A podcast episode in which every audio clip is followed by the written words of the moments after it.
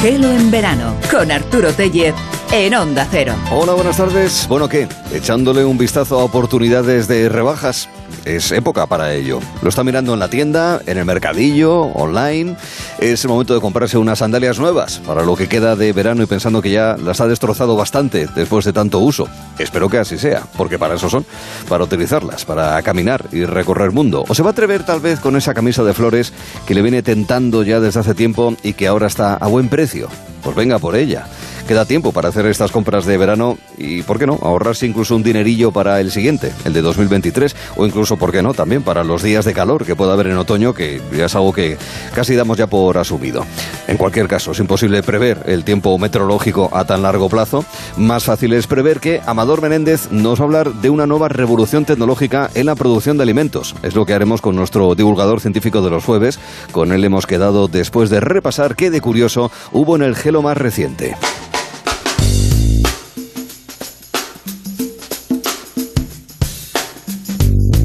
En el Departamento de Control de Calidad de Gelo tuvieron sobrecarga de trabajo por varios motivos. De entrada, el peloteo al invitado, que no hace falta. Muy elegante estuvo el tenor Javier Camarena en escena y excesiva la, recepción, tal vez demasiado peloteo. Se lo merece, ¿eh? le apreciamos muchísimo, pero no te pases, hombre. Hablamos con el tenor Javier Camarena. ¿Qué tal, Javier? Muy buenas tardes.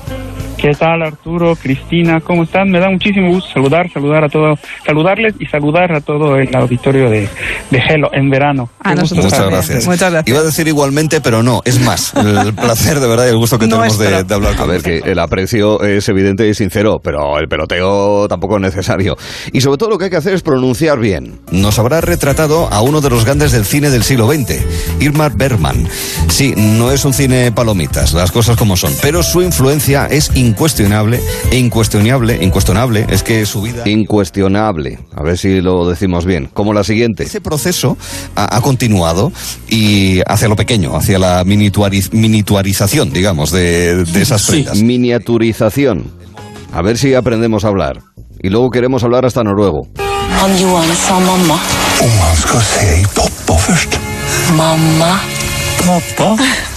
Es posible que eh, la amplia audiencia de género, de género procedente de Bergen no entienda demasiado el acento Oh. de la gente de Oslo. Pues es, es muy fácil, mira, están, es un padre y una madre que le están diciendo al niño, di papa.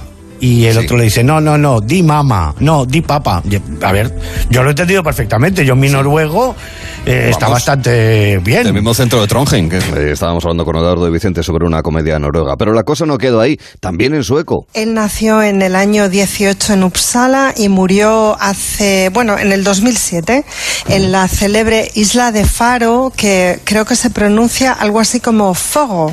Lo he ido aprendiendo a lo largo de estos días. Muy bien, yo soy de, de, de Quinura, en el norte, la zona de minería de hierro, pero bueno, para, para tú que eres de Escania, más de la zona del sur, Claro, está bastante bien. vale. Le- lo- ¿Te ha parecido? ¿Sí? Sí, sí, Vale. sí. Venimos Porque hablando en vosotros hora allí anterior, en el- al sueco también, po- esto es una juerga. Pero, ¿y porque allí en el norte, donde lo, como lo decís En, exactamente? en Quirona de- de- decimos firo. Sí, sí, seguro, se- segurísimo. Bueno, aprendimos muchísimo en el programa en el que hubo momentos muy curiosos y divertidos, incluso con anacronismos. En fin, esto de las pelis que ya raro que ocurra, pero a veces ocurre, que aparece un legionario romano con un reloj digital en la muñeca, o yo qué sé, una historia, un torneo medieval, una justa entre dos caballeros medievales y al fondo se ve un coche, un sub. Esto pasa, eh, pasa alguna vez, ya empieza a ser extraño. Lo, lo curioso es que estemos en las ardientes arenas del desierto hablando de Tutankamón y pase un avión. Podemos decir que Tutankamón no fue hijo de Akenatón, que esto ya de entrada es una, es una novedad rompedora. Expertos, sí, pero es también para la gente que lo quiera, que quiera acercarse, porque normalmente Teresa y yo escribimos en un estilo muy, muy accesible. ¿eh? O sea, tratamos Sí, sí. de conciliar lo divulgativo con lo riguroso científico. Tenéis varios libros ya y un, un avión de pasajeros por, la, por encima de las pirámides en tiempos de en tiempos de Agenatón, por ejemplo, ¿no? Bueno, estábamos hablando con Francisco Martín Valentín, que junto a Teresa Bedman, nuestros egiptólogos preferidos. Y conociendo sobre antropología gracias al vistazo y la noticia sexual que nos traía Manuel Garre, nos contaba la historia de una antigua tribu de Papúa Nueva Guinea, que atención le ponía nombre a una parte de su organismo, verán. Nos remontamos a la antigua cultura de la isla porque allí todo el mundo tenía, atención, nombres públicos para sus genitales. Ostras. Como os lo estoy diciendo. O sea, ¿De verdad? Hay que escribirlo al registro civil también. ¿no? Imaginaos llegar al acto y decir, bueno, os presento a Mariano y a Paco. Toma. Tengo el volcán, tengo el volcán en erupción. Qué bueno, tenían nombre. Nombres para los genitales, queridos amigos. A propósito que en el tramo de moda con Cristina Baigorri y con Jaume Vidiella estábamos comentando el tema del nacimiento del bikini. Eh, Louis Gea es el diseñador francés eh, crucial para tal y como entendemos el bikini hoy en día. Y es que es verdad, aparte del tema de la tela, los tintes y demás que han de adaptarse al agua, a cómo sacar el líquido, ¿verdad? Y también aguantar el sol y esas cosas, está lo que es la forma. Y es que es verdad, inicialmente es que, incluso a día de hoy, es que son cuatro triángulos, ¿no es más? Luis dijo, tengo que ir más allá. Y se arriesgó. Y diseñó uno más pequeño todavía. Fíjate, era de tiras y constaba de cuatro triángulos. Hagamos un repaso. Sí. Uno para cada uno de los pechos, uno en la parte, sub- en la parte inferior, en los glúteos, y otro en la parte pélvica. Ya está, Ya, está.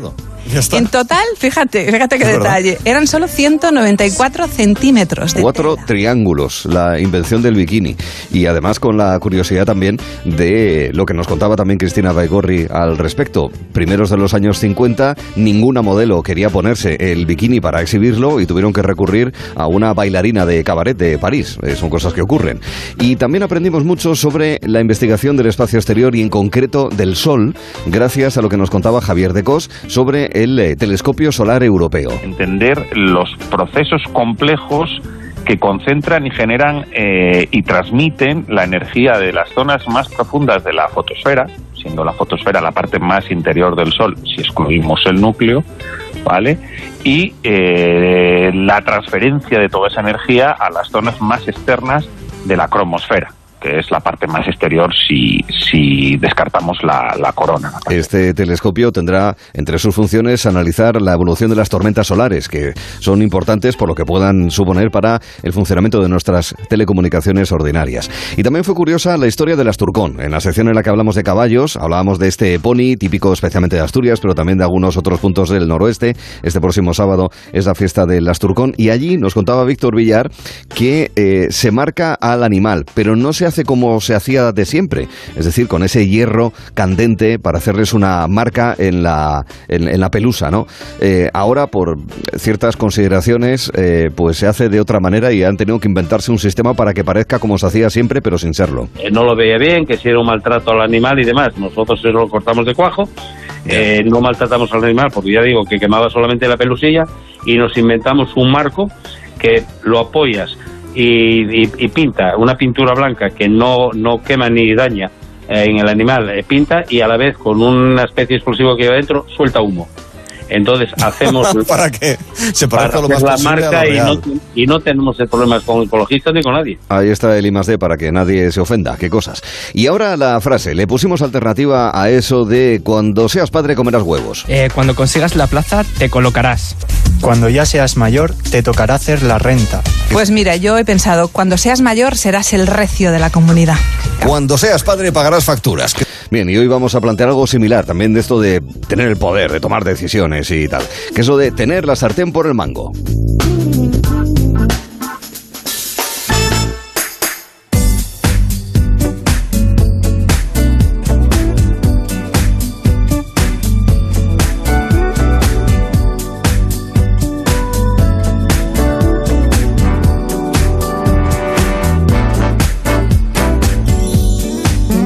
Estamos viendo que hay cosechas de cereal que están pasando por momentos ciertamente complicados, en este tiempo ya casi postrero de la recolección de muchos cereales por el tema de la sequía, ¿no? Que está afectando incluso también a algunas zonas, no a todas, ¿eh? pero alguna otra zona vitivinícola también se ha encontrado con algún problema por la falta de, lluvias y, y demás, ¿no? La agricultura, y una agricultura que queremos que sea sostenible, que utilice bien el agua, como se viene haciendo. Además ha habido muchas mejoras y en nuestro país, especialmente por diferentes motivos, yo creo que se ha notado, lo dicen los propios eh, productores. Bueno, pues vamos a hablar de ello, porque tras haber hablado de energía, de los combustibles fósiles, que es recurso finito, pero también alternativas mediante renovables y las expectativas, por ejemplo, del hidrógeno. Hay otro recurso que también es agotable, son los alimentos. Fíjense que eh, la ONU estima una población de 9.700 millones de personas para 2050, que está ahí al lado, son 28 años, pudiendo llegar a un pico de cerca de 11.000 para final de este, de este siglo XXI. ¿Cómo alimentamos a esa población creciente? Este programa en el siglo XX también se daba y hubo recursos para poder a, abordar esa situación, pero cómo llega a todo el mundo, porque todo el mundo tiene derecho a comer, y cómo hacerlo sin dañar eh, de manera mm, letal el medio ambiente. Desarrollo sostenible. El número dos de las Naciones Unidas de esos ODS es el hambre cero. La tecnología, Amador Menéndez, ¿qué tal estás? Buenas tardes. Buenas tardes, Arturo. Pues tiene soluciones, hombre, soluciones, por lo menos propuestas, ¿verdad?, para poder afrontarlo. Sí, y que como, como muy bien dices, ya en el siglo XX ha tenido soluciones y grandes soluciones. Así es, sí, sí. Eh, los fertilizantes han sido uno de los grandes descubrimientos en el campo científico por su enorme, enorme impacto social. Eh, los científicos hicieron una estimación allá por el siglo pasado, por 1900, y, y se creía que con el agri- la agricultura convencional se podría alimentar a, uno, co- a, a 1.500 millones de personas. Estamos hoy cerca de 7.700 millones de personas. Y gran parte de esa revolución agrícola, la denominada revolución verde, además de introducir diferentes variedades de plantas, ha sido el uso de fertilizantes. En definitiva, nutrientes para las plantas. Eh, a mí me gusta destacar este ejemplo como el potencial transformador de la, de la ciencia en general y en este caso de la química, que muchas veces tiene una imagen negativa. Cosa que nunca he entendido, porque al final buena parte de nuestra manera de vivir se- es debido, eh, es gracias a la química. Es gracias a la química y, y esos fertilizantes están hechos de amoníaco, eh, con lo cual la síntesis del amoníaco fue clave para poder eh, fabricar fertilizantes y esos fertilizantes han podido pasar de una población estimada tope de, una coma c- de 1.500 millones de personas a los 7.700 actuales. Entonces ahí está un poco el papel transformador y, y crucial de la ciencia y la tecnología. Mm. Los fertilizantes, que obvio, como nada es inocuo, también tienen su repercusión en el medio ambiente si se utilizan mal y demás. Y bueno, pero ahí, ahí no entramos tanto. Entramos en la eficiencia del fertilizante y de hasta qué punto la planta puede aprovechar a tope, vamos a decirlo así, lo que le da el fertilizante para crecer. Pues muy bien dicho, porque de ese a tope la planta se queda con muy poco. ¿Ah, sí? Y, y el problema es el siguiente. eh, imaginemos que nos dan, nos traen ahora comida para un mes, pero tenemos que comerla toda en una hora. Pues lógicamente... Y aguantar. aguantar. Nuestra capacidad, lógicamente, de, de asimilar el alimento de comerlo sería muy pequeña y la mayor parte del alimento se perdería, ¿no? Eso pasa con los fertilizantes. Los fertilizantes eh, los depositamos sobre la planta, eh, tienen una capacidad de absorción limitada, el resto, pues las lluvias y demás, esos fertilizantes que están en la planta los van arrojando al suelo, con lo cual de ese fertilizante que depositaste, pues la planta aprovecha un porcentaje bastante pequeño. Esto supone varios problemas. Por una parte, es un tema económico. De ese fertilizante solo aprovechamos una pequeña parte. Es decir, es un problema de desperdicio. Pero por otra parte, ese fertilizante va al suelo. Y ese fertilizante, que si bien en la planta le aporta nutrientes, en el suelo, al reaccionar con compuestos químicos, hace que el suelo sea menos fértil. O sea que esa planta va a ser menos productiva en el futuro. Y además, esos fertilizantes se combinan con el agua, es agua del subsuelo que Va a va para otros sitios. ríos, a pantanos. Eso es lo que yo agua- decía antes. Efectivamente, un agua contaminada y que costará mucho más económicamente purificar esa agua. Con lo cual, ahí tenemos ese gran problema, ese lado oscuro, ha tenido lados positivos, pero ese lado oscuro del fertilizante tradicional. Una gran parte se desperdicia, pérdida económica, contaminación del suelo y suelos menos fértiles. complicado encontrar panaceas, soluciones panacea en, en buena parte de las situaciones de la vida. Sin embargo, estoy convencido de que la nanotecnología, donde tú eres especialista, seguro que estáis haciendo cosas y buscando opciones para que ese problema no suceda, ¿verdad? Pues efectivamente, y además la palabra lo dice, nano pequeño, pues le vamos a dar de comer menos a la planta, lo que, lo que ella Ah, pueda así, asimilar. ah, vale. Sí, sí. Bueno, iba a decir así es sencillo, sospecho que no es tan sencillo. Bueno, eh, tiene su parte Pero se puede hacer. Lo explicaste muy bien, ¿no? Eh, Es decir, lo que decíamos de el fertilizante, depositamos una cantidad inicial y la mayoría no la aprovecha la planta. Hoy hay nanopartículas que son como nanocontenedores dentro de los cuales está el fertilizante. Esas nanopartículas van liberando el fertilizante de forma controlada. O sea, a lo largo del tiempo. fertilización con precisión, digamos. ¿no? Fertilización con precisión, efectivamente, eh, espacial y temporal, porque vamos a estar dando a comer a la planta durante un mes. Entonces la planta sí puede asimilar esos nutrientes. Tenemos una primera gran ventaja. No hay desperdicio económico. La planta asimila todo. Y otra segunda gran ventaja, tan importante como la primera, o otras dos, que son que no contaminamos el suelo, lo- no pierde fertilidad y no contaminamos el agua del subsuelo que luego habría que purificar. Entonces la palabra nano, ese nanofertilizante, va a ser la clave de la agricultura del futuro, eh, lo que se llama ya es, en, en algunos eh, foros la segunda revolución verde. La primera revolución verde fue la de los fertilizantes. Los nanofertilizantes van a permitir una revolución agrícola, va a proporcionar nutrientes a la planta, de precisión, como bien dices, de forma respetuosa y sostenible con el medio ambiente. Eso es la base de la segunda revolución verde. Nutrientes que llegan eh, vía, y con el apoyo de los fertilizantes, eh, vía tierra, vía agua. ¿Y qué pasa con la luz? La luz, como muy bien dices, es otro elemento crucial para el crecimiento de las plantas. Las plantas necesitan luz y nutrientes. Esa es la, la famosa fotosíntesis. Cuando tenemos un invernadero, los invernaderos van a ser cada vez más comunes.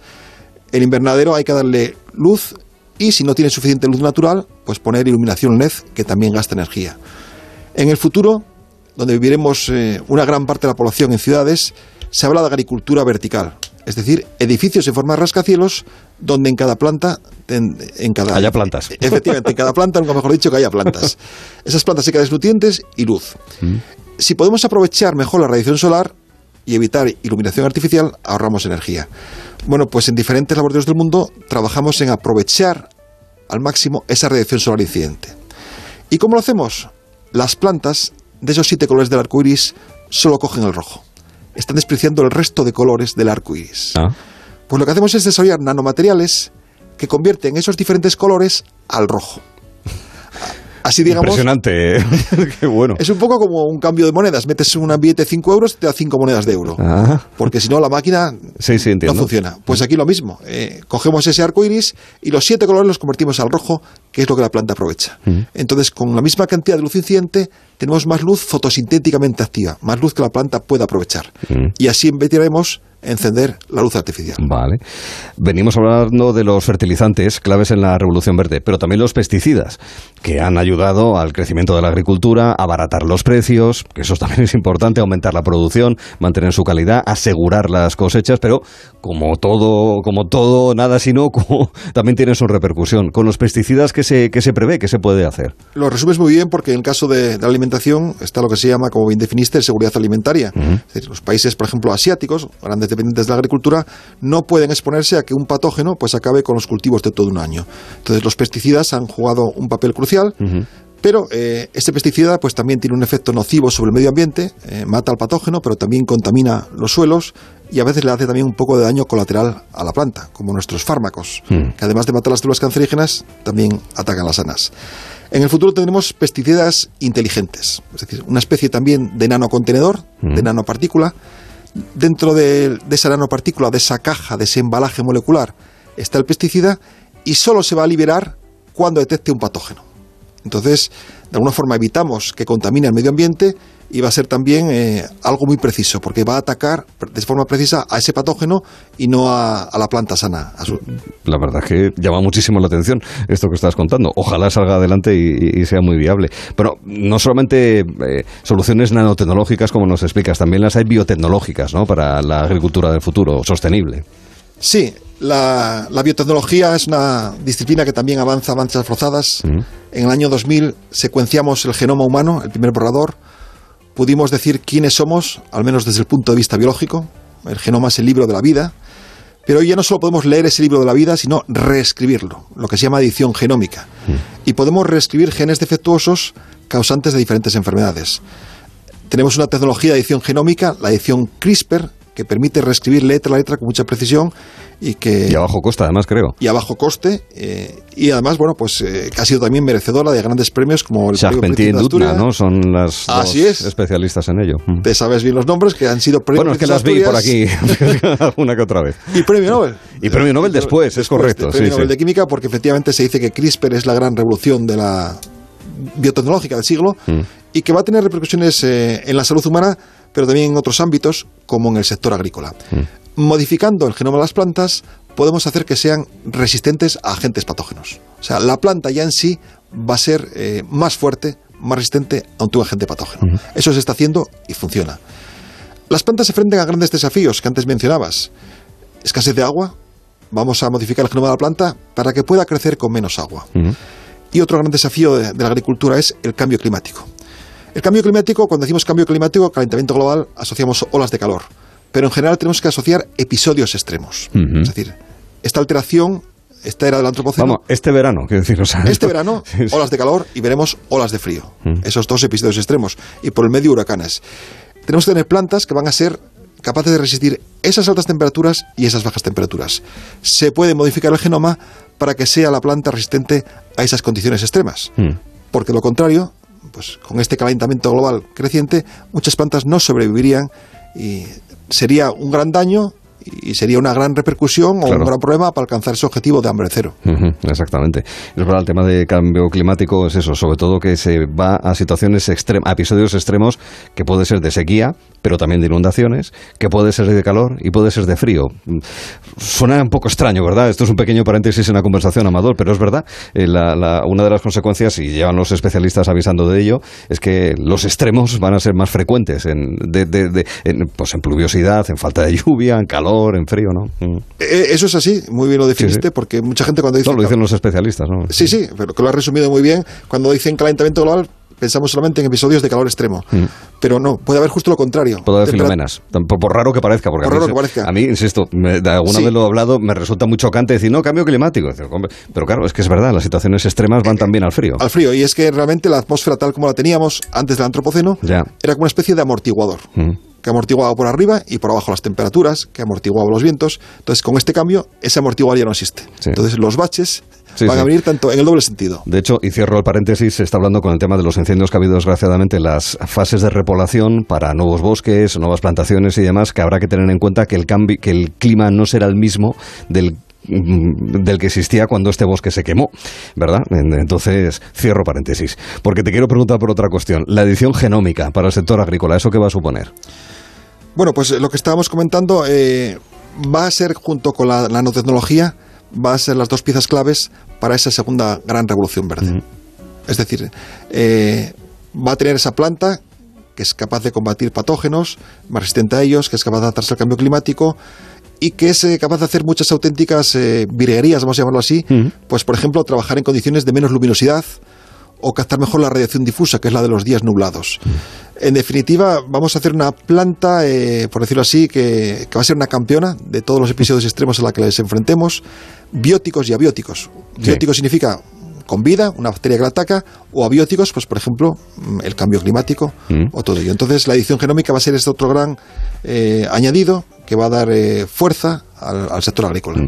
Oye, por último, el tema del envasado, ¿vale? O sea, cuando llevamos al lineal, y bueno, hay mucha crítica por el tema de que hay demasiada fruta y verdura que está envasada en plástico, con lo cual eso lo que supone. También es verdad, esto me permito la licencia de decirlo, también hay algunos sectores, por ejemplo, los arándanos o la frambuesa, las grosellas y otro tipo de frutas que posiblemente eh, en buena parte han crecido, primero porque hay plantaciones y hay demanda de esos productos, han abaratado precios, y también porque lo pueden presentar no a granel, sino en una tarrina que tú coges fácilmente, que además eh, son productos relativamente delicados y en esas tarrinas, en esos envases de plástico, pues sufren menos, digamos, y no se rompen y demás, y eso pasa con otras frutas también, pero al mismo tiempo no deja de ser un consumo brutal de plástico y por tanto de combustible fósil de petróleo, ¿no? Como base de, todos esos plásticos. ¿Cómo puede ayudar también al envasado el trabajo que se está haciendo para la agricultura?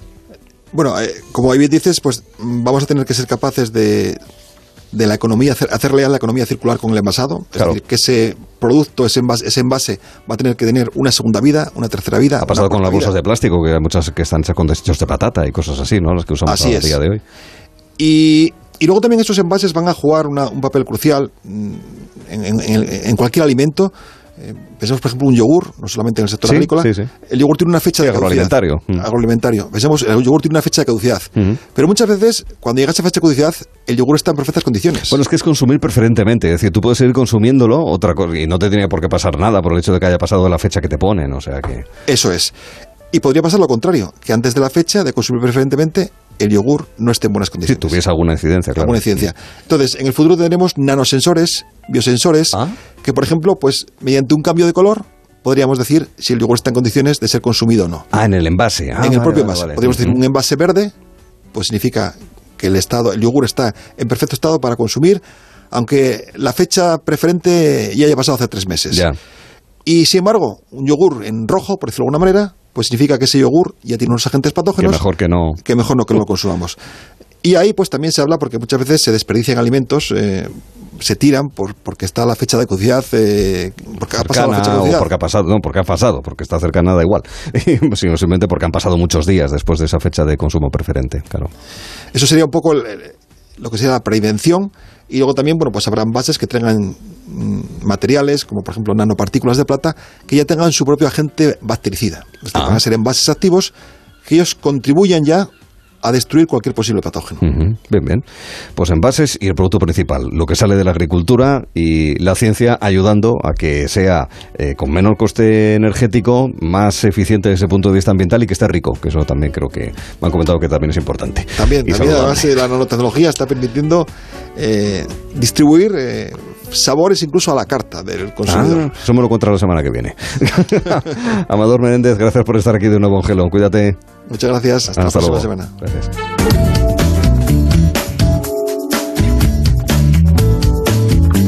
Y ahora, clásicos revisitados. Bueno, ahora, ahora no, dentro de un rato. Antígona es la protagonista de la obra que escribió Sófocles hace 2500 años. Leerla o verla, es una obra dramática, es comprobar cómo esa distancia en el tiempo en realidad es apenas un segundo. Porque son las mismas pasiones, las mismas emociones, los mismos sentimientos los de hoy y los de entonces. Antígona y su dilema llega a Mérida y nosotros hablaremos con la actriz Ana García y la bailarina Cristina Pérez Bermejo. Estarán ambas en escena. Y en una isla, pero nada aislada, está Elisa Beni en Jadot. Atención porque ha preparado un recorrido, creo, muy original por islas poco conocidas del Ártico al Antártico, del Índico al Pacífico, pasando por el Atlántico. A las seis estaremos en el archipiélago de Elisa Beni.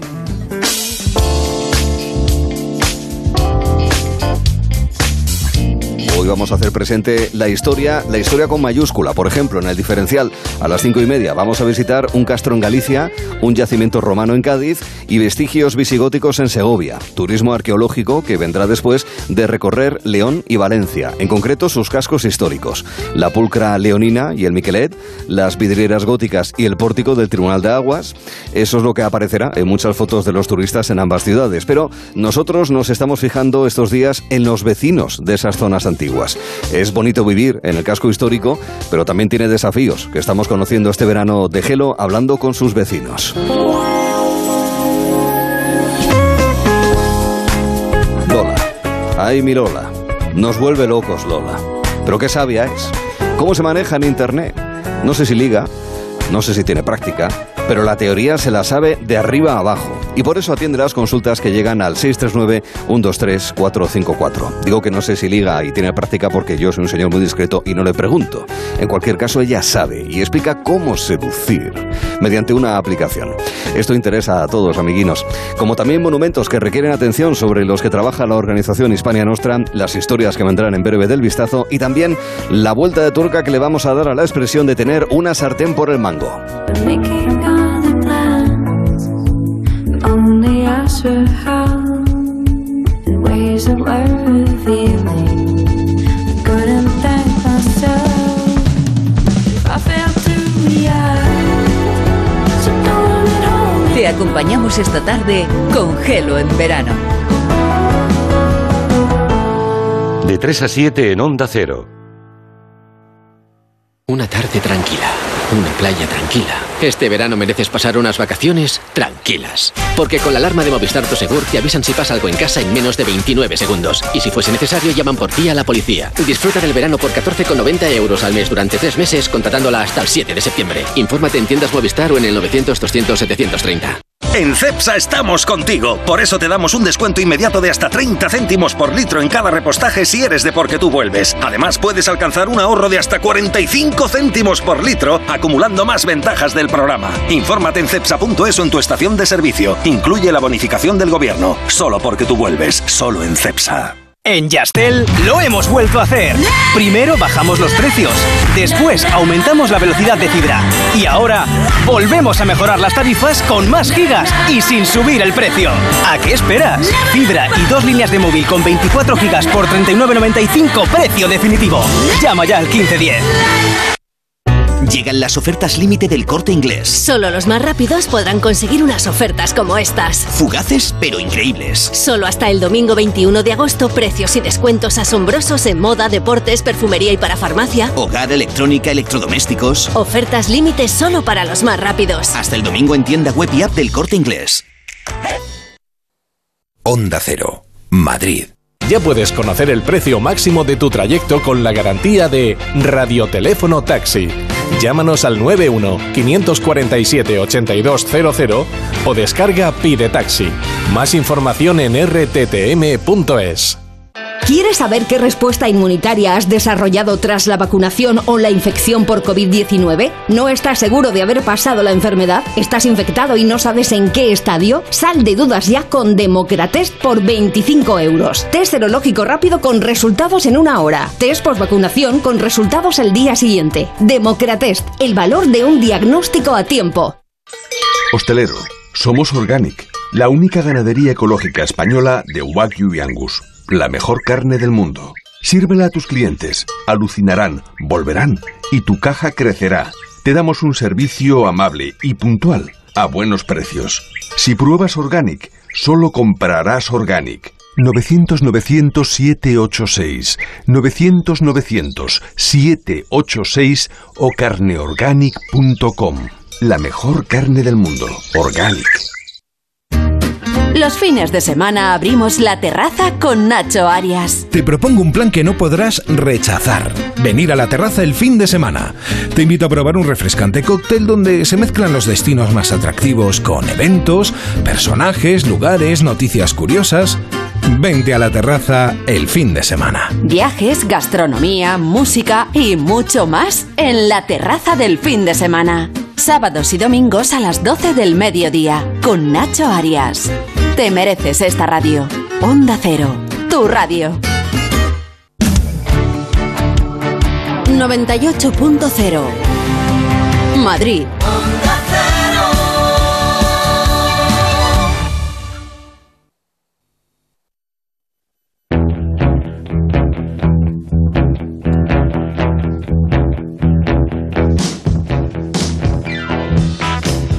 Pero qué contento termina uno cuando paga su casa, por fin.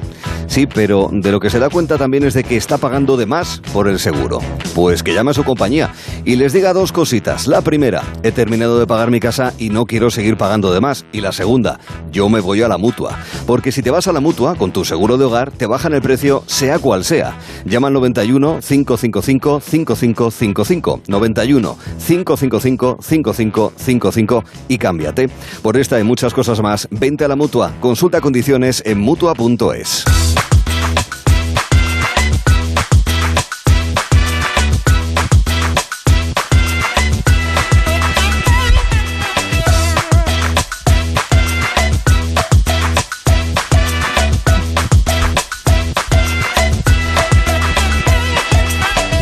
Es en este momento en el inicio del diferencial, perdón, del diferencial no que eso vino más tarde, del vistazo, donde le echamos eh, una mirada a qué alternativas pueden ser las, de las mejores de las cinco o seis que cada uno de nosotros tenemos seleccionadas, preseleccionadas y que emitiremos en público, porque hay algunas que, que dejamos atrás, eh, que las dejamos fuera porque entendemos que pueden ser demasiado procaces, incluso groseras.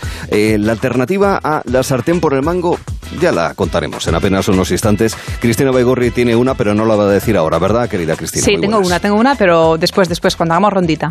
Exacto, me han comentado que Manuel Garre, ¿qué tal Manuel? Buenas tardes. Hola, buenas tardes, ¿qué tal Arturo? Tienes, tienes hasta siete, porque tú eres un, un tipo pues muy de agarrar la sartén por el mango, Pues, no porque pues si te cocines, digo la verdad, sí, pero, pero bueno, tendré que decirte una, es lo que toca, ¿no? Claro, porque es la- no, es que si no, no La tendríamos mejor. programa. Claro, claro, me quedaré con la mejor.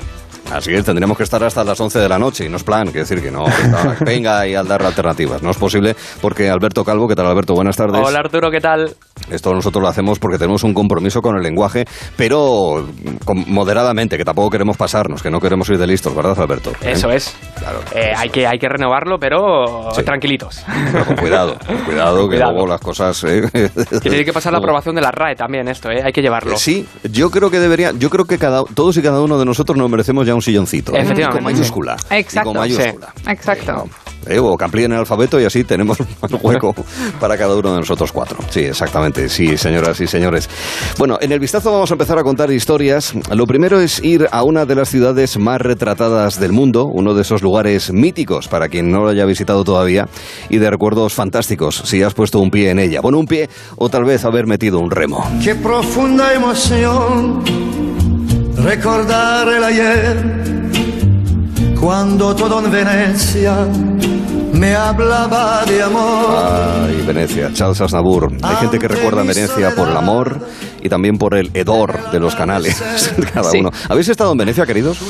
Yo no estoy en Venecia, ¿no? Yo tampoco. No, no, no, no, es destino um, obligadísimo, claro, pero no- Sí, lo tenemos sí. pendiente aquí. ¿Tú? Seguidme, seguidme, seguidme, sí, porque yo he estado un par de veces, Ajá. la última vez haciendo un interrail.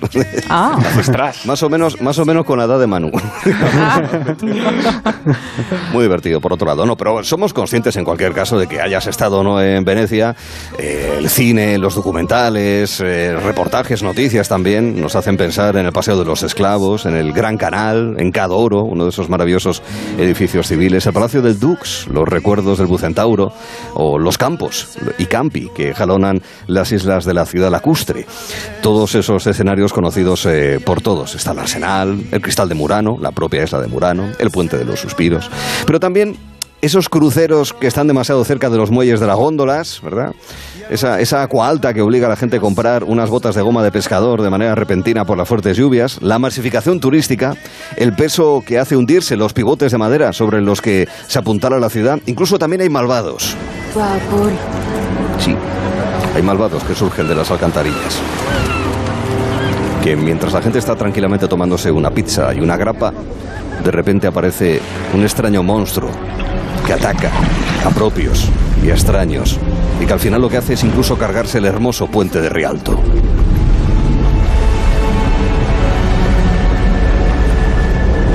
Aquí estáis acongojados ante lo que va a ocurrir. Pues sí, la verdad es que sí. Es un villano. No. Es el ataque que sufre Spider-Man cuando Peter Parker recorre Europa con sus compañeros de estudios y se encuentra con que tiene que cambiarse y salvar a media Venecia del ataque de ese villano. Pero ahora hay otro ataque de otro villano, bueno, de dos.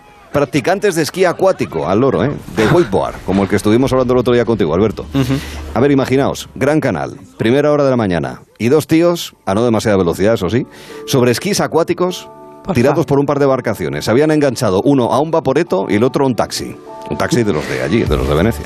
Por esto- favor, ¿de verdad? Ya, ya era hora de cambiar las góndolas, ¿no? Bueno.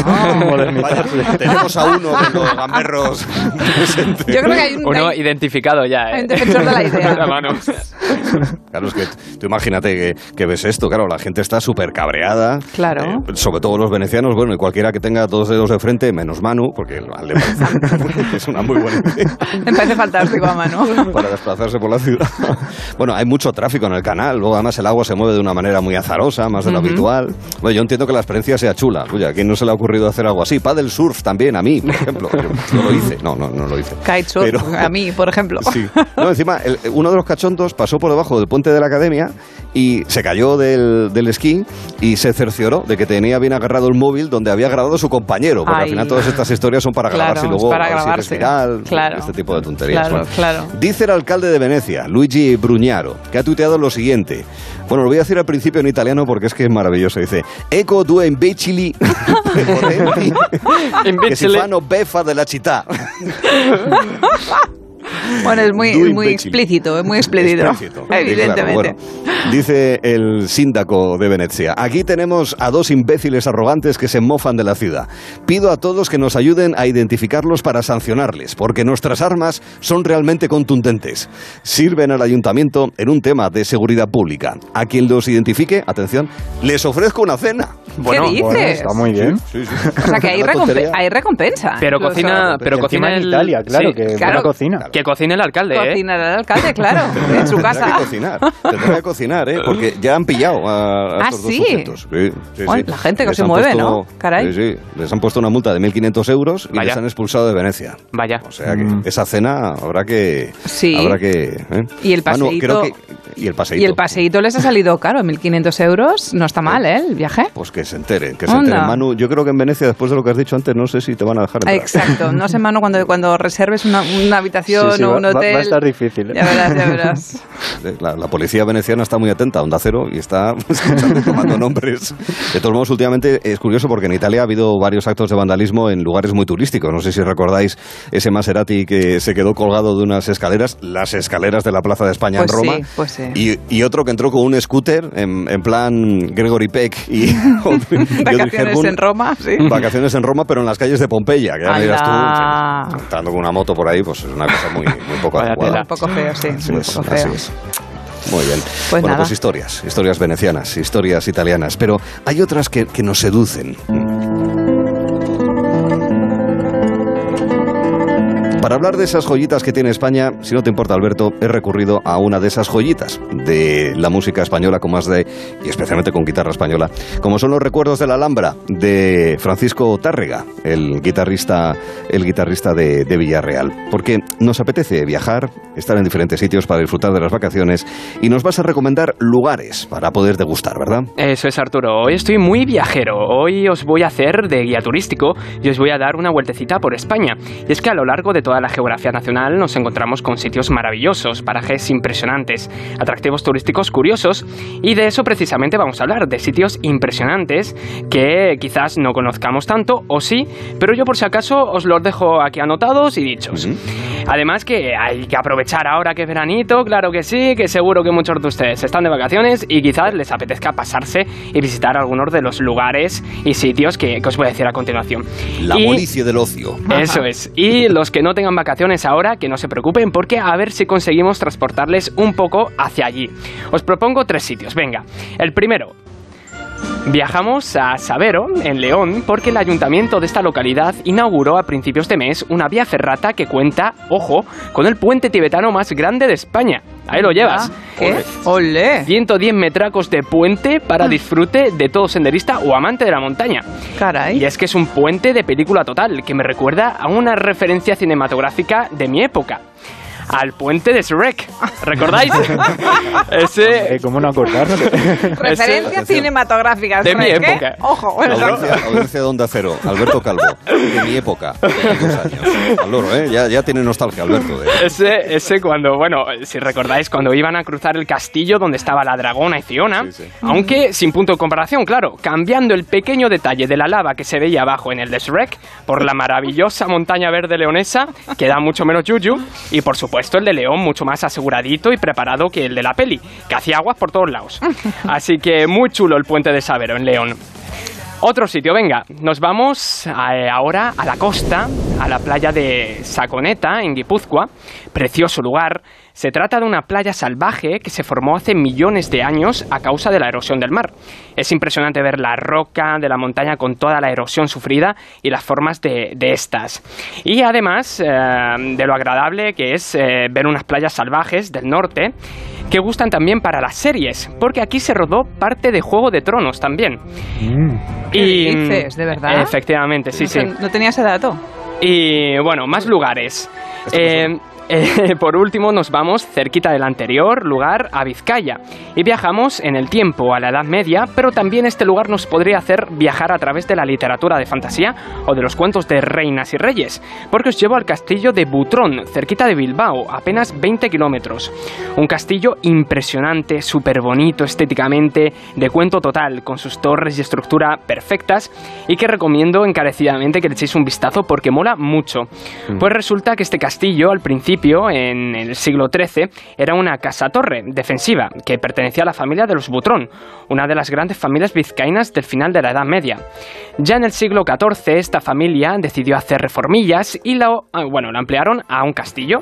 Reformillas en un castillo, Bueno, atención. o sea, Efectivamente. Bueno, claro, de casa torre a castillo. Castillo, claro, es una reforma eh, ampliaron, importante. digamos Arturo. que ampliaron. Claro. Fueron Pepe y Benito, los de la de ocho generaciones. Bueno, durante siglos en el, en el área del castillo se desarrollaron desarrollaron batallas referentes a la guerra de bandos del País Vasco, pero en el siglo XVI fue, fue abandonado. Ya, bueno, en el siglo XIX el castillo, ya en manos del marqués de Torrecilla, fue reformado de nuevo, ahora sí totalmente, con una reforma en toda regla que le da el aspecto que tiene en la actualidad.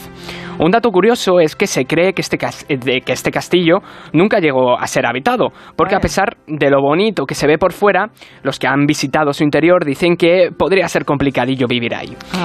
También os digo, eh, os tengo que decir que este castillo es privado. Lo compró un inversor extranjero afincado en España por, atención, 4 millones de euros. Bueno, Es bueno poco. el para él, de- supongo. Con el sí. tamaño del castillo no es tanto, ¿eh? Sí. Barato, Vamos, te lo digo yo, que soy especialista en movilidad. en castillos. Aunque, bueno, también te, te digo que qué privilegio el de este señor de tener un castillo para él solo. Que la próxima vez que le diga a alguien, pues yo tengo una casita en el campo o yo tengo un apartamento en Fuengirola, eh, este hombre puede decir, pues yo tengo un castillo en el bosque. Que esto, Ah, esto suena Pues con fuerza, sí. ¿eh? Hombre, pues es una frase de esas que, bueno, Sí. en una cena está, te pegas un pistazo. Sí, ¿no? sí.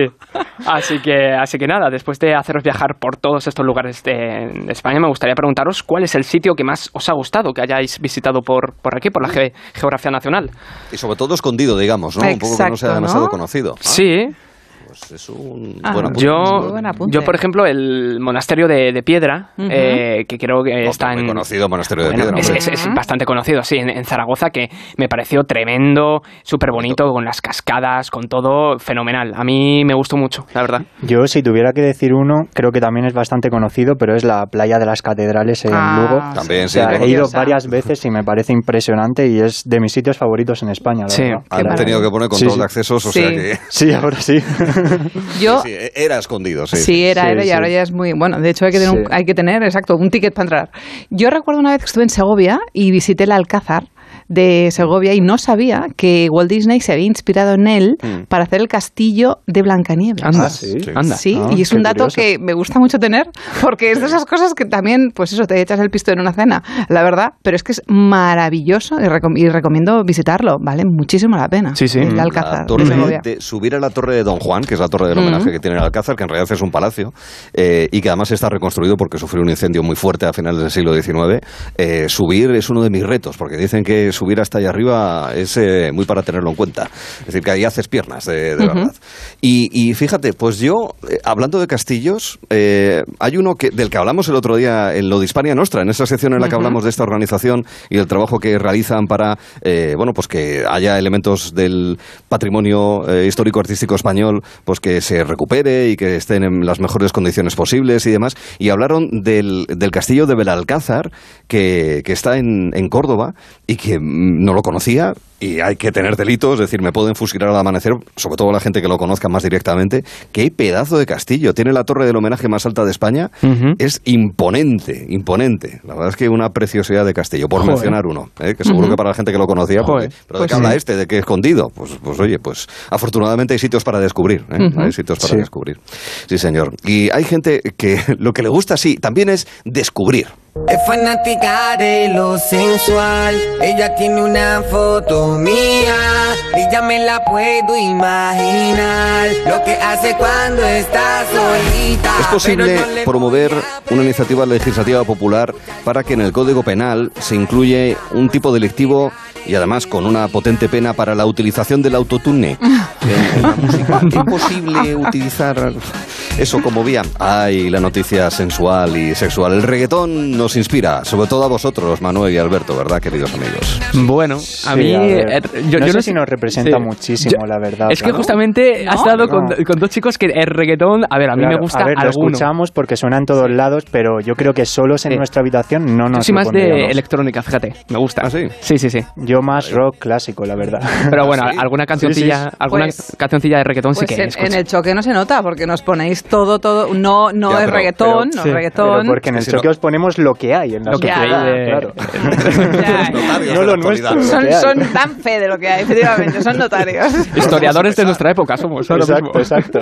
Es que lo hacen a su pesar, lo hacen a su pesar en realidad, o sea, regañadientes, es- Ay, es, como lo hacen. Además, en el caso de Manu, si le gusta el rock el clásico, pues si nos pone Pink Floyd o Dire Straits, pues, Pues claro, en- encantados, ¿no? a lo mejor no sabe ni quién es. Ay, no, ¿Quiénes son los...?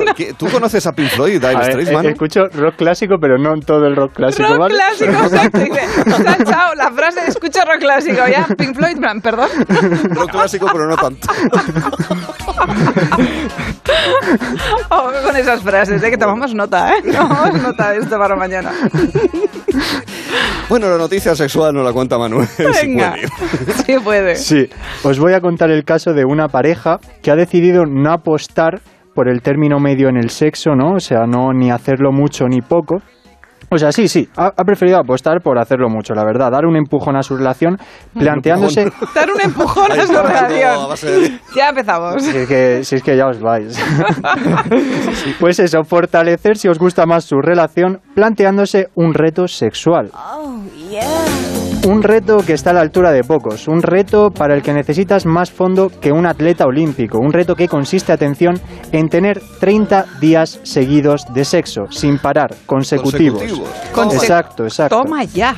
Ostras. Este reto se lo han propuesto dos personalidades del mundo del fitness en Australia, Steph Claire Smith y su pareja Josh Miller. Lo hacen con el objetivo de fortalecer su vínculo sexoafectivo Ya, y parece ser Ya, ya, exacto. no, pero parece ser que de momento lo están consiguiendo porque Steph Claire, la protagonista, está viendo muchos beneficios. Entre ellos En dice el que, por ejemplo, En el estudio 114 tienen competidores ya, ¿eh? Dice Steph que, por ejemplo, eh, te vas de mejor humor a dormir, que se llevan mejor, que son más cariñosos durante todo el día, más amables el uno con el otro, o sea que no está del todo mal. Pero también argumenta que muchas veces está cansada y hay momentos pues de sequía normal, porque al final son, son- son Me encanta lo del. Pues de imagínate. sequía, No, no, exacto. pero es que lo- el término lo empleó ella ¿eh? en su podcast. ¿Ah, lo, sí? lo dijo ella. Sí, sí, no lo estoy diciendo yo, lo dijo ella tal Momentos cual. de sequía. En inglés, lógicamente, es Claro, australiana, claro, pero claro. lo dijo tal cual. y claro, para que las discusiones o el cansancio no impida romper el reto, pues la pareja se ha establecido un horario para el sexo, cuadrando Ah, sí. las agendas de cada uno, claro. Fichando, vale. Han Así pues, Con una especie de doodle, ¿no? Plan, Vamos a ver cuándo coincidimos en casa. Claro, claro, porque así no se tienen que obligar entre ellos ni Ah. forzarse y entonces pues todo es mejor, Obligar y todo- forzarse, yo creo que no. Justo es lo que no hace. No es no. Sí, no, eso siempre, eso siempre, Sí, sí, eso sí, evidentemente. eso sí. Eso No, siempre. pero hay, que- aquí hay acuerdo, aquí hay consentimiento. sí, hombre, claro, Sí. Claro. claro, claro. Y es que sí, está demostrado científicamente pues, que una vida sexual plena tiene un montón de beneficios. Fortalece el corazón, quema calorías, reduce el estrés, proviene la aparición de cáncer, niveles más bajos de depresión y además puede hacer que tu vida personal y de pareja pues, sea más feliz. Pero todo esto es una vida sexual plena, ojo, no una vida sexual asfixiante. Claro, que, no es lo mismo y creo que que es la que, Asfixiante, sí. Que es la un que poco llevan lo, aquí. lo que ellos están practicando, ¿no? la vida sexual exacto. asfixiante. Claro. Pero, ¿qué es una vida sexual plena? ¿Cuántas veces a la semana es bueno tener relaciones? ¿Debemos seguir el ejemplo de esta pareja australiana? A la semana, has dicho. Sí, a la semana. Anda. Claro, O se sea, mide tú, ya, tú haces la pregunta, ¿eh? A la semana, vale. Sí, sí, se Ok. mide así. Se todo. mide así, Sí, vale. sí, sí. Bueno, pues para responder a estas cuestiones voy a basarme en un estudio realizado por Amy Moose, una profesora de la York University de Canadá, y este estudio ofrece pruebas que indican que una vez a la semana podría ser la cantidad de sexo óptima para maximizar la felicidad personal y dentro de la pareja. O sea que para que veáis que tampoco hay que volverse loco y que más veces no significa mejor. O sea que hacerlo más veces que esto no va a aumentar tu felicidad, por así decirlo. Y de acuerdo también a un profesor de psicología, George Lovenstein, forzar las relaciones cuando simplemente no es el momento no va a ayudar mucho. Por lo tanto, yo aquí le dejo el consejito a Steph Claire y a Josh, porque al final a lo mejor se van a quemar ellos de tanto, pues eso, ¿no? Y al final su felicidad va a ser la misma. Así, Así que tampoco hay que rayarse con esto. Porque al final siempre es normal que con el paso de los años pues la actividad sexual se reduzca un poco. Y yo me he preguntado, ¿y los españoles? No, les has ¿Cuánto preguntado a ellos, no te has preguntado a ti mismo. Los Bueno. españoles, exacto. Claro, o sea, ¿cuánto tienen relaciones sexuales Exacto, ellos? ahí. Bueno, pues os voy a dar los datos. Los españoles tienen relaciones sexuales 2,5 veces a la semana de media. Y es en Castilla y León, en concreto Salamanca, donde tienen pues más relaciones, o sea, lo hacen con más frecuencia. Los salamantinos practican el sexo 3,4 veces por semana Caray. y le siguen también en su comunidad autónoma Ávila, Zamora y Soria. Y Extremadura también va muy bien, con 3,1 de, de media. O, sea, que, que más, está- más, más del doble, ¿no? Que, el- que, el- que lo que recomienda el estudio, que una Sí, vez a la sí, semana. Exacto, exacto. Muy bien. Y los que menos es lo que me ha llamado la atención porque son Málaga y Baleares. Sí, qué Estos raro. dos destinos Qué turísticos, raro. claro, destinos turísticos de sol, de playa, de fiesta, pues fíjate. Bueno, con un 1,8 de encuentros sexuales a la semana de Vale. media. Ujú. O sea, no sé, me ha, me ha resultado raro, pero bueno. Sí, más o- bueno, también hay que, posiblemente, si quieres ahorrar calefacción y sobre todo ante lo que se nos viene encima. Hombre, en Zamora, eh, constato, hace frío. No el que hacía hace años, ¿eh? Pero hace frío. Ávila, Soria, Salamanca. Claro. Eh, Hay que coger claro. formas alternativas, sí.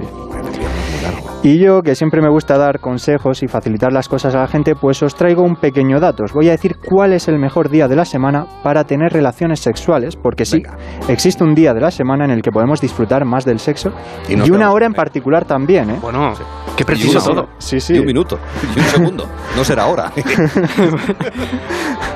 El mejor... Los jueves a las 15.54, 17 segundos. Pues, pues has estado cerca porque el mejor día de la semana para tener sexo es el jueves. Mira. Así lo afirma un estudio realizado por Muy el bien. London School of Economics. Pero la hora no es esta, sino que es por la mañana. Los Ah, jueves amanece apetece. Claro. Sí. Es el día que tanto hombres como mujeres tienen las hormonas más sincronizadas y el placer puede ser mayor. Ya. Y os explico por qué. Vamos a repasar los días de la semana. Con brevedad. Venga, empezamos con el lunes. Los lunes tenemos un 20% más de probabilidades de sufrir un ataque al corazón. Toma, Anda. ahí lo dejo. Madre mía. No me extraña, lunes. no Exacto. me extraña. Entonces, más recomendable que los lunes no. Los martes somos más productivos, por lo que lo dedicamos más al trabajo. Vale. Y el miércoles es ese día que no sabemos muy bien qué hacer, por lo que mejor dejarlo para dormir. Así que los jueves es el día de las hormonas, energías, eh, todo. Las estrellas del El universo jueves. se alinean para Sí. que las relaciones sexuales sean las mejores del mundo. Ajá. Y no solo eso, sino que los jueves por la mañana, como he dicho, pues resultan incluso mejores. Ujú. No me preguntéis por qué, yo soy muy sabio, pero no llego a esos niveles de conocimiento, pero lo dicen los expertos del estudio. Lo que os he dicho no me lo he inventado. Si lo Así que ellos, pues será los jueves por la mañana, me dices, ¿no? Jueves, Sí, por, la sí, mañana. jueves por la mañana. Ya se nos ha pasado. Entonces hasta la siguiente semana, ¿no? ¿Estamos ya mal o qué pasa? Insisto, Sí, sí, sí, hasta cuando amanece semana. apetece. Eh, sí, es Sí, cierto. sí, es la cierto. Es cierto. Esto es así, queridos amigos. Es muy posible que la expresión que ya contaremos después de las noticias de la sartén por el mango cobre nuevo sentido después de lo que nos ha dicho Manuel. Te acompañamos esta tarde con Gelo en verano. De 3 a 7 en Onda Cero. En la Fundación A3 Media acercamos a niños y jóvenes el valor de la comunicación, acompañándolos en su desarrollo para que aprendan a comprender y gestionar correctamente la información que los rodea. Fundación A3 Media. Hagamos juntos una sociedad más crítica y libre. Llegar puntual a cualquier sitio es fácil. Pagar menos por el seguro de tu moto es muy fácil. Vente a la mutua con tu seguro de moto y te bajamos su precio, sea cual sea. Llama al 91 555 5555. 91 555 5555. Mutueros, bienvenidos. Esto es muy fácil. Esto es la mutua. Condiciones en mutua.es. ¿Fin de semana memorable? Toma Energisil Vigor. Energisil con maca y ginseng ayuda a mantener buenas relaciones sexuales. Y ahora también Energisil Instant de Pharma OTC. Es que esta casa se queda cerrada meses y estamos a cuatro horas de aquí. Sí, la casa está cerrada, pero se queda bien protegida. Con las cámaras y sensores podemos detectar si alguien intenta entrar. Y si hace falta, avisamos a la policía al instante para que puedan actuar. E incluso con el servicio de custodia de llaves, abrirles la puerta a nosotros mismos para que no tengas que venir. Está todo previsto. Este verano protege tu hogar frente a robos y ocupaciones con la alarma de Securitas Direct. Llama ahora al 900-272-272. Los fines de semana abrimos la terraza con Nacho Arias. Te propongo un plan que no podrás rechazar. Venir a la terraza el fin de semana. Te invito a probar un refrescante cóctel donde se mezclan los destinos más atractivos con eventos, personajes, lugares, noticias curiosas. Vente a la terraza el fin de semana. Viajes, gastronomía, música y mucho más en la terraza del fin de semana. Sábados y domingos a las 12 del mediodía con Nacho Arias. Te mereces esta radio. Onda Cero, tu radio. Onda Cero Madrid, 98.0 FM. ¿Sabes qué es lo maravilloso? Que hay un coche tan versátil que se adapta a lo que necesitas y que lo encuentras en versión híbrida, híbrida enchufable o 100% eléctrica. Así es el nuevo Kia Niro. Y lo mejor es que lo maravilloso está a tu alcance. Kia, descubre lo que te inspira. Ven a Takay Motor, concesionario oficial Kia en Fuenlabrada, Móstoles y Alcorcón o visítanos en takaymotor.com. Bricolaje Moraleja, la mayor exposición de puertas en Madrid que jamás hayas visto. Tenemos los mejores precios porque somos fabricantes. Calle Galileo Galilei 14 de Getafe, bricomoraleja.com. La terraza del Santo Domingo es gastronomía, tardeo, coctelería. Es una espectacular puesta de sol y es mucho más. Deja el asfalto a tus pies y descubre el cielo de Madrid con vistas 360 grados de la capital. La terraza del Santo Domingo, tu espacio de ocio seguro. Más información en laterrazadelsantodomingo.es. Evasión instantánea con Click and Boat. Aléjate de las multitudes y relájate a bordo de uno de los 40.000 barcos disponibles para alquilar en clickandboat.com. El 3 de julio de 2015, un hombre regresa a casa tras un viaje de 10 días. Nada está en su sitio y nada volverá a estarlo en mucho tiempo. A nivel económico, es el robo de arte contemporáneo más grande de la historia de este país. Cinco cuadros de Francis Bacon. Bacon era masoquista. Le encantaba entrar en un bar y provocar a tíos forzudos. No tenemos edad para estas cosas. Le informo que la pintura de Bacon es posiblemente una pintura robada y registrada en la base de Interpol. ¿Tienes algún bacon todavía? Prefiero no contestar a eso. Bacon, el hombre que pintaba esos cuadros horribles. Disfruta del mejor entretenimiento en audio por solo 4,99 euros al mes, o si lo prefieres, 39,99 al año. Sonora, gente que escucha.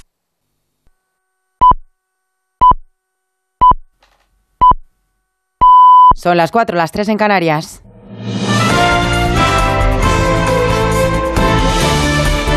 Noticias en Onda Cero. Muy buenas tardes. Confinan a la población de Alcublas ante el avance del incendio de Vejís que se dirige a este municipio valenciano que ha obligado a cortar el acceso al santuario de la Cueva Santa. La treintena de medios aéreos que actúan en la zona se han centrado en este foco, según la consejera de Interior valenciana, Gabriela Bravo, que ha alertado de que sigue habiendo gran concentración de calor en todo el perímetro y el riesgo, ha dicho, es importante. El hecho de que en estos momentos eh, haya menos llama y tengamos menos focos eh, no significa que el perímetro y que la zona sea una zona segura. No queremos transmitir la idea de la falsa seguridad porque hay un grave riesgo en toda la zona, porque estamos hablando eh, de, posibles riesgos de desprendimientos, de caídas, de caídas de ramas de árboles y, de zonas y caminos que siguen estando muy afectados y que, y que pueden generar un gran riesgo para la vida ni la integridad física de las personas. En cuanto al incendio del Valdebó en Alicante, aún no se ha conseguido estabilizar, pero según la consejera está perimetrado y los vecinos evacuados pueden volver a sus casas a lo largo de esta tarde. Ambos incendios han quemado más de 25.000 hectáreas de superficie solo en la comunidad valenciana. El grupo contra incendios de las Fuerzas Armadas no recuerda un año peor ni más virulento en su medio siglo extinguiendo fuegos. Así lo ha reconocido la ministra de Defensa, Margarita Robles, en su visita al 43 Grupo de las Fuerzas Aéreas. Se han triplicado, ha dicho, las salidas con respecto al año anterior. En 50 años que tiene de vida este 43 Grupo del Ejército del Aire que se dedica a la extinción de incendios por vía aérea, nunca habían hecho tantas salidas ni tantas intervenciones como este año. Este es el año más duro de incendios en los últimos 50 años, con unos incendios de una especial virulencia, de una especial gravedad.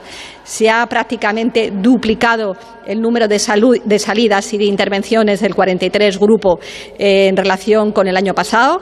También preocupa por el, el, temporal de lluvia y viento que azota a buena parte de España y de Europa. En la Toscana italiana, al menos dos personas han muerto golpeadas por árboles y una veintena están heridas. Se suman a las tres víctimas que deja el temporal en la isla francesa de Córcega.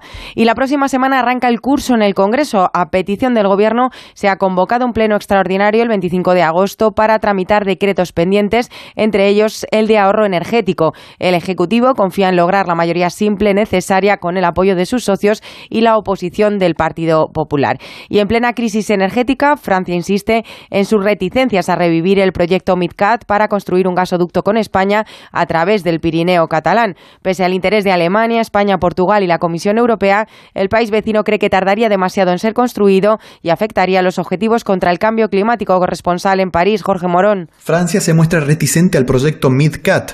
Contrariamente a sus vecinos europeos, el Ministerio francés de la Transición Energética ha considerado hoy que se tardarían años en poder construir un gasoducto con España. El mismo ministerio también remarcó entre los inconvenientes la falta de recursos de la población y el elevado costo de los trabajos que superarían los 3.000 millones de euros. Por el momento, la nueva ministra busca debatir el proyecto con el resto de los países europeos involucrados. La construcción del oleoducto MidCat comenzó a principios del 2000, pero nunca se completó. Quedan por construir 200 kilómetros de enlaces entre Hostalric en Cataluña y Barbaira en el Od. La crisis energética y la alta inflación, que ya es de casi el 11% en España, nos abocan a un otoño complicado y conflictivo, según el secretario general de Comisiones Obreras, Unai Sordo, que en el rojo vivo de la Sexta ha asegurado hoy que luchará por una subida del salario mínimo en la reunión de septiembre con el Gobierno. El salario mínimo interprofesional va a alcanzar el 60% de la media salarial. Es decir, que ninguna persona en nuestro país que trabaje a jornada completa va a percibir un sueldo inferior al 60% de la media de los salarios de nuestro país. Es un compromiso que el Gobierno tiene con los eh, sindicatos también.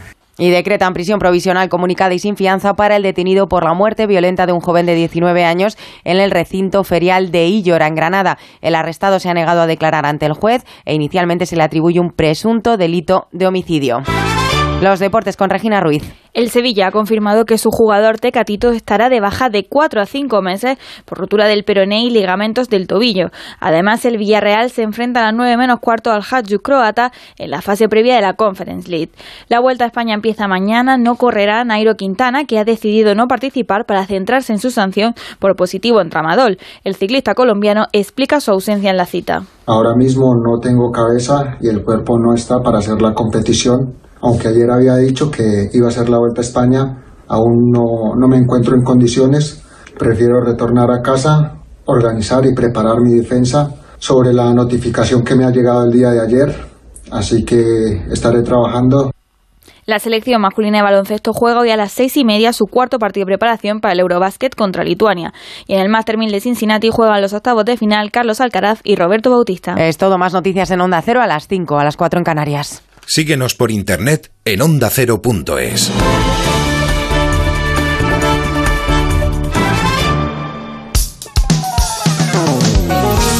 Gelo en verano con Arturo Tellez en Onda Cero.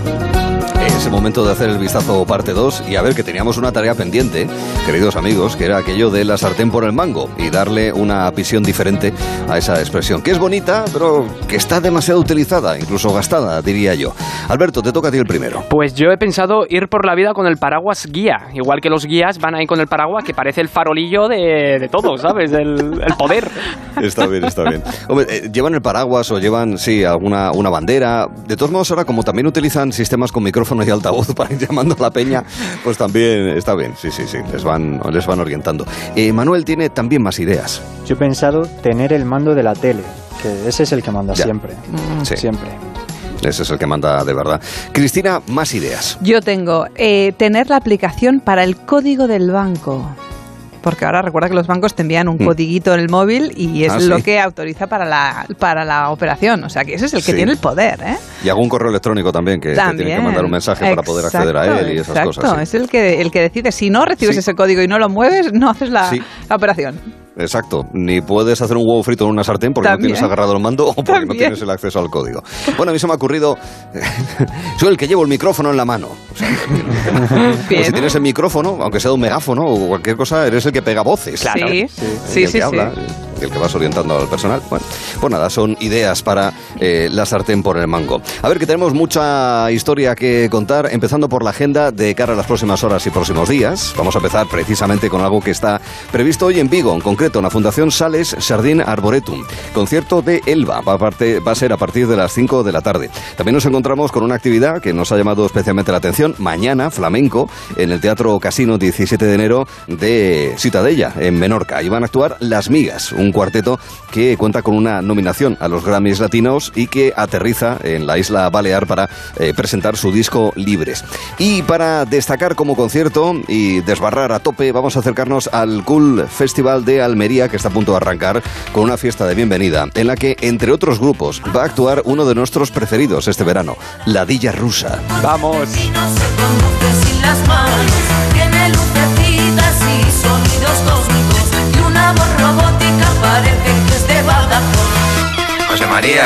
Chacho, soy el coche que te está hablando.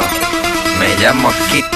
Kit, el coche fantástico. Me han diseñado y tuneado especialmente para ti en Calzadilla de los Barros, provincia de Badajoz. Pero mi Josema es un enamorado, un enamorado de los coches del pasado. Está la Día Rosa a tope, como digo, en la fiesta de bienvenida del Cultural Fest de, de Almería, que va a estar también Arco, Paul 3.14, Comandante Twin, Alison Darwin e eh, Corrales. Pero destacamos a la Día Rosa, que para nosotros es todo un referente sin ninguna duda. ¿Quién iba a pensar que en los tiempos de, de Kit y David Hasselhoff al final, es verdad, los coches nos iban a hablar?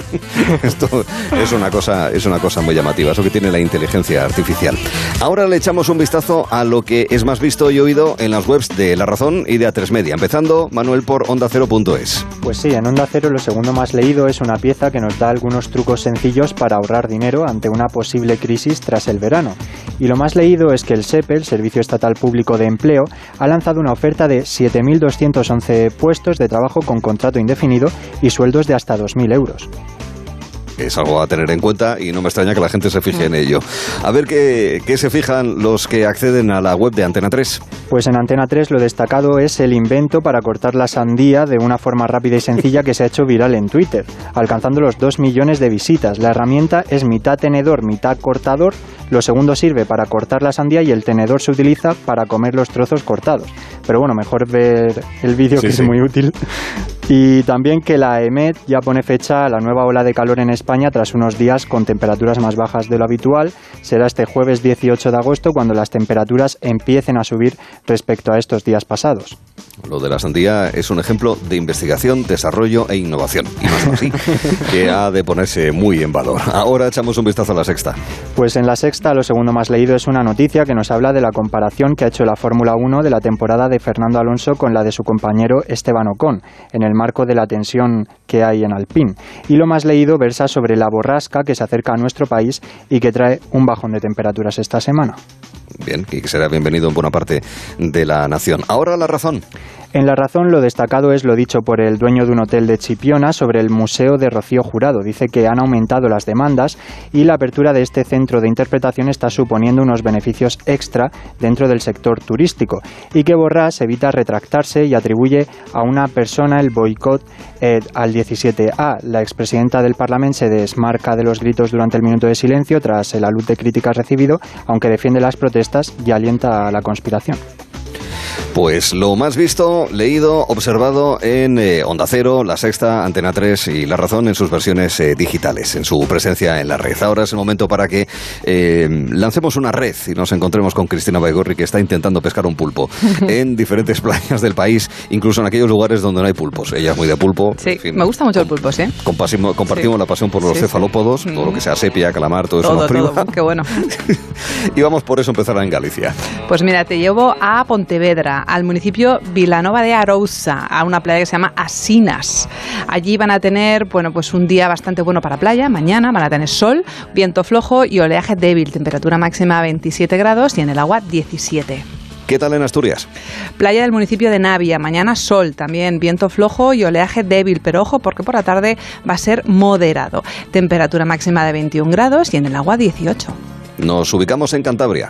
Valdearenas, en el municipio de Piélagos, van a tener sol todo el día, viento y oleaje moderado, temperatura máxima 24 y en el agua 20. Una playa vasca.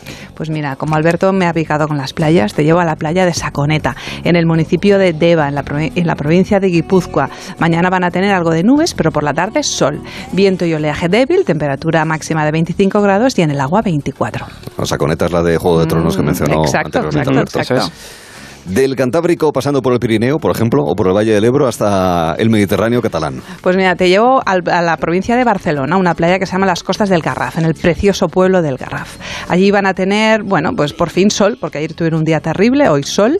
No van a tener apenas viento ni oleaje, temperatura de 29 grados y en el agua 26. Ya estamos en la Comunidad Valenciana. Playa del municipio de Daimús van a tener sol todo el día, viento y oleaje moderado, temperatura máxima de 31 y en el agua 27. Una parada en Baleares. Pues mira, Menorca, como mañana cantan las migas, pues yo he pensado que te voy a llevar a Cala Blanca, que es una cala preciosa al lado de Ciutadella.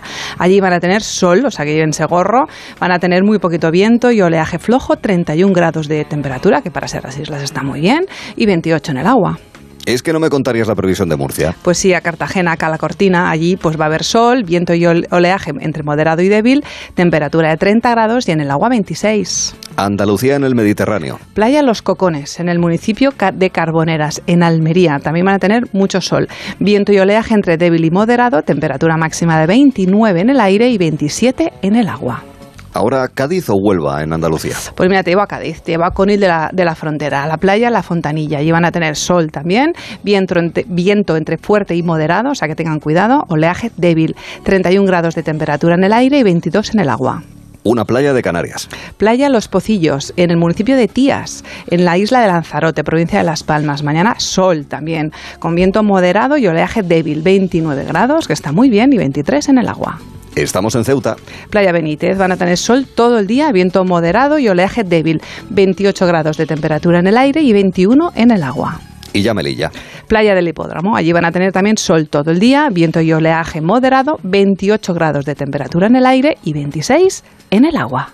Ya están informados, incluso advertidos de lo que se van a encontrar en cuanto al tiempo mañana en diferentes playas de la costa española. Ahora buscamos una noticia musical, ¿verdad, Alberto? Eso es. Hoy en Gelo en Verano nos vamos por las ramas del flamenco, concretamente del flamenco pop, de la mano de Fran James, con su single Como Camarón y Rosalía, que ha salido a la luz en el día de hoy. Lo escuchamos. Nos conocimos en Ibiza, muertos de risa, como camarón yo me partí la camisa, como diría la Rosalía, que mala solamente echar de menos tu sonrisa. Yo la conocí en Ibiza, puesto de risa. Como camarón yo me partí la camisa.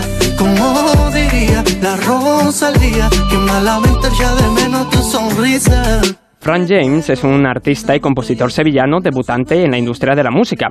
Su interés por la música comenzó hace 12 años, cuando componía con cualquier cuaderno que encontraba. Años más tarde comenzó a subir covers a redes sociales y a partir de ahí pudo tener bolos e incluso fue telonero del grupo de reggaetón Gente de Zona.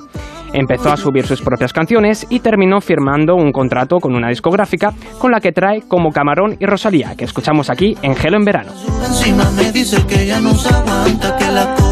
Pasan porque tienen que pasar y esa noche no la vamos a olvidar. Para mí, lo que soy para ti, cosas que sentimos que no supimos decir.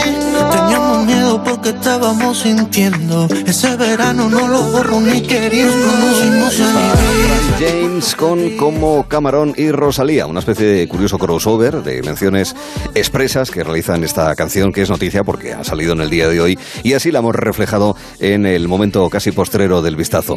Duogelo, hasta luego. hasta luego, Arturo. Seguimos hablando, venga.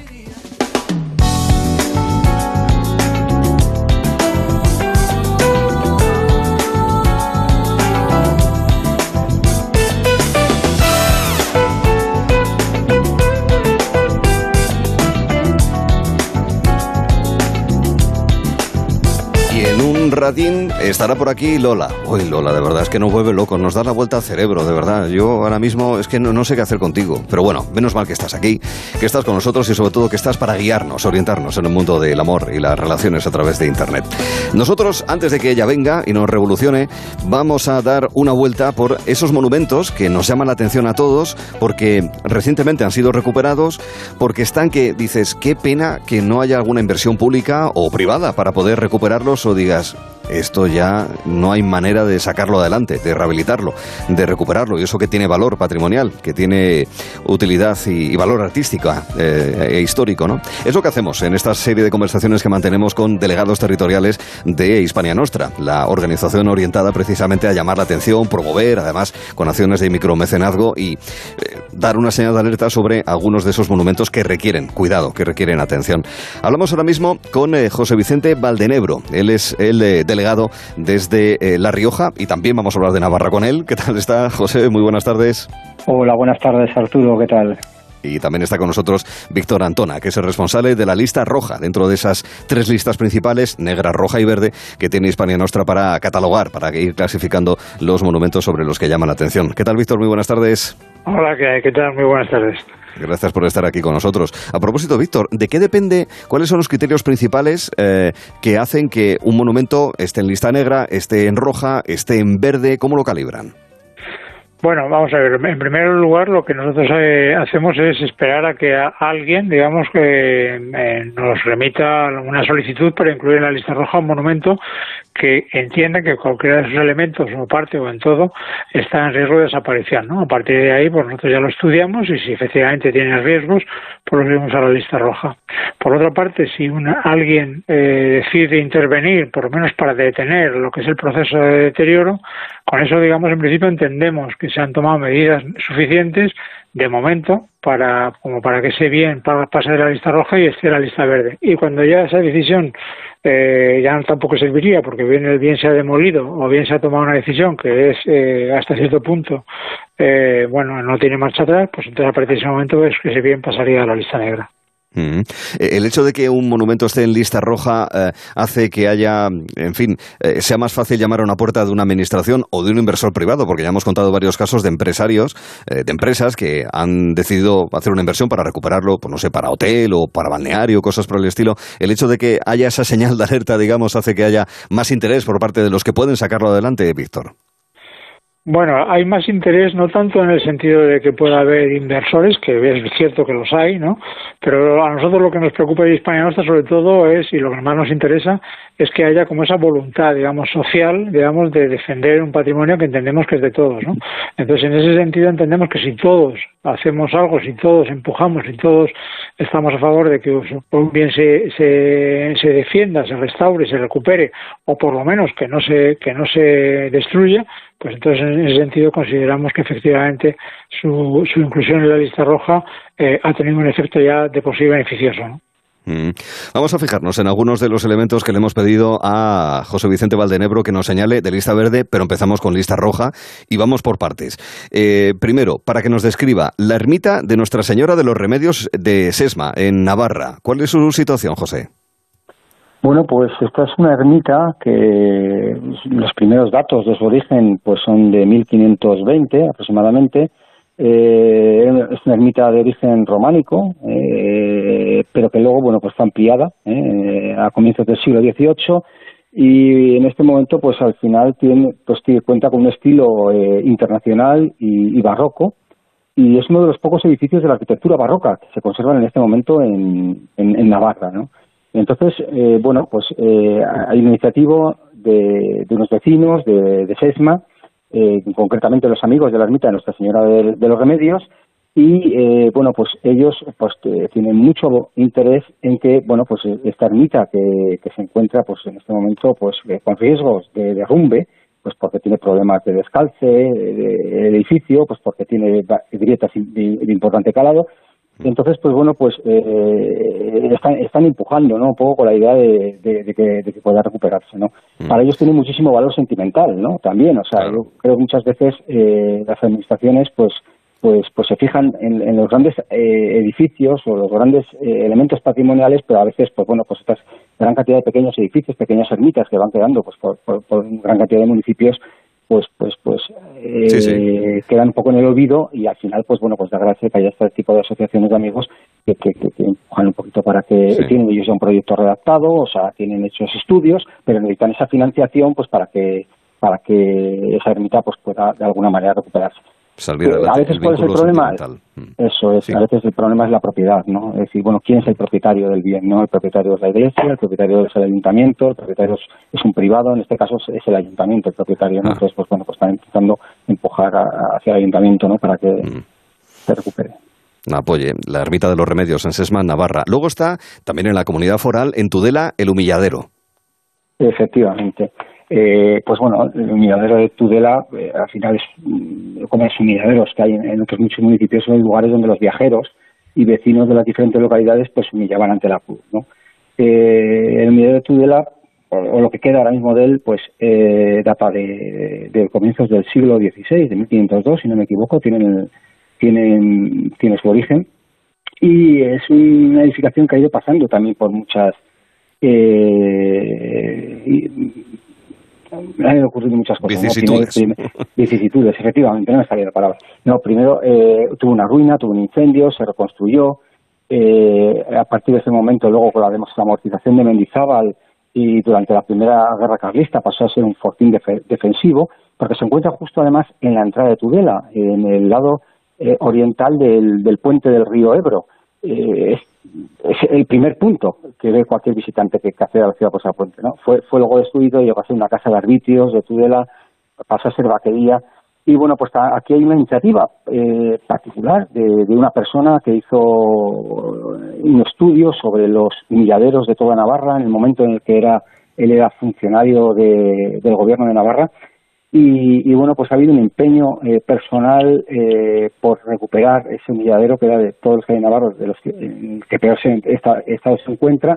Mm. Eh, ha habido varias, varias iniciativas en diferentes legislaturas, pero bueno, ninguna ha, ha cuajado.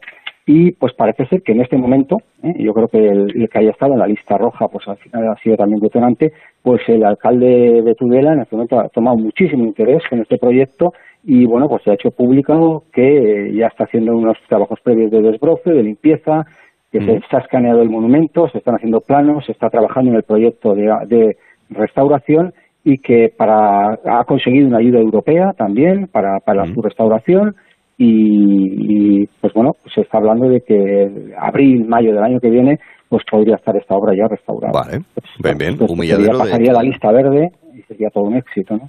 Eso está bien. Y en La Rioja nos destaca San Millán de la Cogolla, ojo, no San Millán de la Cogolla en su conjunto, sino en concreto la ferrería, ¿por qué? Sí, bueno, esto es una de las eh, edificaciones anexas, ¿no?, a lo que era el monasterio, y pues bueno, esto es una edificación que, que data del siglo XIX, y que tiene, pues bueno, un, es, una edificación industrial, el patrimonio también, edificaciones industriales, eh, son elementos patrimoniales importantes, interesantes, se encuentra en el lugar del río, eh, en su momento se denominó el infierno, y bueno, pues era un, eh, el, este lugar próximo al río, pues era un lugar adecuado, ¿no? Pues para estas primeras fundiciones, para la fabricación del, del hierro, pues puesto que tenía la, las materias primas que eran necesarias, ¿no? Minerales, eh, madera con la que poder producir carbón vegetal, en concreto carbón vegetal de haya, y, y el agua, ¿no? que era al final eh, el que servía pues, utilizando la fuerza del río para mover los mecanismos necesarios para, para, para, para la fabricación de este, de este, de este hierro. Eh, conserva un gran, un gran horno, un horno importante, eh, y lo que ocurre es que el edificio pues en este momento está totalmente comido por la vegetación, prácticamente uh -huh. casi inadvertido, ¿no? Es de propiedad privada y bueno pues eh, también pues hay una voluntad pues, de, de, que pueda recuperarse por lo que ha significado para, para ese lugar claro. en, el, en el río Cárdenas ¿no? En la ferrería de San Millán de la Cogolla. Eh, Víctor, ustedes son, eh, pertenecen a una organización hispana nostra que llama la atención, ya hemos explicado cuáles son los fines fundamentales de la organización, eh, y me gustaría saber, mirando fuera, y sabiendo el patrimonio que tenemos en España, pero mirando que países cercanos también lo tienen y muy notable, Portugal, Francia y tal, en fin, no voy a mencionarlos porque lo sabemos. Eh, ¿Cómo, la, la comparativa, cómo saldríamos? Ustedes que son sensibles a esta cuestión, ¿cómo, cómo saldríamos eh, parados, digamos? Bueno, vamos a ver, yo creo que eh, saldríamos bien parados en, un sentido, es decir, España efectivamente tiene un patrimonio inmenso, eh, pero bueno, es como todo el mundo sabe, pues eh, de decenas de miles de elementos. Desde hace, pues, yo creo que pondría como hito la, la, la entrada en vigor de la Ley del Patrimonio Histórico Español del 85 y a partir de ese momento se produce también porque digamos con la democratización de la sociedad, la mejora económica en términos generales tanto del Estado como de las familias, se produce una especie como de, disparo hacia arriba en cuanto a la recuperación de patrimonio, la restauración, la, la recuperación de cascos históricos, en fin, toda serie. Yo creo que hoy, digamos, cuando me echamos la vista atrás, podemos sentirnos orgullosos de todo lo que hemos hecho. Hay un patrimonio extraordinario, eh, muy bien conservado y muy bien restaurado, eh, con además tenemos un elenco de, restauradores, de profesionales vinculados al tema del patrimonio que es excepcional, están entre los mejores del mundo, son gente a las que se viene a buscar de distintas partes de, del mundo cuando hay problemas específicos sobre temas concretos y yo creo que en ese sentido hemos hecho mucho. Lo que pasa es que, como decía, es decir, tenemos un patrimonio tan descomunal que todavía queda mucho por hacer. Y ahora quizá la mirada tendríamos que volverla a todas esas zonas donde efectivamente poco a poco se han ido despoblando porque ahí hay un patrimonio muy interesante hay un patrimonio que es un reflejo mm, perfecto, preciso, de cuál ha sido la evolución de este país en, en ese tipo de comarcas y que a, a, al compás de que se van despoblando, pues lógicamente ese patrimonio se va perdiendo, ¿no? Yo, por poner un ejemplo muy muy breve, ¿no? El ejemplo en, en, en León, en, en, Corullón, hay un hay un poblado minero que se, que se que se levanta en los años 50 porque se localiza al lado una, una mina de wolframio. Curiosamente, esa mina de wolframio se utiliza entre otras muchas cosas, para, para aquel momento, ¿no? para fortificar o para fortalecer, digamos, determinado tipo de armas, tanto en la Segunda Guerra Mundial como luego en los años 50 en la Guerra de Corea, que se vende a Estados Unidos. ¿no? Lógicamente, cuando eso pasa, aunque el wolframio se sigue utilizando, pero bueno, la, la, mina se va abandonando, se pierde, pero queda ahí ese poblado que se hace para 40 familias, que se levanta en su momento, en un sitio magnífico y que desde lo alto de la peña donde se encuentra la mina se pueden ver las médulas, está en la zona del Bierzo, ¿no? Entonces es como una visión de 2000 años de lo que hemos hecho a lo largo de esos 2000 años de, en una sociedad, digamos, que ha ido explotando el territorio, tanto desde el punto de vista agrícola, ganadero como minero, sí, sí.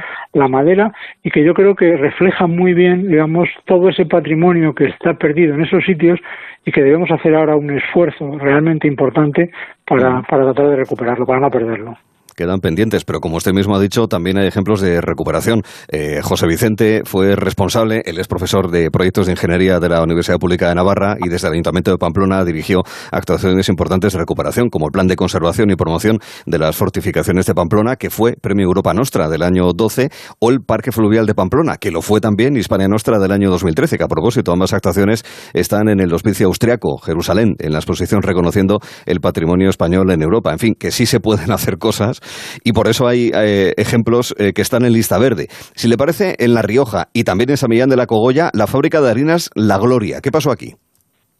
Bueno, pues esta es otra de las edificaciones que están ligadas al monasterio de San Millán de, el monasterio de Yuso, en San Millán de la Cogolla.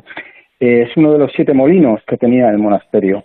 Eh, bueno, pues esto ha ido pasando de, de padres a hijos y, de, y realmente, pues bueno, pues eh, hubo un momento en que el, el, el, edificio pues también estaba abandonado, estaba sin uso, había sido una harinera importante, ya originariamente fue molino de harina, pero luego ya en el siglo XIX se transformó en, en, un, en una harinera moderna, con tecnología francesa, con las máquinas más modernas de aquel entonces, hasta que ya dejó de utilizarse. Estaba abandonado el edificio, pero conservaba pues lo que era la estructura, lo que era su, su propia maquinaria y bueno hubo un llamamiento de para para para también para su recuperación y aquí aquí fue la propia familia la que decidió pues darle un uso ligado a la hostelería eh, y un uso museístico entonces en este momento hay un museo en lo que es la fábrica de harina donde se puede ver eh, todo el proceso de fabricación moderna por decirlo de alguna manera de, de la harina y eh, también se puede se dispone de un, de un, alojamiento rural con su restaurante.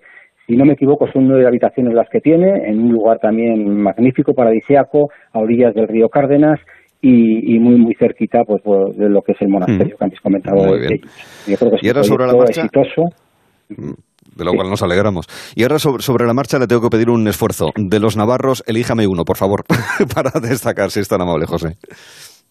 Bueno, pues casi me quedo, hablaría ahora mismo un poco de la iglesia de Santa Elena de Abaiz, ¿no? En Lerga también podría hablar. Un proyecto que no hace mucho pues me tocó eh, acercarme por el, por el despoblado de Abaiz a, a, hacer unas imágenes, de, a sacar unas imágenes de, de, de, los trabajos que habían realizado. Es una iniciativa también popular eh, de una asociación de vecinos. Eh, es, eh, está muy, muy, muy cerquita también de lo que es el poblado eh, romano de Santa Cruz de Eslava. Y bueno, pues eh, los trabajos se iniciaron, en este caso, por parte de los vecinos eh, a, a, a, trabajar, hicieron también un proyecto y luego en diferentes fases pues han ido buscando financiación, que en este caso pues, pues eh, la pudieron obtener a raíz, ¿no? Yo creo que se sensibilizó un poco a las instituciones y tanto a raíz de la Fundación Caja Navarra como del sello MECNA, del Gobierno de Navarra. El Gobierno de Navarra en el año 2015 eh, lanzó una iniciativa de mecenazgo cultural de tal manera que, eh, bueno, pues eh, algunas de las iniciativas interesantes eh, de este ámbito pues podían acogerse a, a, a, a Entonces, bueno, pues los particulares, las empresas pues tenían importantes desgrabaciones fiscales, ¿no? Ah, importante eso. No es el único caso momento, que... Sí, en aquel momento pues bueno, ayudó, ayudó a que pues, mm. bueno, pues, eh, algunas de estos edificios que están a la lista roja pues pudieran eh, Salir. pasar a la verde, ¿no? Como este. Santa Elena de Baiz, en Lerga y la fábrica de harinas de La Gloria, de San Millán de la Cogolla, ejemplos de lista verde que nos ha destacado José Vicente Valdenebro, que junto a Víctor Antona han compartido este rato para mirar hacia nuestro pasado para que es presente y que siga siendo futuro. A ambos, muchísimas gracias y muy amables. Muchísimas Gracias. Gracias y hasta la próxima. Seguimos. Una tarde tranquila, una playa tranquila. Este verano mereces pasar unas vacaciones tranquilas. Porque con la alarma de Movistar Prosegur te avisan si pasa algo en casa en menos de 29 segundos. Y si fuese necesario, llaman por ti a la policía. Disfruta del verano por 14,90 euros al mes durante tres meses, contratándola hasta el 7 de septiembre. Infórmate en tiendas Movistar o en el 900-200-730. Dos cositas. La primera, me he quedado tirada y has tardado en venir a por mí. La segunda, yo me voy a la mutua. Vente a la mutua y además de un gran servicio de asistencia en carretera, te bajamos el precio de tus seguros, sea cual sea. Por esta y muchas cosas más, vente a la mutua. Llama al 91 555 5555 91 555 5555. Condiciones en mutua.es. Volverás de tus vacaciones con imanes para la nevera, postalitas que guardarás en un cajón para no volver a verlas nunca más y pareos que no vas a ponerte en la vida. ¿Y de verdad vas a volver sin tu cupón extra de Navidad de la 11? Estas vacaciones no te olvides de comprar tu cupón extra de Navidad de la 11. Ya está a la venta con 75 premios de 400.000 euros y más de 910.000 cupones premiados. Compra ahora tu cupón extra de Navidad de la 11. A todos los que jugáis a la 11, bien jugado. Juega responsablemente y solo si eres mayor de edad. Este verano en Carglass, por la reparación o sustitución de tu parabrisas, te regalamos un inflador Casals para tu coche. Y para las bicis, los hinchables de la piscina, el patinete. Carglass cambia, Carglass repara. Promoción válida hasta el 3 de septiembre. Consulta condiciones en carglass.es. Agencia negociadora les ha cambiado la vida. Os merecéis un, un monumento. Me habéis ayudado muchísimo y me habéis despejado mucho el futuro y donde todo el mundo te da con la puerta en las narices, vosotros lo habéis conseguido. Estoy muy contenta. No lo dudes. Si tienes casa en propiedad y quieres pagar un 80% menos cada mes por tus préstamos, llama gratis al 900-900-880. 900-900-880. Llama ahora. Te cambiará la vida. Onda Cero Madrid, 98.0 FM. Imagina que tu mejor amigo te dice de pronto que se ha enamorado de tu pareja. ¿Qué harías? Este verano, ven al Teatro a Reír con el Bar Prodigioso de Roberto Santiago. Desde el 25 de agosto en el Teatro Quique San Francisco. Una comedia prodigiosa. ¿Todavía sigues utilizando azúcar tradicional en tus bebidas y recetas? Es hora de dar paso a la panela de Gourmet Latino, el verdadero azúcar 100% natural de cultivos sostenibles que mantiene todas sus propiedades al no estar refinado. Además, aportará a tus platos y bebidas un sabor delicioso. Gourmet Latino, porque comer sano es vivir mejor. Búscalo en tu supermercado habitual. ¿Quieres vender tu coche? Busca, compara y si alguien te paga más, ven a Ocasión Plus. Mejoramos cualquier tasación. Mejor pago garantizado. Pago en 30 minutos. Ocasión Plus. Ocasión Plus. 13 centros en Madrid. Nuevas aperturas en Arganda y Villalba. Localiza tu centro más cercano en ocasiónplus.com. Abiertos sábados y domingos. Colaboran con Decorman, armarios y vestidores Distor, Fontalcala Fontanería, Yo Cocino Cocinas y Lifestyle Electricidad 91 609 3370 o decorman.es. Este viernes la liga se juega en Radio Estadio. Tras empatar en el debut liguero, Español y Rayo abren la segunda jornada de liga en Cornellá. Español Rayo Vallecano. Desde el Sánchez Pijuán, dos equipos que necesitan sumar. Sevilla Valladolid. Además, las paradas habituales en los estadios de Segunda División. Para los amantes del ciclismo, primera etapa de la Vuelta a España. Y toda la información del Campeonato de Europa de Atletismo. Este viernes desde las 7 de la tarde, vive el deporte en Radio Estadio con Edu García. Te mereces esta radio. Onda Cero, tu radio.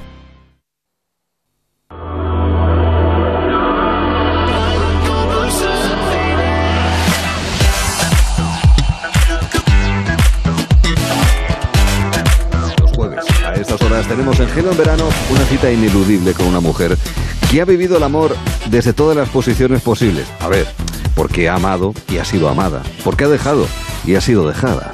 Por amor ha vertido lágrimas de alegría, pero también de tristeza. Eso lo ha convertido en lo que para nosotros es una gurú con grandes habilidades de seducción y que quiere compartir, menos mal, con los oyentes de Onda Cero. Con todos ustedes, Lola de Tinder. Qué malos son. Los rubios y los marenos. Son malinos todos los hombres. Malísimo, malísimo. Lo que quiero es que me abra un Tinder. Swipe, swipe, swipe, swipe, swipe. Tú lo que quieres es que me abra un Tinder, que me abra un Tinder. Pa' que te haga más. Tú lo que quieres es que me abra un Tinder, que me abra un Tinder. Pa' que sea tu crush. Ay. Lola, pero ¿cómo vienes hoy? ¡Qué energía! Bienvenida, guapa. Buenas tardes, Hola. Arturo, hijo. Buenas tardes también a, a todos los oyentes de Onda Cero que nos escuchan apurando las vacaciones. Mm. Los más pudientes con el aire acondicionado y los más tiesos con el abanico. Sí, oye, oye, puede que algún oyente, sería raro, que nos escuche por primera vez, no se haya abierto nunca una cuenta en Internet, en Tinder o en otra aplicación de estas que sirven para conocer al, al personal, a la gente, mundillo que le parezca que, que solamente es para gente joven y no es así. No, no, no, no, no. La gente joven ligamos por Instagram y hasta por Wallapop. Tú sabes, mira que te vendo este espejo para que te veas la carita de ángel que tiene. Ay, pues mira, tú tampoco estás nada mal. Ay, carita de Azucena. Ay, ay, pues ¿cómo ha dicho que te llamaba? Bueno, da igual, nos liamos. Dice, claro que sí, guapi. Y ya está. Bueno. ya, ahí está. Pero será tan fácil la cosa, yo, yo creo que no tanto, ¿eh? que, que muchas personas se las ven y se las desean para ligar y eso, claro, tiene fácil remedio, siguiendo los consejos de Lola de Tinder los jueves aquí Ole. en Gelo en verano. ¿eh? Claro que sí. Mira, el amor no tiene edad. Y nunca, nunca hay que rendirse. Mm. Tú, tú sabes que en España, Arturo, hay 12 divorcios cada hora. ¡Wow! Esos son 48 matrimonios que se rompen cada vez que tú haces el programa. Pues habrá que compensarlo, ¿no? Con esta sección, digo yo. Eh, Lo cual significa que, que, en fin, que hay material, hay gente con la que ligar. Es una estadística muy interesante, pero igual que la gente se separa, vuelven a quedar, como decimos, libres para otras relaciones. Eso es lo bueno. Ay, ya les hemos contado alguna vez que hay aplicaciones específicas para mayores de 50 años, precisamente. Bueno, yo te digo una cosa, Arturo, ahora una mujer de 50 años está como una de 30 años del siglo pasado. Estáis para verla, para veros, chicas. Hay aplicaciones para todo tipo de personas. ¿Qué quiere, qué quiere tú, por ejemplo, una pareja que te dedique mucho tiempo?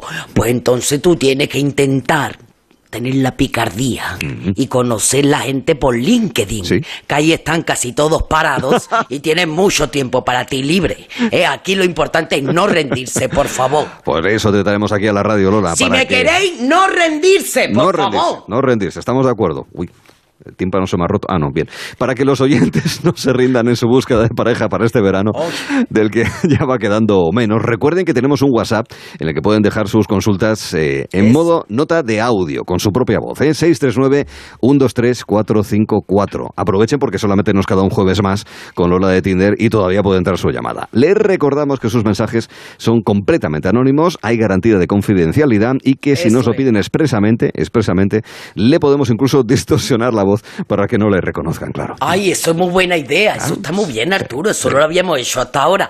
Pero mira, no le vaya a poner una voz de pitufo. No, no. Porque es que entonces pierde todo el cesapil, ¿sabes? Sí. Tú le tienes que poner una voz así. ¿Cómo te diría yo? Como de secuestrador, que da así más morbo de hola, estás sola, ¿sabes? Así como. Eso es muy importante. La llamada es anónima y no deja rastro en la factura. También importante. Pues si te y en parece... Hacienda tampoco, ¿eh? Tampoco, no sea que venga la ministra de Tracatra. Pues si te parece, vamos con la primera llamada de fulanita. A ver. Bueno, eh, hola, yo es que quería consultar porque la verdad es que he tenido un par de experiencias, por decirlo de alguna manera, un poco pochas. Y la verdad es que pff, después de eso como que he perdido pues las ganas de tener pareja, de Pobrecita. buscar algo y no sé. ¿Qué me aconsejáis para recuperar un poquito la chispa? Es una fulanita a la que no le quedan ganas de seguir buscando. Esto puede ocurrir también. ¿Tú qué le aconsejas, Lola? Pues mira, lo primero que deje aparcado una temporadita el Satisfyer, porque es que ese artilugio del demonio ha hecho mucho daño a la masculinidad. Y gasta electricidad, hay que ahorrar. Hombre, mira, eso hay muchas mujeres que después de probarlo ya se han conocido a sí mismas y ahora prefieren merendar solas, ¿me comprendes? Sí. Y yo, y pues ya no pierden tiempo en estar intentando para conocer a alguien y esto no puede ser, por favor. Pero a ver, Lola, ¿cómo le puedes decir eso también a fulanita, hombre? No, sí, sí, hay que decírselo. Aquí vamos con la verdad por delante, aunque duela. Esta muchacha ya se ha cansado de tener otros pochos. ¿Eh? Se le ha quitado hasta la chispa de la voz. Hombre, en el amor no, no hay que acostumbrarse nunca a la derrota, nunca. ¿Sabes por qué? porque el brillo de los ojos no se opera, Arturo. Mm, muy atinada esa, esa consideración. De todos modos, el mero hecho de que haya dejado el mensaje en el WhatsApp, en el 639-123-454, significa que quiere cambiar la situación y que no se ha rendido todavía. En realidad solamente te pide consejo para recuperar la chispa, en realidad. Bueno, eso es verdad. Así que para esta fulanita y para todos los que estén, como te diría yo, así alicaídos, sin ganas de seguir buscando, aquí va el consejito. Querida fulanita, al amor, al amor le pasa como a la noche. El momento más oscuro siempre es antes de amanecer. Así que no te vayas a dormir ahora, porque si no, estás colado. Sigue intentándolo. Tú que eres tan guapa y tan lista, tú que te mereces un príncipe, un dentista, tú, tú no te quedes de lado que este verano se van a quedar sueltos muchos que valían la pena. Estaban pillados y están de nuevo en el mercado. Aprovecha las ofertas de los cierres por liquidación, fulanita. Que acaba la temporada de verano. O sea que el consejo que le das a fulanita es que, que no se rinda, que, que lo siga intentando, aunque se le hayan quedado las fuerzas así un poco pochas, como dice ella misma. Ahí estamos, pico pala, prueba y rock. Mira, fulanita, no te olvides que todos, todos los que estamos en el juego tenemos la oportunidad de ganar. ¿eh? No todo el mundo gana la lotería con el primer billete que compra. ¿eh? Y fulanita, mira, selecciona un poquito el número, hija, que, que parece que siempre compras el 13. Eso es muy No puede ser importante. tampoco. Es importante seleccionar a quien le damos eh, le gusta. Recuérdanos cómo se hacía eso en Tinder, Lola. Bueno, eso es muy fácil. Tú estás en la aplicación y vas viendo las personas, ¿no? Si te gusta, le das con el dedo a la derecha. Es hacer swipe a la derecha. Si no te gusta, le das a la izquierda. Y si te gusta mucho, si te gusta mucho, Arturo, le das para arriba así. Para, para arriba. No conocía yo Sí, esa manera de swipear. Es que ya saben qué es esto de pasar el dedito por la pantalla. ¿Qué pasa si le das para arriba? Pues que profundizas un poquito más. Ay, qué bien. Y no te quedas solo con la foto de portada. Se abre todo, salen más fotos, sale la descripción, la música que le gusta, su Instagram para que le miren las costuras por dentro. ¿sabes? Stalkearlo, stalkearlo. sí. Es stalkearlo ahí. Tiene, yo que sé, va a tener un poquito más de criterio para seleccionar. Mm. Y bueno, si los dos se dan a la derecha, pues llega lo que todo el mundo quiere. El match. Ahí está. Y a partir de ahí, ya cuando empiezas a chatear, como primer paso para una posible cita. Esto ya lo hemos contado en otras ediciones. Y si alguien tiene dudas, le sugerimos que le echen un vistazo al podcast de Onda Cero, a Lola de Eso. Tinder, ¿eh? que así es. En los primeros capítulos ya nos detallaste cómo manejarse en, las- en estas aplicaciones de citas, ¿sí?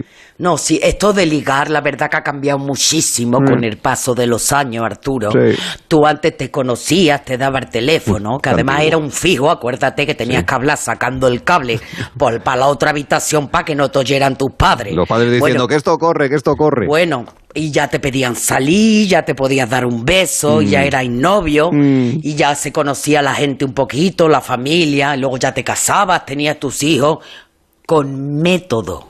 ¿Me comprenden? ¿Eh? Lo voy a decir, va a ser polémico, pero con Franco se ligaba mejor. Pero ¿cómo puedes decir eso? Te veo un, un pelín nostálgica, fíjate, mirando No, al es pasado. la verdad. Claro, es la verdad. Claro, eh, eso, eso es cierto. De todos modos, ahora hay mucha libertad y hay tantos recursos virtuales para conocer a más gente eh, de la que te, te- cruzas, te cruzas en la vida. O sea, puedes conocer más gente de la que ves a diario. Bueno, cuidado, no confundirse porque esa época, esa época era en la que yo más ligaba. Mm.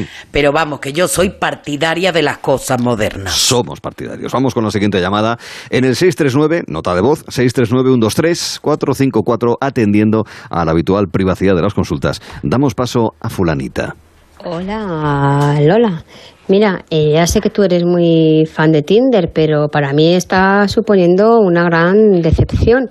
Resulta que he quedado varias veces eh, a través de, de Tinder y después eh, nunca jamás ha habido una sola cita. Pero es que además ni un solo mensaje. Directamente que todas las personas con las que he quedado han desaparecido haciendo fu como el gato. Entonces yo creo que lo que Tinder hace es eh, dar lugar a tener eh, muy mala educación y muy malos modales. Qué cosas, qué cosas dice. Otra oyente desencantada con el Tinder. Ya van dos esta tarde. ¿Qué le podemos decir? Bueno, tampoco se puede decir que todo el que esté en Tinder es un maleducado, ¿me comprende? Sí. Porque de ahí también salen cosas bonitas. Bueno, por lo que cuenta esta fulanita, pues ha tenido la mala suerte y con los que ha quedado pues eran unos cobardes Mm. y efectivamente pues con muy malos modales porque esta fulanita es ya por lo que vemos una profesional de sufrir el ghosting. Hombre, el famoso ghosting. Explícanos en cualquier caso Eh. en qué consiste.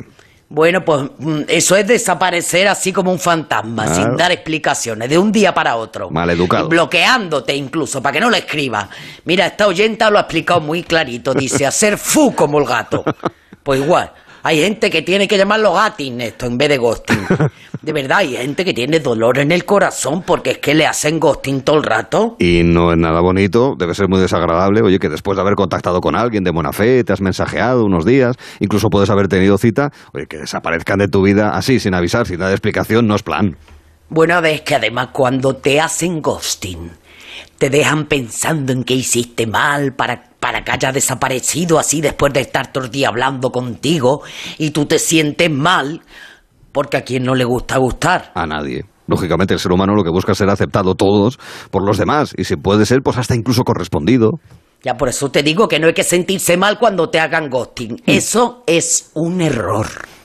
Y si te aprendes la teoría, si te lo vuelven a hacer, esto no te va a doler ya más. Es como una vacuna. Ustedes lo van a probar y verás cómo funciona. Claro, Mira. hombre, esto hay que, vivir, hay que vivir de todo y seguir adelante. Atentos todos, ¿eh? que Lola nos va a dar el consejo entonces para salir ileso de un ghosting. Lo primero, lo primero que tienes que grabarte a fuego, por favor, es que no ha desaparecido porque tú le hayas decepcionado o le hayas asustado como si fuera un monstruo. No.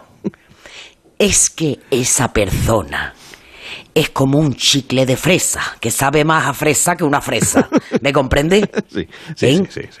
Y lo mismo pasa con los eructos de chorizo y con los hombres que son demasiado hombres. ¿Sabes? Que, que empiezan en tu vida prestándote demasiada atención, muy caballerosos, ya un poco pesados, demasiado atentos, bombardeándote a mensaje, a cumplido, y luego ¡fu! como el gato, como decía aquí la fulanita. vale, vale. Eso se ve venir ya. Vale, o sea, vamos a ver. Primero, nos estás entonces eh, pidiendo o recomendando que desconfiemos del que es excesivamente galante, insistente, porque eso puede ser el aperitivo del ghosting. Exactamente, Arturo. Eso, eso ya te va a dar una pista. Pero mira, si aún así tú le quieres dar una oportunidad y, y quedas en persona y luego desaparece sin dar explicaciones, puente de plata. Así de claro. Hombre, eso que te has quitado de encima, por favor. Amor muerto, abono para tu huerto, ¿eh? Pero nunca, nunca sentirte mal. Eso no, por favor. No es tu culpa. Claro, es es que el que está demostrando malos modales es el que ejecuta el ghosting, no Ahí el que lo sufre, claro. Eso es. Claro. De todos modos, la realidad también demuestra, eh, en las llamadas que recibimos en el 639-123-454, es que la persona que sufre el ghosting se queda, que también hay que entenderlo, echa polvo, y el que se ha ido a la francesa se quita de encima el marrón de despedirse. Que es muy feo eso del ghosting, Lola. Eso es muy feo, más feo que picio. Sí. Mira, me da mucha pena que estas dos llamadas hayan sido, ¿cómo te diría yo? Mm, Desencantadas de Mm. las aplicaciones, ¿eh? Que no pasa nada, aquí se saca todo lo que llega, ¿eh? Que todavía se puede seguir ligando también a la antigua usanza. Sí, sí, que quede claro. Pero de verdad que si le cogéis el truquillo a las aplicaciones de cita, mira, os va a abrir muchísimas puertas que ni os imaginabais. Es es eso que se dice de salir de la zona de confort, ¿no? Bueno, algunos lo que quieren son entrar en la zona de confort, Arturo. Ya me entiendes. Sí, sí, sí, sí. Bueno, pues nos encantaría meter alguna llamada que fuera más positiva en el 639-123-454. Eso, por favor. ¿eh? Y que los oyentes nos cuenten historias de éxito positivas. ¿eh? De todos modos, tendrá que ser en otra ocasión, dado que ya no nos queda más tiempo para el consejo final de Lola. Directamente que pase nuestro querido maestro golondrino. Favor, eso lo tenía que haber dicho yo, pero Ah, es verdad, perdón, disculpe. por cierto, poco lo pasa. Arturo, ¿tú sabías que el maestro golondrino es una eminencia en Japón? Ah, sí, de por ni idea. Hombre, arte tiene, sin duda. Mira, mira cómo sonríe. Ah, ¿cómo pues? Ahí donde lo ves eh, tan mayor, él ha inspirado a mucha gente con sus dedos. La Rosalía lleva las uñas así como homenaje a él. A ver, Lola, céntrate. Vamos ya con el consejito que nos van a dar las cinco. Arriba, maestro. Vámonos. Casi a las 5 de la tarde me abrí una cuenta en Tinder. Con un poco de curiosidad, casi a las 5 de la tarde, dándole a la pantalla para seleccionar los mensajes, no tardaron en llegar. A las 5 de la tarde yo ya tenía 100 match. Pero si quedo con alguien a las 5 de la tarde y no se presenta ni el aire, a las 5 y 5 de la tarde me olvido de esa persona y tiro para otro baile. Porque estamos aquí para divertirnos, no para sufrir. Y si no me quiere y no le intereso, ¿para qué lo quiero de regreso? Y si no te habla y no te empotra, que se lo quede otra. Consejos de la experiencia, lo que no sé es qué opinará García Lorca de, esto. Pobrecito. Mm, sí, sí. Oye, a propósito, mencionó a García Lorca porque es que además se cumplen 86 años de su asesinato. Pobrecito, ¿Eh? sí, Sí, sí, que de alguna manera lo tomamos como homenaje de Lola de Tinder eh, a la gran poeta granadina. Sí, sí, sí.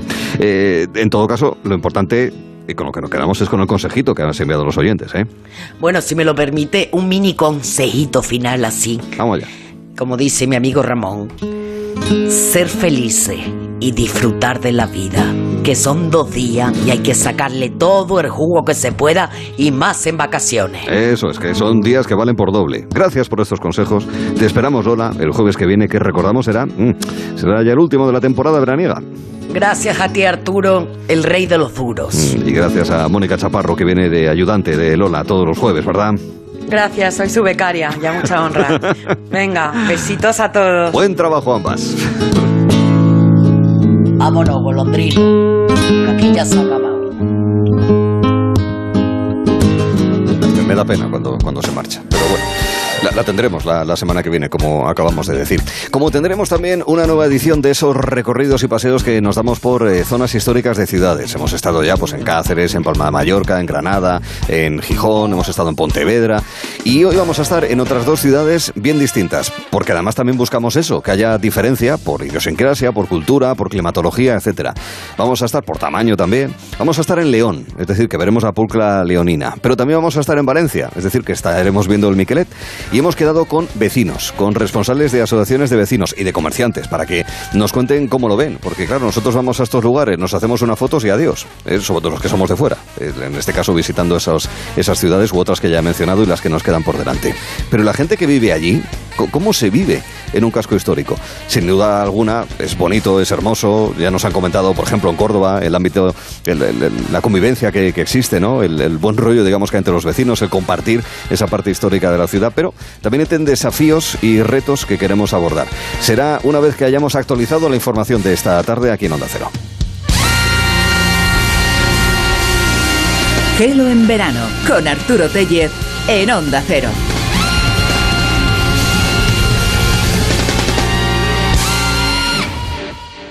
Me gusta el fútbol, los domingos por la tarde, la mayor de mis pasiones, todo el día toda la Champions. Contrata mi Movistar con todo el fútbol con un 25% de descuento. Llévate un Smart TV desde 0 euros y ahorra hasta 698 euros. Movistar, tu vida mejor. Una madre o un padre lo daría todo por sus hijos. Aún así, uno de cada tres niños y niñas en España no tiene asegurada una comida completa al día. Colabora con las becas Comedor Educo y ayuda a revertir esta situación. Entra en educo.org o llama al 900-535-238. Educo. Educar cura. Es que esta casa se queda cerrada meses y estamos a cuatro horas de aquí. Sí, la casa está cerrada, pero se queda bien protegida. Con las cámaras y sensores podemos detectar si alguien intenta entrar. Y si hace falta, avisamos a la policía al instante para que puedan actuar. E incluso con el servicio de custodia de llaves, abrirles la puerta a nosotros mismos para que no tengas que venir. Está todo previsto. Este verano protege tu hogar frente a robos y ocupaciones con la alarma de Securitas Direct. Llama ahora al 900-272-272.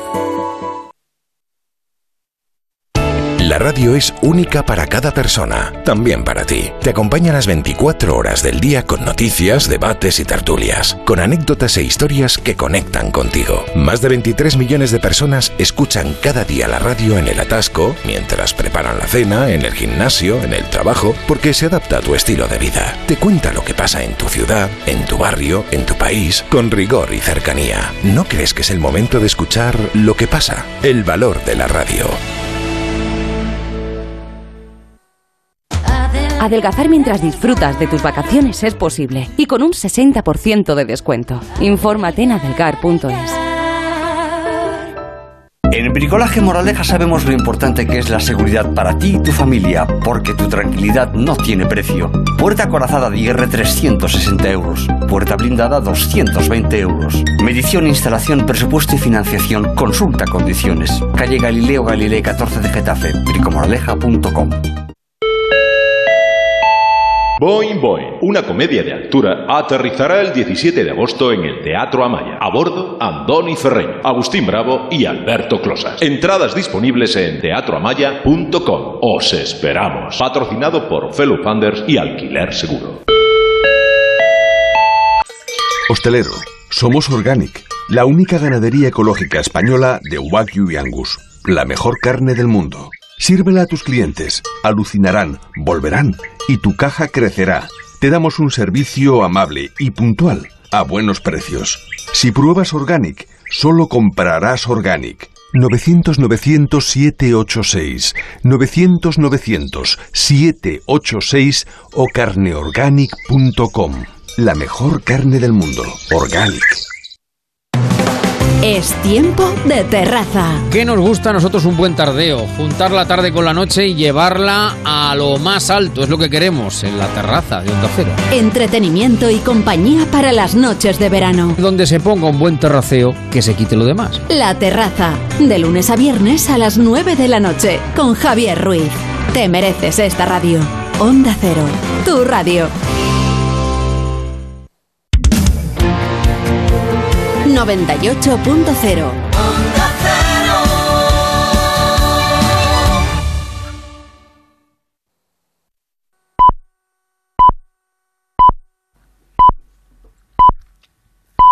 Son las 5, las 4 en Canarias.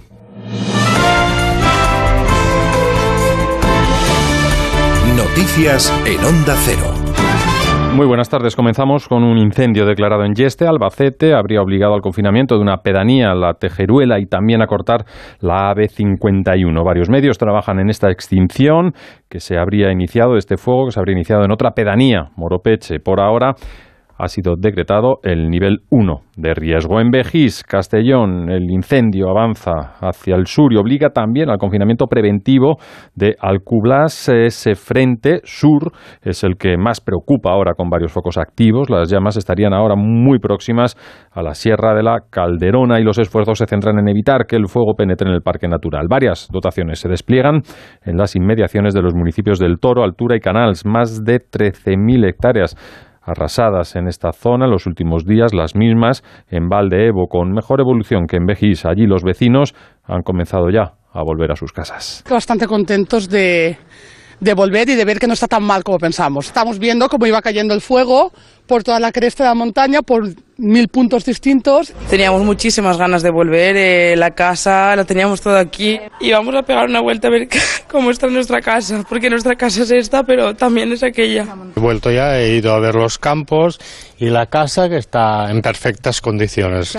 En Argelia siguen descontrolados los incendios en el este del país. Según el último parte de las autoridades, habrían muerto ya al menos 37 personas. Y en Italia crece el balance de fallecidos, al menos 5, por las lluvias torrenciales que están golpeando la costa de Córcega y se dirige a la Toscana, Roma, Manuel Tori. Sí, el mal tiempo está causando daños e inundaciones en diferentes partes eh, de Italia, donde por el momento se contabilizan al menos cinco fallecidos. Una de las regiones más afectadas es ahora mismo Toscana, donde en algunas provincias ha habido que incluso evacuar a un centenar de habitantes debido a vientos de hasta 140 kilómetros por hora, al igual eh, que en Liguria, la región de Génova, eh, que junto a Emilia-Romagna son los tres territorios que por el momento momento han solicitado el estado de calamidad. En las últimas horas destaca además que en la plaza de San Marcos, en Venecia, eh, se han caído algunos fragmentos de ladrillo del campanario de la célebre Basílica eh, Veneciana. Temporales en Milán y nubes aquí en Roma ahora mismo y a la espera de lluvias mañana viernes.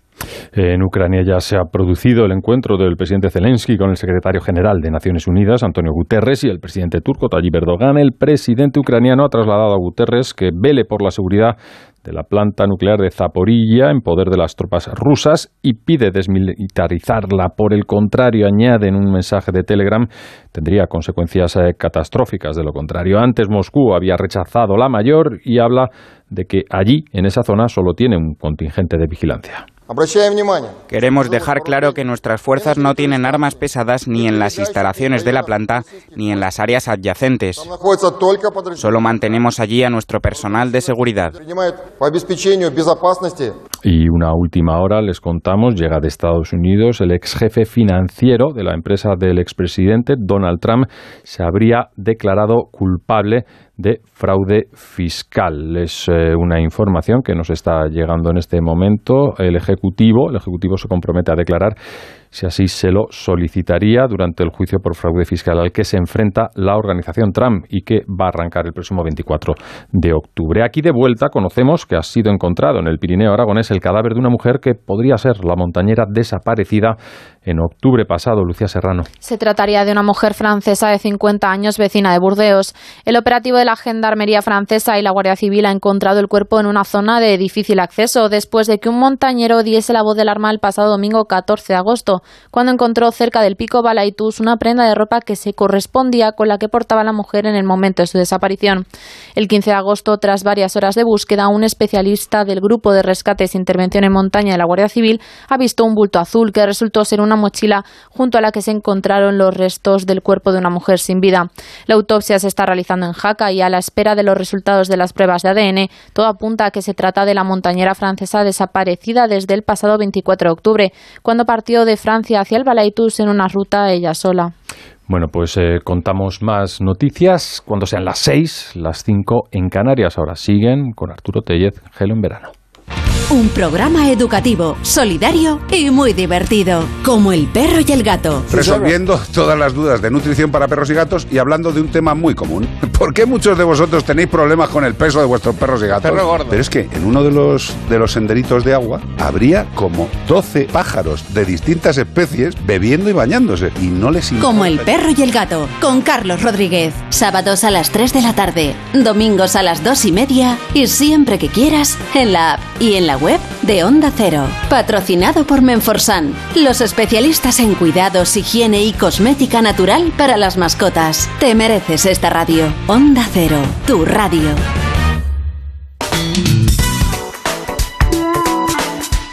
Gelo en verano con Arturo Tellez en Onda Cero. Utilizando algo de imaginación, algunos textos y sobre todo buenos guías, vamos a estar dentro de unos minutos en el yacimiento romano de Carisa Aurelia, en Cádiz. Visitaremos también el Castro de Baroña, en La Coruña, y no dejaremos de estar en el Cerro de los Almadenes, en Segovia, donde nos encontraremos con vestigios de la cultura romana, de la castreña y de la visigótica en cada uno de esos lugares. Es el diferencial que hemos preparado sobre yacimientos arqueológicos. Hay tanto donde elegir. Nos hemos centrado en esos lugares porque nos ofrecen variedad y diversidad histórica y también geográfica, que de alguna manera lo que inspira también este recorrido por cascos históricos.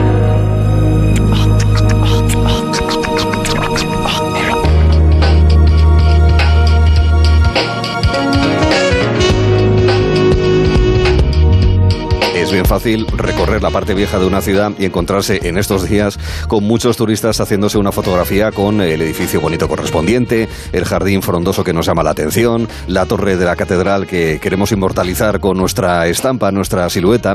Y recorremos esos espacios eh, con el mayor respeto posible, apreciando su valor en la historia, en el arte, en la arquitectura, en la escultura, pero a lo mejor no demasiado conscientes de que hay vecinos que hay residentes. Y ese es un poco también el espíritu, la idea con la que hacemos esta serie de conversaciones en Gelo en Verano. Hoy hemos invitado, por un lado, en León a Juan Dopico. ¿Qué tal, Juan? Muy buenas tardes. Buenas tardes, ¿qué tal?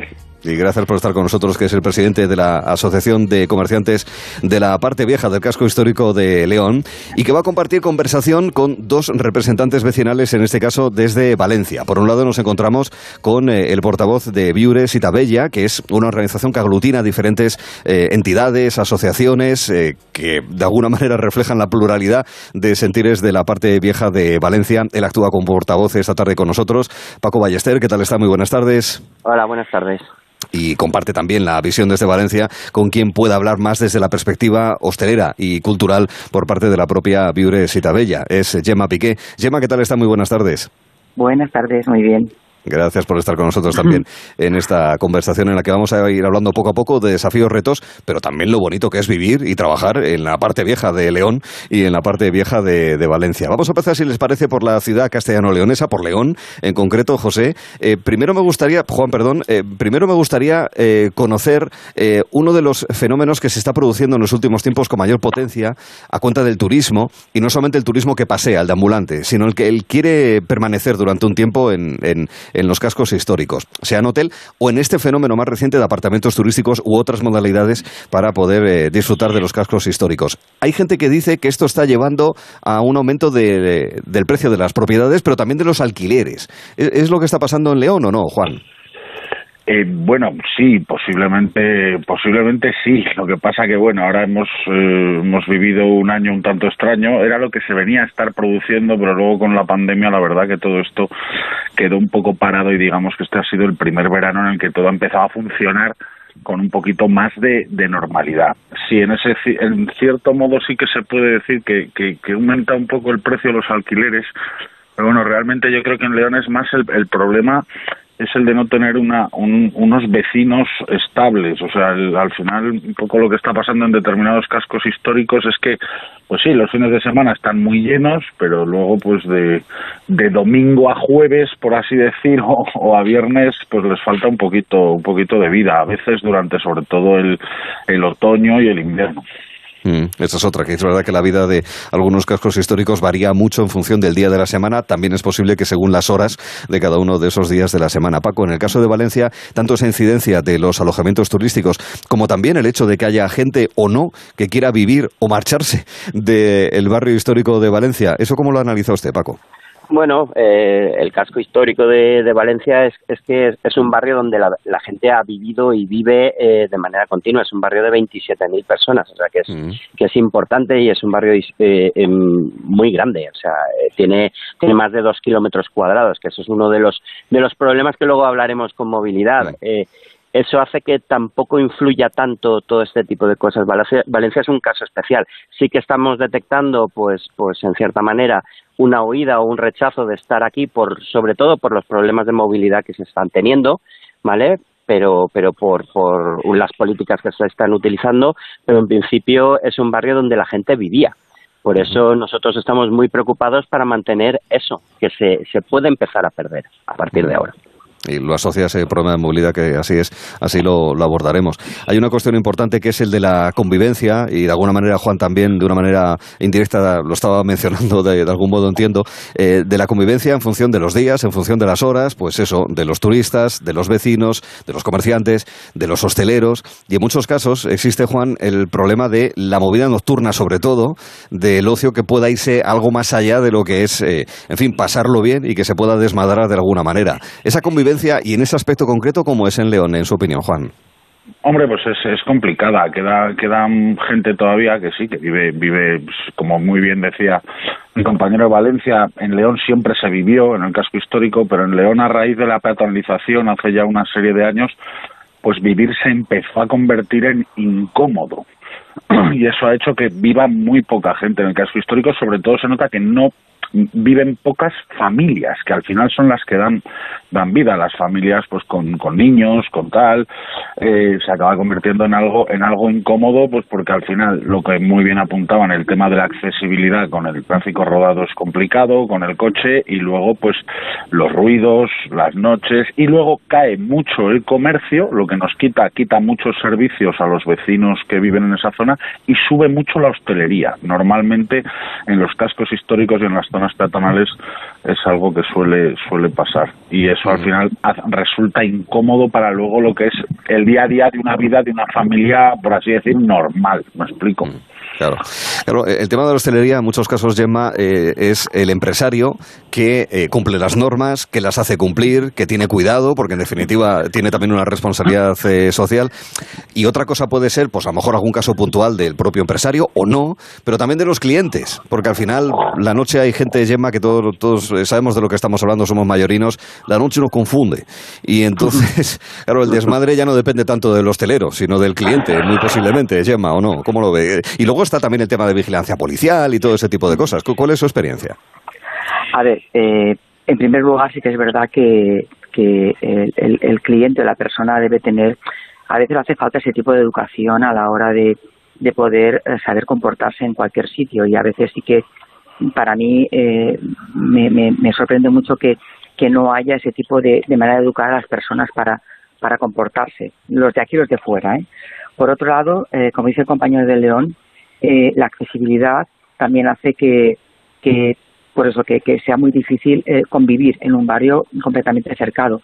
Pero además, la suerte que tenemos de momento, porque nuestro, nuestra priorización es muy, muy, muy, muy, muy pronta, se ha hecho en plena pandemia, nos hemos encontrado con peatonalizado en plena pandemia, sí que es verdad que la hostelería que aún queda en el centro histórico, aún una hostelería de siempre, la hostelería que cuida a los de a los de los de dentro y los de fuera, ¿no? Y que y que se cuida muy mucho porque somos personas de, de muy pequeñas, de, de poquito de poquitos trabajadores y, y pequeño. Lo que sí que estamos dando cuenta que cada vez que cerramos se abre una franquicia o se abre un tipo de local que ya no es tan fácil de, de, de controlar, ¿no? Entonces, eh, sí que es verdad que pues pasa mucho como con el comercio, ¿no? Que de un comercio que puede ser como un, un atractivo desde la gente de los pueblos, la gente de los barrios, la gente que venga de fuera, se va convirtiendo cada vez más en como una franquicia, ¿no? Como eh, está lo que está en todas partes y esa es un poco la pena que, que puede ocurrir. En cuanto a que la gente va por ahí, pues sí, sí que es verdad que la gente sale, pues eso, a veces no controla lo que hay arriba y es muy importante saberlo y ya eh, la culpabilizar siempre como culpabilizar al empresario, ¿no? Como parece que esta pandemia también es como culpa de, de la hostelería o de abrir o cerrar o, o, o, no abierto, ¿no?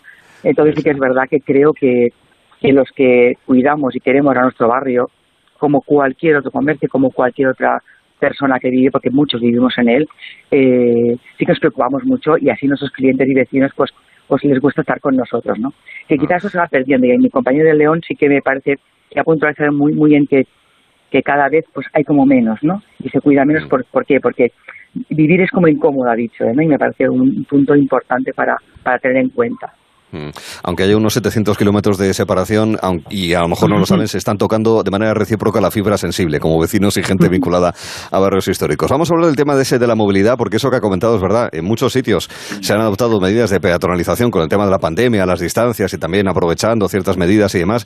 Y, en fin, no solamente en bastantes sitios ha habido mucha polémica con eso, eh, y, vamos a abordarlo. El tema de la peatonalización, que en realidad empezó en los años 90, en algunas ciudades se extendió y se ha, ido creciendo, pero sí que es verdad, Paco, vamos primero por la experiencia valenciana y luego la leonesa, la peatonalización también ha llevado a sus problemas de movilidad, a vaciar algunas, algunas calles, ¿no?, que se han quedado medio muertas.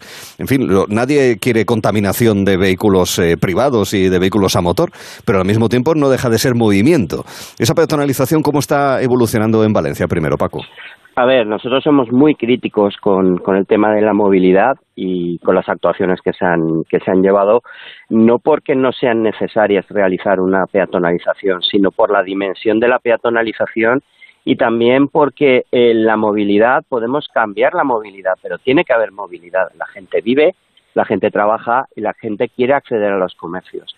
Entonces, en una ciudad tan grande como Valencia, con un centro histórico tan grande, que es uno de los más grandes de Europa, con un mercado central que era una especie de centro comercial para todas las comarcas de Valencia, que todo el mundo iba a comprar ahí, eh, eh, de 8.000 metros cuadrados, que es uno de los más grandes, por no decir el más grande de Europa, además una joya arquitectónica, eh, se ha peatonalizado de una manera radical, y esto lo sabían, pero y además quitando líneas de autobuses. O sea, eso era un, nudo de, líneas de autobuses. Que sí, que tenemos que quitar los coches y los eh, vehículos rodados de los centros de las ciudades para cambiar la movilidad, etcétera, pero tenemos que poner transporte alternativo. Eso ha generado muchísimos problemas. Lo primero para los vecinos, porque la accesibilidad se convierte en accesos de cualquier punto de la ciudad al centro en 10 minutos a 30, 35, etcétera. Y eso está pasando. ¿Eh? porque, porque ha sido gigantesco. Es que son más de, es, un diámetro de dos kilómetros cuadrados donde no hay ni una parada de metro. O sea, se han hecho nuevas líneas de metro, pero ninguna de las proyectadas iban a la plaza del ayuntamiento, al mercado central y al centro histórico. O sea, tendrían que haber tres paradas de metro como hay en todas las ciudades grandes de Europa donde se ha peatonalizado los centros. Hemos hecho un montón de propuestas, tranvías de superficie como los que habían, sin contaminación, buses eléctricos pequeñitos que recorrían todo el barrio, porque también hay gente mayor que está pues nada, han dejado, han, han eh, eh, centrifugado todas las líneas de autobús fuera, han quitado, han dejado de las que accedían al mercado central, han dejado pues un tercio de ellas con unas frecuencias pues, pues menores, con lo cual ha hecho que el mercado central cambie eh, de, de paradigma, ahora ya es un mercado casi de, de, turistas y, los comercios tradicionales, que había un montón de comercios alrededor tradicionales, están cerrando porque los clientes tienen mucha dificultad de acceder, muchísima dificultad de acceder. La, experiencia de León Juan. Eh, pues muy parecida, la verdad que me siento muy identificado con Paco. Hombre, hay diferencias porque claro, él habla de paradas de metro, ¿no? En León no, no tenemos. Pero sí que, sí que, sí que es verdad que, que al final, eh, mira, yo me he enfrentado eh, a muchos políticos, muchos años, a los políticos en los cascos históricos no les gusta ver los coches, a ninguno. Yo llevo 15 años en esto, a ninguno y en muchas ciudades.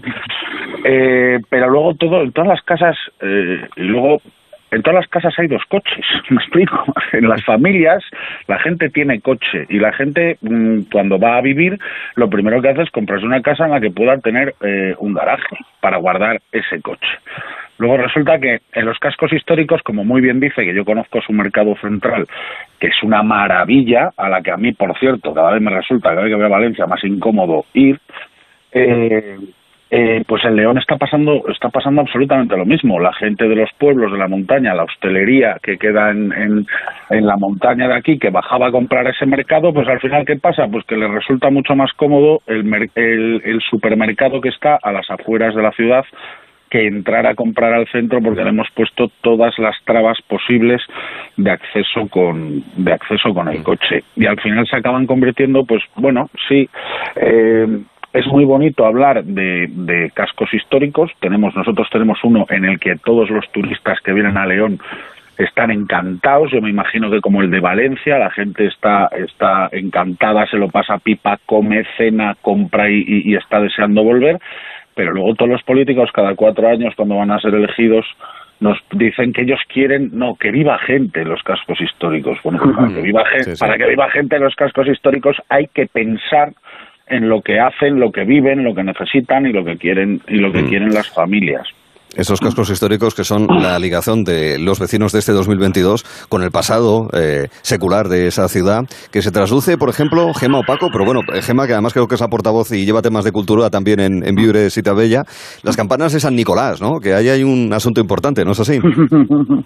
Sí, tenemos la ordenanza del ruido en el que están también regulando toda clase de ruidos y ruiditos de, de, de, de que es verdad, pero estamos como siempre, o sea, es verdad que puede, puede molestar eh, cada cuarto de hora de toque una campana, pero al final las campanas es, es, un, es una, una manera de identificar que ahí hay vida.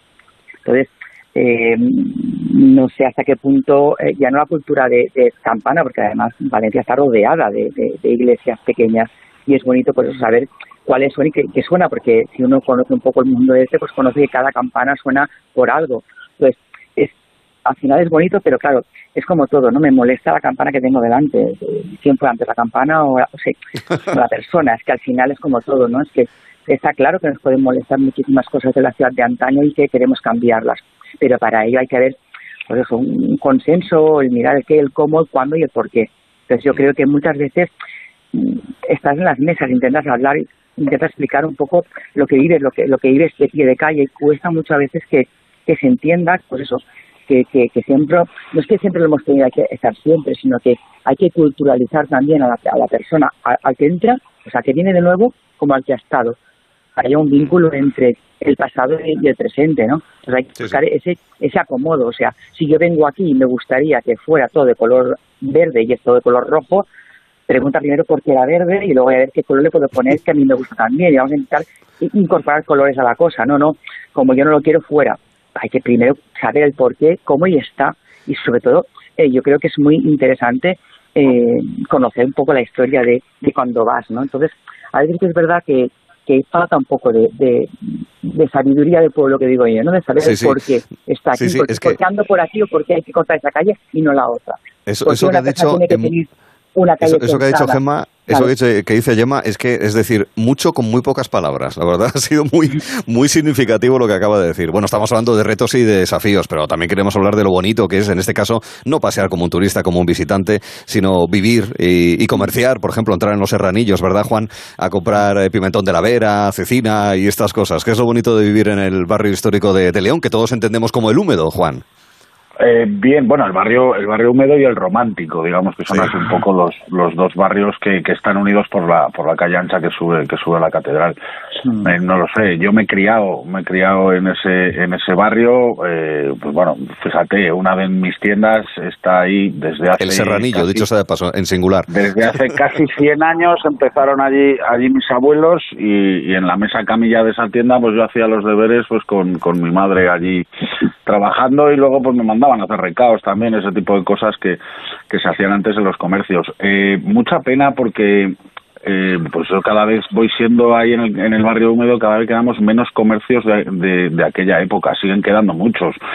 Eh, zapaterías, armerías y tal, pero por desgracia de más de, de 60 años y que permanezcan en la misma familia, pues cada vez cada vez vamos quedando menos. Muy contento porque sí que ves que, que, que León es una ciudad viva, sobre todo este año después de, de la pandemia y de todo lo que hemos vivido fueron los barrios, los cascos históricos sufrieron, sufrieron mucho, precisamente por eso que, que están muy orientados al turismo. Y yo creí que, que tenemos que aprender que, que, los cascos históricos no tienen que depender tanto del turismo, que hay que hacerlos una pizquitina más, más, más habitables para que los disfruten y pueda vivir, pueda vivir gente. Y a los políticos simplemente pedirles que, que antes de quitar los coches de un sitio que piensen dónde los van a meter, porque al final, como bien decía muy con mi compañero de, pues si no ponen paradas de metro, pues, pues aquí en León con, con decir, bueno, vamos a quitar los coches, pero vamos a hacer unos parkings disuasorios a unos precios razonables en el entorno y yo estoy seguro que todo el mundo estaría deseando deseando utilizarlos y, haríamos más cómoda la vida y más compaginable las dos las dos partes, la turística y la otra ya digo que eso no es eh, se ha repetido en varias ciudades a cuenta del tema de la pandemia. En el caso Paco de Valencia, pues casi también a modo de conclusión, lo bonito que es vivir en Valencia, con todos los retos y desafíos que hemos dicho, pero también en su parte antigua. No, eso es una preciosidad. Yo eh, vivo toda mi vida en el, en el centro, mi familia ha vivido todavía en el centro y por las tardes el, el poder tener eh, una horita, y yo no me canso eh, de pasear para arriba, para abajo, por la calle Caballeros, por la Lonja, por el Mercado Central, es, es, una, es una verdadera maravilla. Es una pena, y esto pues lo llevo repitiendo en todas las reuniones, etcétera, que que no podamos no podemos hacer que toda la gente vaya a disfrutar de todo eso de una manera tranquila y ordenada. Y que cada vez que, que, haya menos gente que pueda vivir su vida de una manera normal en el centro histórico. Y fundamentalmente y a modo de conclusión pienso yo que los tiempos de los políticos no son los tiempos de la gente o sea, ellos tienen un programa que lo tienen que ejecutar, igual en unas zonas donde no les han votado directamente, o sea, que, que, y no y no gobiernan para, para, para la gente que vive ahí, gobiernan para para sus votantes. Entonces, en cierta manera, lo que se tendría que entender que antes de hacer una serie de políticas, primero hay que dar las soluciones para luego acometerlas. La peatonalización está muy bien, ¿vale? Pero antes de peatonalización hay movilidad y esa movilidad tiene que estar resuelta porque si no, andar eh, eh, en una zona donde tienes distancias de dos kilómetros y medio solamente andando, para gente mayor es inviable y no puedes vivir, no puedes llevar a la gente a los colegios, no puedes acudir a los centros de salud y hay que pensar un poco en las personas y no en tu idea que eso es lo que hemos echado en cara. Y luego los temas de los políticos se rodean de asesores que son asesores políticos y no asesores técnicos. Y eso hay que hacérselo mirar. Pues eh, desafíos, pero también soluciones, ideas y debate en torno a el presente y el futuro de lo que es el pasado de muchas ciudades, los cascos históricos. Degustando una deliciosa y fresca horchata en Valencia con Gemma Piqué y con Paco Ballester desde Viure Bella. Ambos muchísimas gracias, un saludo, cuídense, muy amables. Gracias. Muchas gracias, muchas gracias y degustando cecina, chorizo, salchichón del serranillo. ¿Hay algún leonés en el equipo Gelo? También le digo, Juan, que le conoce a usted y que está llorando a lágrima viva en este momento. Lo sé, lo sé. Mándale, es muy querido, muy querido por aquí y me, haría mucha ilusión verle. Muy buen tipo, Nacho, sí señor. Bueno, Juan, un abrazo, cuídese. Un abrazo, muchísimas gracias. Hasta luego. Nacho, que es Nacho Arias, realizador técnico en Madrid, de Gelo. Seguimos. Te acompañamos esta tarde con Gelo en verano. De 3 a 7 en Onda Cero. Gelo. Gelo.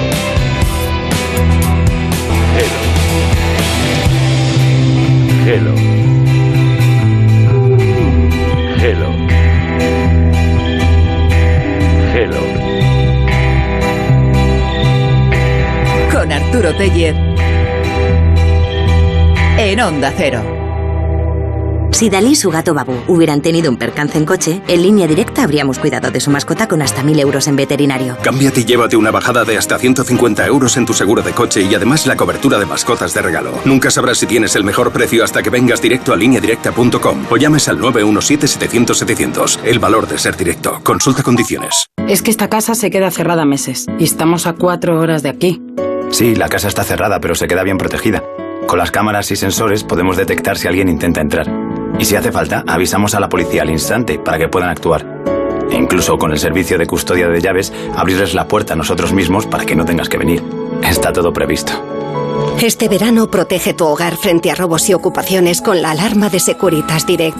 Llama ahora al 900-272-272. Cuidado con la sopa que quema. Siempre hay alguien que cuida de ti.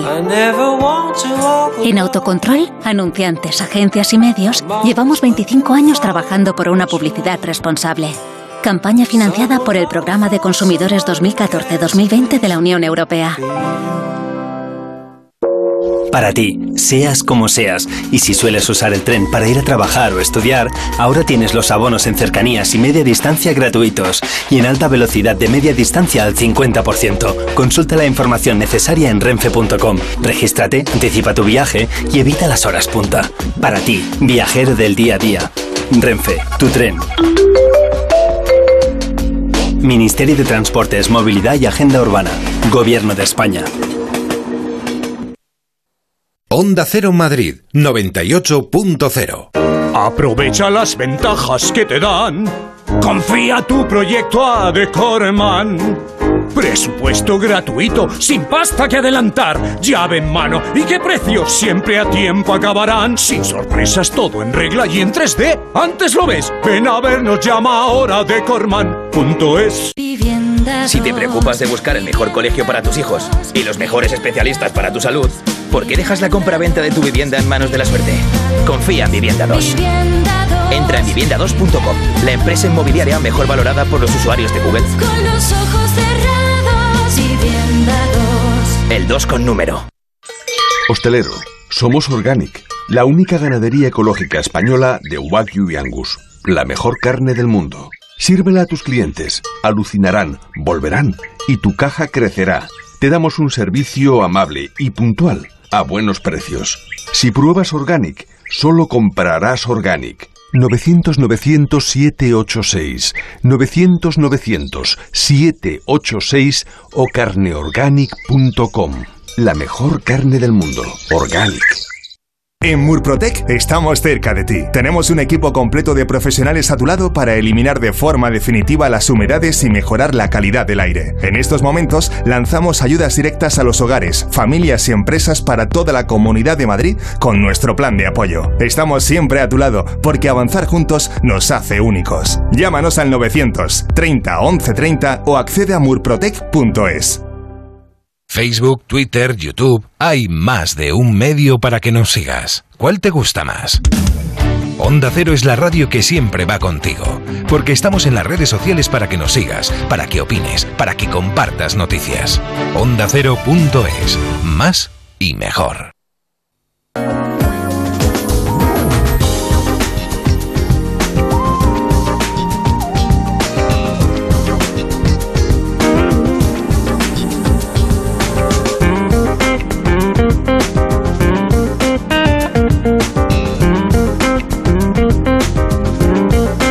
32, las 5 de la tarde, una hora antes en Canarias. Podemos conocer más de nuestro pasado visitando museos, mm, acercándonos a yacimientos arqueológicos, pero en este último caso, siempre y cuando se puedan visitar, porque sí que es verdad que una de las misiones de los arqueólogos es recuperar lo que son nuestro patrimonio, nuestro pasado, para entenderlo mejor, no solamente las piedras, sino también cómo éramos, cómo eran los que vivían en el territorio que ahora conocemos como España, ¿verdad?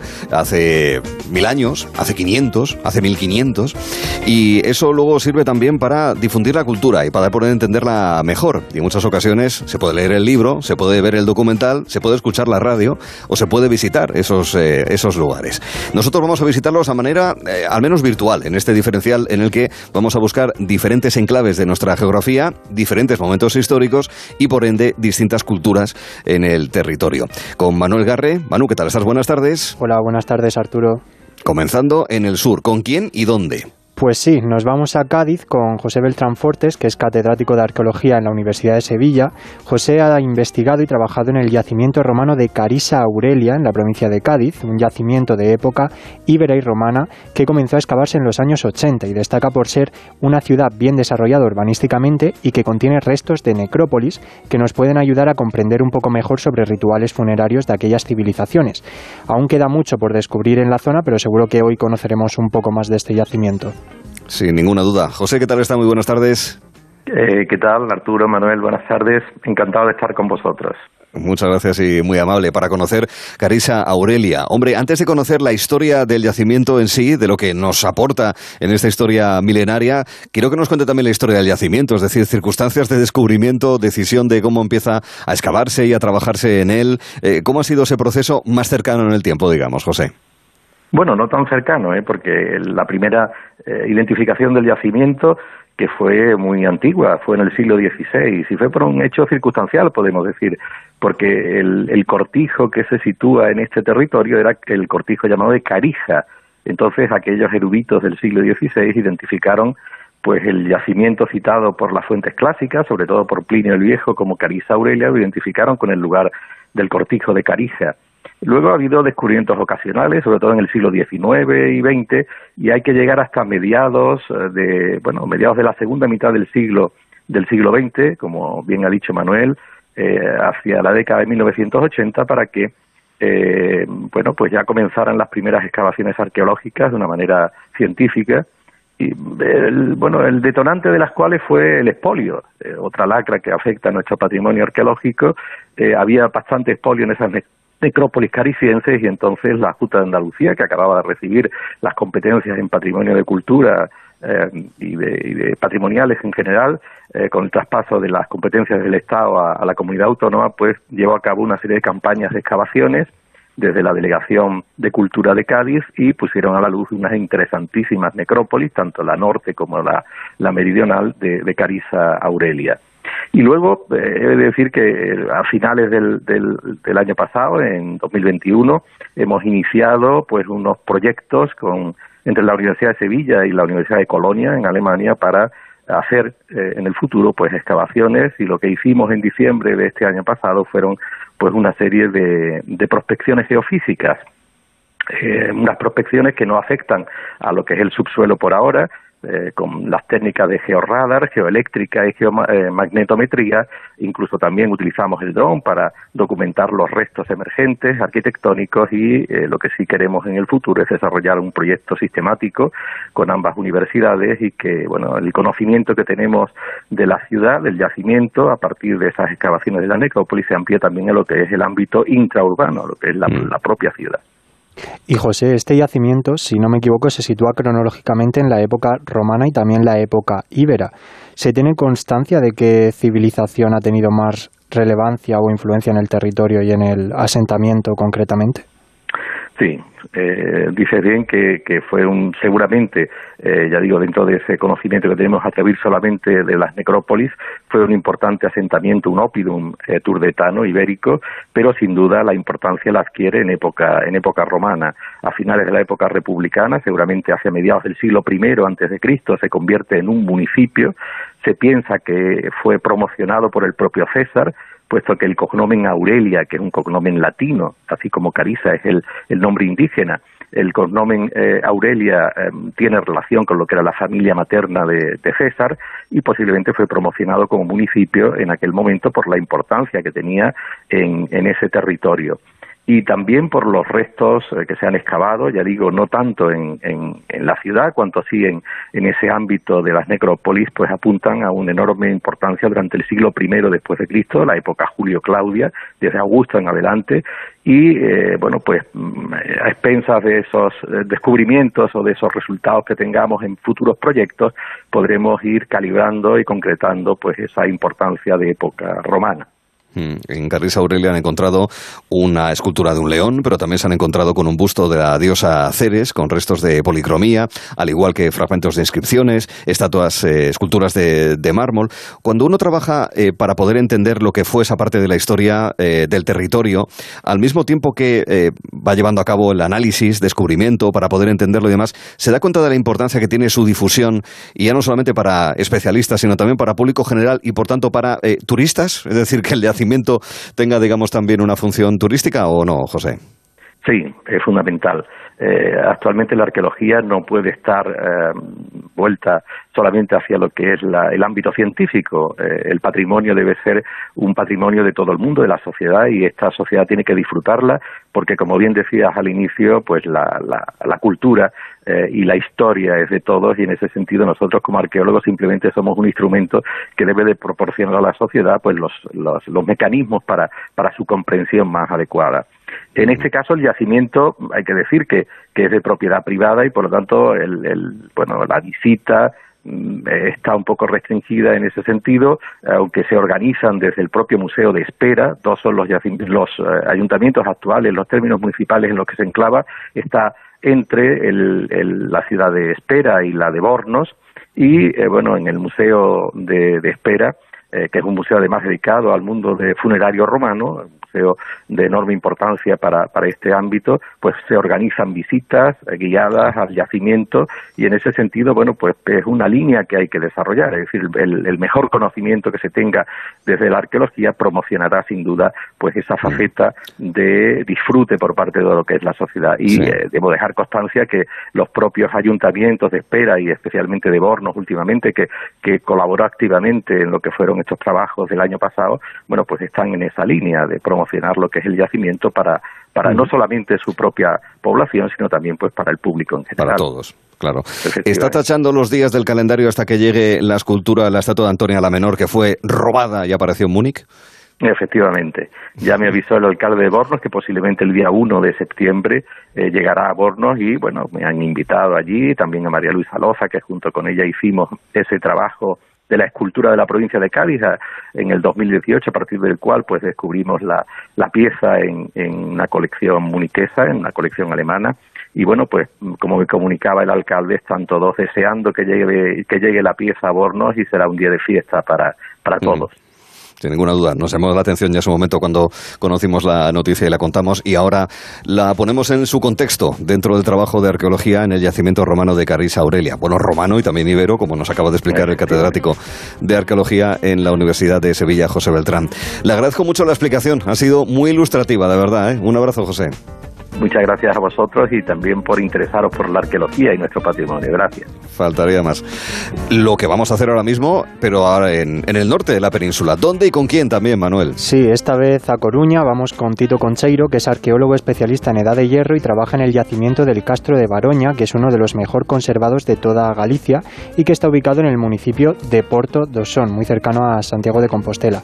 El enclave natural es realmente espectacular porque el castro se sitúa justo a orillas del Océano Atlántico lo que lo hace ideal para contemplar atardeceres sobre todo. Es un poblado castrex a orillas de la playa con mitos y leyendas, con curiosidades y declarado Patrimonio Artístico Nacional y bien de interés cultural, bueno, que realmente merece mucho la pena hablar de este yacimiento. Es un emplazamiento precioso. Tito, ¿qué tal está? Muy buenas tardes. Hola, muy buenas tardes. Boa tarde a todo el mundo. ¿Qué tal está? Bienvenido a Gelo en Verano. Claro, hablamos del Castro de Baroña y en el caso de los castros, en la zona del noroeste peninsular, en Galicia, también en Asturias, hay ejemplos extraordinarios, unos hacia el interior, otro como este a pie de, del mar, a pie de, del océano que da la sensación de que forman como una especie de red. Es decir, están como... Eh, hay unos aquí, unos más grandes, otros más pequeños, y da una sensación como de red entre los castros. ¿O no es así, Tito? Bueno, en parte sí es así, porque bueno, el patrón de asentamiento de la Galicia y de Asturias tradicional, ese minifundio lleno de pequeñas aldeas en nebulosa que inundan todo el territorio, da la impresión de que tiene su origen en la Edad de Hierro, ¿no? Es decir, Galicia es un país plagado, inundado, anegado de pequeños núcleos de población y en la Edad del Hierro posiblemente esos pequeños núcleos de población, esos castros agrarios, esos castros costeros, pequeños, una hectárea, una hectárea y media, fortificados, más, menos, pero que se parece muchísimo al paisaje de la Galicia tradicional ¿no? y de la Galicia actual, ¿no? es decir, un paisaje agrario, un paisaje costero, lleno de pequeñas aldeas, entre comillas, autosuficientes, entre comillas, con mucha personalidad, porque todas lo tienen hoy y lo tenían en el pasado, ¿no? Sí, posiblemente, es una buena pregunta. Yo creo que gran parte de lo que es el paisaje actual de Galicia hunde sus raíces y se nutre de esa edad del hierro que fue la gran época de la historia de Galicia, ¿no? Y Tito, existen opiniones contrapuestas dentro del mundo de la arqueología gallega, ¿no? En torno a lo que se refiere a la relación del Castro con la cultura celta, ¿verdad? Bueno, sí, la cultura celta es un, un término que es un cajón desastre en el, en el cual coge de todo, desde la música celta, el festival celta de Ortigueira, el, el, cerdo celta en la comida, en la gastronomía actual. Pero bueno, desde el punto de vista arqueológico ya hay que hilar más fino, ¿no? Es decir, el término celta en sí mismo no refleja ninguna realidad arqueológica, pero sí es para diferenciar lo que supone una cultura de la edad del hierro, primera y segunda edad del hierro, eh, con muchísima personalidad, ajena a todo el mundo mediterráneo, aunque muy conectada con él, evidentemente, y siempre existe el debate si Galicia, si el Finisterre es la periferia del mundo mediterráneo o es la periferia sureña del mundo atlántico, ¿no? Es un lugar no más land, ¿no? Un lugar de frontera, eh, de tal, ¿no?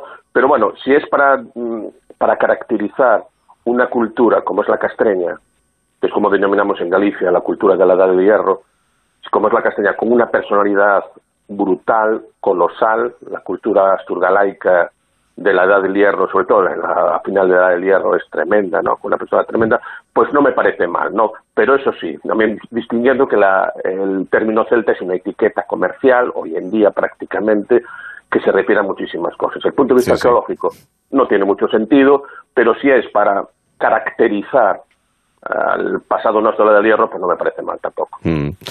Un foso defensivo de cuatro metros, eh, oh, muros defensivos también, 20 viviendas circulares, un horno metalúrgico, eso es lo que vemos en, en vida.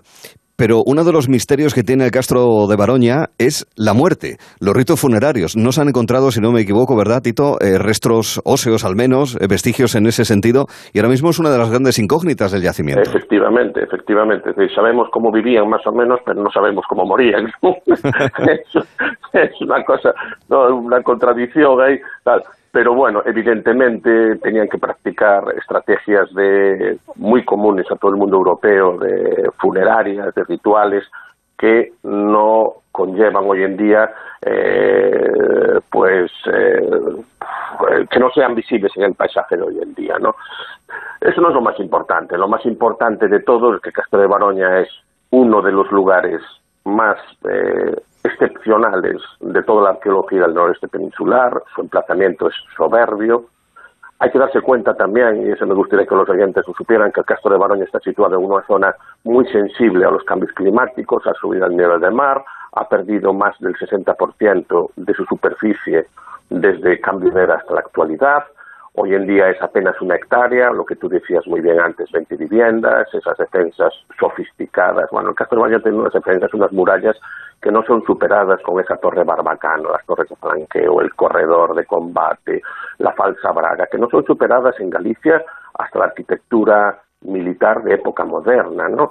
Y además, desde, un punto de vista, antes vi al colaborador de Cádiz y me hacía, bueno, me pareció fantástica su aportación, buenísima, pero aquí es un mundo diferente, un mundo tremendamente indígena, ¿no? Es decir, Baroña no tuvo ninguna, ninguna posibilidad de sobrevivir una vez que Galicia entra en la órbita del Imperio Romano, ¿no? Un poblado de estas características no tenía ninguna posibilidad de sobrevivir. El canto del, del cisne, ¿no? De la gran cultura castreña de Galicia. Mm. Y que perdure, que ese es el objetivo, porque además es eh, un ejemplo eh, pionero en la investigación científica de la cultura castreña y de verdad son sitios mágicos. Está el de Coaña en Asturias o está el de Santa Tecla, por ejemplo, también en Galicia, pero este de, este de Baroña lo tengo en la, carpeta de pendientes, con lo cual en breve habrá que hacer una, visita porque es que es una preciosidad. Mm. No, y además es una visita muy transversal, muy polisémica, como decimos ahora estos palabras tan raros, ¿no? Porque no solo disfrutas de la arqueología, disfrutas del paisaje, disfrutas del Finisterre, disfrutas de la boca de la ría de Murusinoya, que es la última ría virgen que queda, el paisaje de la Longa y el soñar que hubo una gente que vivió allí que se fue y que dejó esa herencia para que tú la disfrutes. Y eso es lo que apreciamos y en esta conversación se ha notado no solamente conocimiento, sino sobre todo pasión. Arqueólogo Tito Concheiro, le agradezco mucho que haya estado con nosotros también, Ángel. Un abrazo. Un placer y gracias por preocuparos del Castro de Baroña, que es un icono para todos nosotros. Encantados de, poder un placer. de verdad. Hasta la próxima, gracias. Como también estamos encantados de ubicarnos ahora eh, prácticamente, en fin, kilómetro arriba, kilómetro abajo, entiéndanme, en el centro de la península, porque estamos donde y con quién, querido Manuel. Sí, ahora Segovia, vamos con Pilar San Clemente, que es arqueóloga y codirectora del proyecto de excavación del yacimiento del Cerro de los Almadenes en Segovia. Este yacimiento de origen romano comenzó a excavarse en el año 2000 y desde entonces pues han encontrado diversas piezas de gran interés ocultas en un yacimiento del que aún queda mucho por descubrir. El yacimiento parece mostrar la presencia de una industria metalúrgica que solo parecía estar presente en la zona bética, pero no, también lo está en el centro peninsular. A ver qué nos cuenta Pilar sobre ello. ¿Qué tal está Pilar? Muy buenas tardes. Muy buenas tardes. Pues nada, con mucho interés por conocer este emplazamiento de época visigótica. Nos comentaba Manuel que se halló en 2010. A propósito, como cuando uno encuentra una cosa de esta, dice, aquí puede haber algo. ¿Qué, decisiones se toman para decir, venga, va, merece la pena eh, dedicarle un tiempo, dedicarle esfuerzo, dedicarle fondos para a ver qué encontramos? ¿Cómo fue en el caso de, del Cerro de los Almadenes, Pilar? Bueno, pues en, en, primer lugar nosotros realizamos el equipo de investigación unas procesiones durante el año 2009 que ya pues nos ofrecieron datos de que podíamos encontrar algo y luego la presencia cercana de las bocaminas. Creímos que podíamos tener restos de la combustión de los de los hornos que podíamos tener allí eh, esos restos que veíamos in situ no que son partes que, que, quedan no cuando los hornos son utilizados y, se dejan de utilizar no se, se amortizan entonces en el 2010 iniciamos las excavaciones y localizamos algunos restos en la ladera norte y ya después hacia el año 2012 nos pasamos eh, un poco ya hacia la plataforma inmediata de la ladera norte y ahí ya fue donde descubrimos esos hornos y que, pueden ser de la época visigoda, ¿no? una batería de hornos en primer lugar, que los que hemos encontrado es ya de la, de la fase em, eh, final, ¿no? La fase de, ya de, de, reducción del mineral de, que se extrae en el Cerro de los Almadenes, preferentemente es el cobre, y este mineral tiene un proceso complejo en primer lugar tiene que pasar por unas fases de lavado, de machaqueo, lavado, luego ya estamos en la fase de tostación, que es una primera fase en horno, y después la, ya la fase de reducción a la que corresponde la primera batería de hornos localizada en el año 2012-2013. Y Pilar, háblenos de la historia que hay detrás de la conocida como Dama de Almadenes, ¿no? que últimamente se han encontrado por piezas. ¿Cómo fue un poco su descubrimiento? Bueno, pues mm, el sector metalúrgico se encuentra al norte, pero eh, veíamos mm, hay un, una hacia el sur se puede observar que hay unos muros que permanecen colgados en lo que fue la extracción de una cantera. Y entonces eso nos hacía intuir que posiblemente la zona administrativa o de hábitat se encontraba entre la ladera eh, sur y la ladera oeste. Entonces que se iniciaron los trabajos ahí en el año 2016 y se localizó un muro de, gran envergadura, ¿no? de una medida de, de 1,20 de ancho y mm, eh, lo que hicimos fue proseguir ese muro hasta un área que, en la que nos aparecían una especie de derrumbes de, piedras eh, que eran piedras calizas. Mm, hay que pensar que el Cerro de los Almadenes es un domo granítico y, y todos esos muros de gran envergadura son de caliza. La caliza que se encuentra a los alrededores pero requiere un esfuerzo transportarla hasta allí para construir esos muros de gran envergadura. Y entonces, claro, al verla allí caer, eh, caída en distintas posiciones, em, deshidratada y tal, mm, se nos planteó la idea de si sería un horno, ¿no? Y entonces empezamos a, a levantarlo, ¿no? Pues descubrir un horno de quizás hay muchos yacimientos que aprovechan esos materiales para hacer hornos luego en época moderna, ¿no? hornos de cal. Y, y entonces, pues al, al ir descubriendo, un, pues el día de la excavación de, de julio del año eh, en 2019 pues apareció lo que era como la pierna de una escultura y al final pues salió la escultura que no estaba entera que era una eh, era solamente desde el cuello hasta la base de la escultura los pies mm. y está en una posición sedente o sea sentada con las piernas en una posición de contrapuesto y presentaba la escultura varias mutilaciones no tuvimos que era una escultura femenina y después de, extraerla, pues nuestra sorpresa fue que se encontraba en lo que era una escalera, una escalera de cinco pedaños. Al año siguiente, que ya volvimos a, a excavar, lo que ya estamos en el año este del COVID, ¿no? De 2020, pues lo que descubrimos fue en la base de la escalera una cabeza que estaba volteada hacia abajo y es una cabeza masculina, ¿no? La excavación fue en septiembre y nada, pues nos trajimos la cabeza pensando que quizás fuera la cabeza de la dama al principio, claro, sucia y tal, no, no se veía muy bien. Y entonces ya pues el museo nos confirmó que estábamos ante dos esculturas distintas. De una teníamos el cuerpo y de la otra la cabeza, pero nos faltaba el cuerpo de una y la cabeza de la otra. Entonces, bueno, la persistencia de excavar en este sector, ¿no? De la escalinata que hayamos encontrado, eh, y, pues eso, mantuvimos ahí una presión ¿no? arqueológica en el entorno de excavar mucho ahí en esa zona y al final, bueno, pues esa persistencia ha dado resultado este verano que hemos encontrado ya lo que es la, según nos ha confirmado el museo, la cabeza de la escultura, ¿no? Sí, a primeros de este mes, ¿verdad? Ha sido nada, hace dos semanas, hace, a primeros de mes estoy viendo la información al respecto. Sí, fue el día, el día 1 de, de, agosto, sí, sí, el día 1 de agosto. Sí, sí. bueno, y, lo que también tienen detectado, después de utilización de georradar y las labores de prospección propias de la arqueología de hoy en día, es un gran edificio en esa zona. ¿Ese es el gran reto para los próximos tiempos en el yacimiento del Cerro de los Almadenes? Sí, sí, bueno, igual la gente no sabe mucho lo que es el georradar, ¿no? Eso lo tienen que hacer unos técnicos especializados, en nuestro caso lo hizo el CAE de la Universidad Complutense, y entonces con un aparato ellos lanzan unas señales al suelo, ¿no? Y que le va transmitiendo a su vez unas señales que ellos interpretan en laboratorio y te van trazando una especie de mapas de lo, que pueda haber, ¿no? En este caso ellos lo que buscaban, como hemos comentado, que el, que el cerro es de granito, buscaban los muros de calizas que son los de mayor potencia, ¿no? Y entonces pues, les han salido grandes muros, ¿no? Hay, pero algunos de estos muros tienen la peculiaridad de que tienen mm, varias hiladas también de em, eh, adobes por encima que no dieron la resistividad, o sea, los adobes taparon lo que había debajo y sin embargo nos han salido también muros de entidad de adobe. Este edificio importante, pues relacionándolo ¿no? con otros de zonas mineras, pensamos que puede tratarse de un castellón militar en el que tal vez pues habría un destacamento militar encargado de de la mm. puesta en marcha y el control de las minas en, época romana, sí. Ya, ya.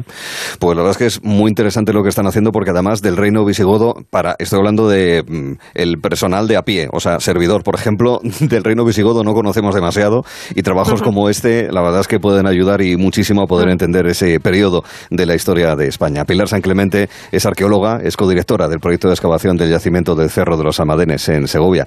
Le agradezco mucho el que nos lo haya explicado, de verdad. Un beso muy fuerte. Muchas gracias a vosotros. Gracias y hasta luego, porque hemos estado en la Roma, cerca de las puertas de Hércules, o sea, en Cádiz, en un castro en Galicia, al borde del Atlántico, y en este punto prácticamente central, central al punto de que vemos la Sierra del Guadarrama, desde aquí prácticamente, en este diferencial con Manuel Garré. Manuel, seguiremos hablando. Hasta luego. Hasta mañana, Arturo. Hasta luego. Dentro de un momento, Elisa Beni y el archipiélago Elisa Beni y las islas de las que nos va a hablar. Ya verán. Una tarde tranquila, una playa tranquila. Este verano mereces pasar unas vacaciones tranquilas. Porque con la alarma de Movistar Prosegur te avisan si pasa algo en casa en menos de 29 segundos. Y si fuese necesario, llaman por ti a la policía. Disfruta del verano por 14,90 euros al mes durante tres meses, contratándola hasta el 7 de septiembre. Infórmate en tiendas Movistar o en el 900-200-730. Dos cositas. La primera, ahora que necesito ahorrar más que nunca me has vuelto a subir el precio del seguro. La segunda, yo me voy a la mutua. Vente a la mutua con cualquiera de tus seguros y te bajamos su precio, sea cual sea. Llama al 91 555 5555. 91 555 5555. Por esta y muchas cosas más, vente a la mutua. Condiciones en mutua.es. En CEPSA estamos contigo. Por eso te damos un descuento inmediato de hasta 30 céntimos por litro en cada repostaje si eres de porque tú vuelves. Además, puedes alcanzar un ahorro de hasta 45 céntimos por litro, acumulando más ventajas del programa. Infórmate en cepsa.es o en tu estación de servicio. Incluye la bonificación del gobierno. Solo porque tú vuelves. Solo en CEPSA. A ver esa foto, decir patata. ¡Hijolusa! Es que decir patata es decir hijolusa. Valde Picones, la huerta de Doña Rogelia, la granja de José Luis, patatas premium o patatas baby pat para microondas. Todas ellas de gran calidad. Patatas hijolusa. El reto de comer bien cada día. Onda Cero. Necesito proteger una maqueta con metacrilato. ¿Tú sabes dónde lo puedo encargar? De toda la vida, en Resopal. Tienen un taller de piezas a medida donde fabrican lo que necesites. Además puedes encontrar cubetas, bidones, vinilos, plásticos técnicos o todo lo necesario para realizar una mudanza. Resopal, todos los plásticos. Más información en resopal.com o en el 91 327 0414. El envío de Burfaxes ahora es mucho más cómodo, rápido y económico con notificados.com. Con notificados.com envíe Burfaxes a través de Internet cómodamente desde su ordenador, con la máxima seguridad y validez legal, 10 años de plazo para acuse de recibo y testimonio notarial de certificación de contenido. Notificados.com. Burfax online postal y electrónico. ¿Qué está esperando? ¿Qué está esperando? ¿Qué está esperando? En Mercaoficina también te estamos esperando. Nuestra ilusión sois vosotros. Y por ello tenemos los mejores precios, las mejores respuestas y todas las soluciones que precisen para su oficina, tanto en muebles nuevos como reciclados. Mercaoficina, aciertos y ahorro. www.mercaoficina.es Venga a las rebajas de Muebles a Dama. Precios insuperables con la misma calidad de siempre, en una gran variedad de estilos y modelos, con su habitual trato amable, transporte y montaje gratuitos y la mejor financiación. Todo lo bueno de Muebles a Dama, pero ahora con rebajas. En General Ricardo 190 y en la web mueblesadama.com. Muebles a Dama. Cada noche abrimos la terraza de Onda Cero. Con todas las cosas que hacen del verano la estación más especial. Risas, diversión, historias, entretenimiento asegurado. La terraza con Javier Ruiz. De lunes a viernes a las 9 de la noche. Te mereces esta radio. Onda Cero. Tu radio.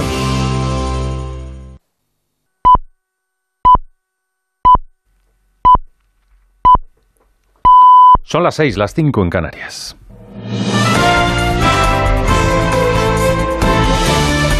Noticias en Onda Cero. Muy buenas tardes. Serbia y Kosovo no llegan a un acuerdo para solucionar sus desencuentros y se emplazan a una próxima reunión, la de hoy, con el alto representante de la Unión Europea en política exterior, Josep Borrell. Ha pinchado en hueso. Confía Borrell en que aún pueda alcanzarse una vía que acerque posturas y elimine las diferencias que estallaron con los bloqueos en los pasos fronterizos de la comunidad serbia y la petición de documentos de entrada para poder cruzar. Bruselas, María Zornoza. Termina sin acuerdo la reunión de alto nivel en Bruselas entre los líderes de Serbia y de Kosovo. El encuentro se preveía tenso y no ha habido grandes sorpresas. La guerra de las matrículas en el norte de Kosovo continúa latente. Las discusiones se reanudarán en los próximos días. Todavía hay tiempo hasta el 1 de septiembre. No me rindo, aseguraba Josep Borrell, el jefe de la diplomacia comunitaria, en la rueda de prensa posterior. Tras este intento fallido de acercar posturas en la región balcánica, crecen los nervios en Bruselas por un nuevo frente, foco de tensión a las puertas del bloque comunitario. Pues el otro foco de tensión, conflicto, está en Ucrania, día 176 de la invasión rusa, con Kiev y Moscú acusándose mutuamente de estar urdiendo una provocación en la central nuclear de Zaporilla. El último en sospecharlo, la inteligencia ucraniana, y además ponen fecha, será mañana. Tomás San Juan. Ucrania ha sido el último en lanzar a Rusia una acusación de provocación en la central nuclear de Zaporilla. Todo esto en el marco de la visita del secretario general de Naciones Unidas, Antonio Guterres, a Leópolis. Una visita que tiene como objetivo supervisar el acuerdo que ha permitido desbloquear la exportación de cereales y abordar también la peligrosa situación en la planta nuclear. El presidente ucraniano Zelensky ha pedido a Guterres que la ONU debe garantizar la seguridad y desmilitarización de la central. Cierre de mercados. El IBEX lo hace prácticamente plano, contagiado por la falta de concreciones de la Reserva Federal después de la publicación de sus actas. Tampoco acusa la posibilidad de una eventual subida de tipos anunciada por el Banco Central Europeo. Pedro Pablo González un 0,05% cae el selectivo español que saldrá mañana viernes desde los 8.430 puntos. Y es que no hay novedades importantes de los bancos centrales. Todo sigue el guion escrito. La Reserva Federal no concreta cuantía de bajadas, pero las va a revisar, eso sí, y como se preveía en junio, habrá subida de tipos en la eurozona, que hace que el Uribor escale a 1,22, su nivel más alto del año. En el IBEX, Repsol lidera los ascensos, 2,6% arriba, ante el ligero aumento del precio del crudo. El barril de referencia en Europa, el Bren, regresa a los 96 dólares, mientras que Solaria lidera las caídas, 2,94 abajo. Por su parte, Wall Street ha abierto sin tendencia definida pero se ha dado la vuelta hacia los descensos. Hoy se ha conocido que las peticiones semanales de desempleo allí, en Estados Unidos, descendieron hasta los 250.000. Esta cifra se sitúa por debajo de las previsiones que anticipaban 265.000. Y una última información, contamos que un soldado español destacado en Líbano habría muerto por causas naturales cuando hacía deporte en la base Miguel de Cervantes de Marjayún. Se trata del cabo Pedro Serrano Arjona, de 37 años, desplegado desde mayo con el contingente español en la misión de Naciones Unidas. El Ministerio de Defensa informa, está informando en un comunicado que se llevan a cabo las gestiones para la repatriación. Y ahora el deporte con Juan Ramón Lucas. El Villarreal juega a las 9 menos cuarto el primer partido de playoff de la Conference League ante el Hajduk Split. El submarino amarillo está obligado a ganar ambos partidos ante el conjunto croata para abrirse un hueco en la fase de grupos de la tercera competición continental, en la que parten entre los máximos favoritos para el título. Los de Emery ya tienen experiencia en Europa. Sin ir más lejos, el año pasado se plantaron en unas semifinales de Champions y el entrenador valora así el debut en la competición. Va en esa dirección, en la dirección de lo que es Europa, lo que representa Europa, ¿no? Para el club, para los jugadores para la afición. Por la previa, había experiencias en el club de ganar y de no ganarlas. Le damos mucha importancia y nosotros somos conscientes de esa responsabilidad.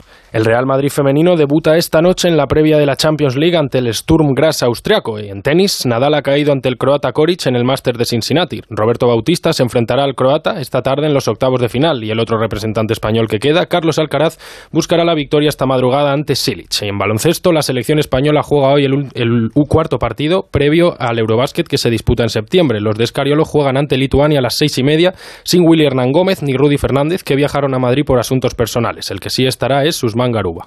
Pues contamos más eh, noticias a las 7, las 6 en Canarias. Hasta entonces siguen con Arturo Tellez, Gelo en verano. Síguenos por internet en ondacero.es.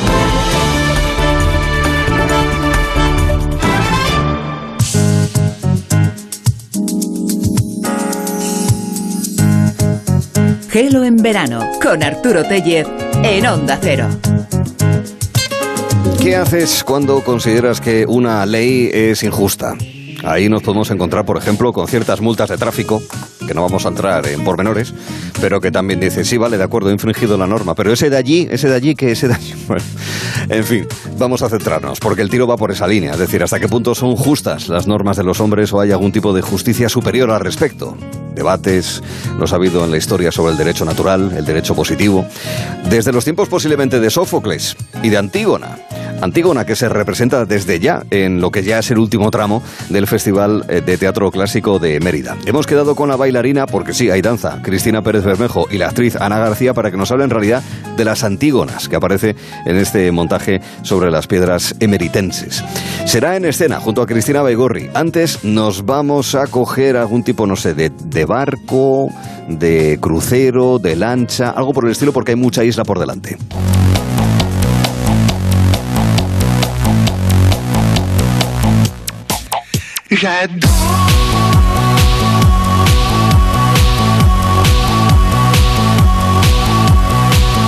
En diferentes productos culturales de la cultura pop es bastante frecuente encontrarse, especialmente en la literatura, con un extraño juego entre la realidad y la ficción, algo que algunos llaman la metaficción. Bien, pues vamos a hacer un juego también de realidad y de ficción en Yadó esta tarde con Elisa, con la insular eh, Elisa Beni. ¿Qué tal, Elisa? Buenas tardes. Hola, muy buenas tardes. Oye, nadie va a negar que el verano es la estación más apropiada para dejarse llevar por el sueño de las islas, ¿no? Sin duda.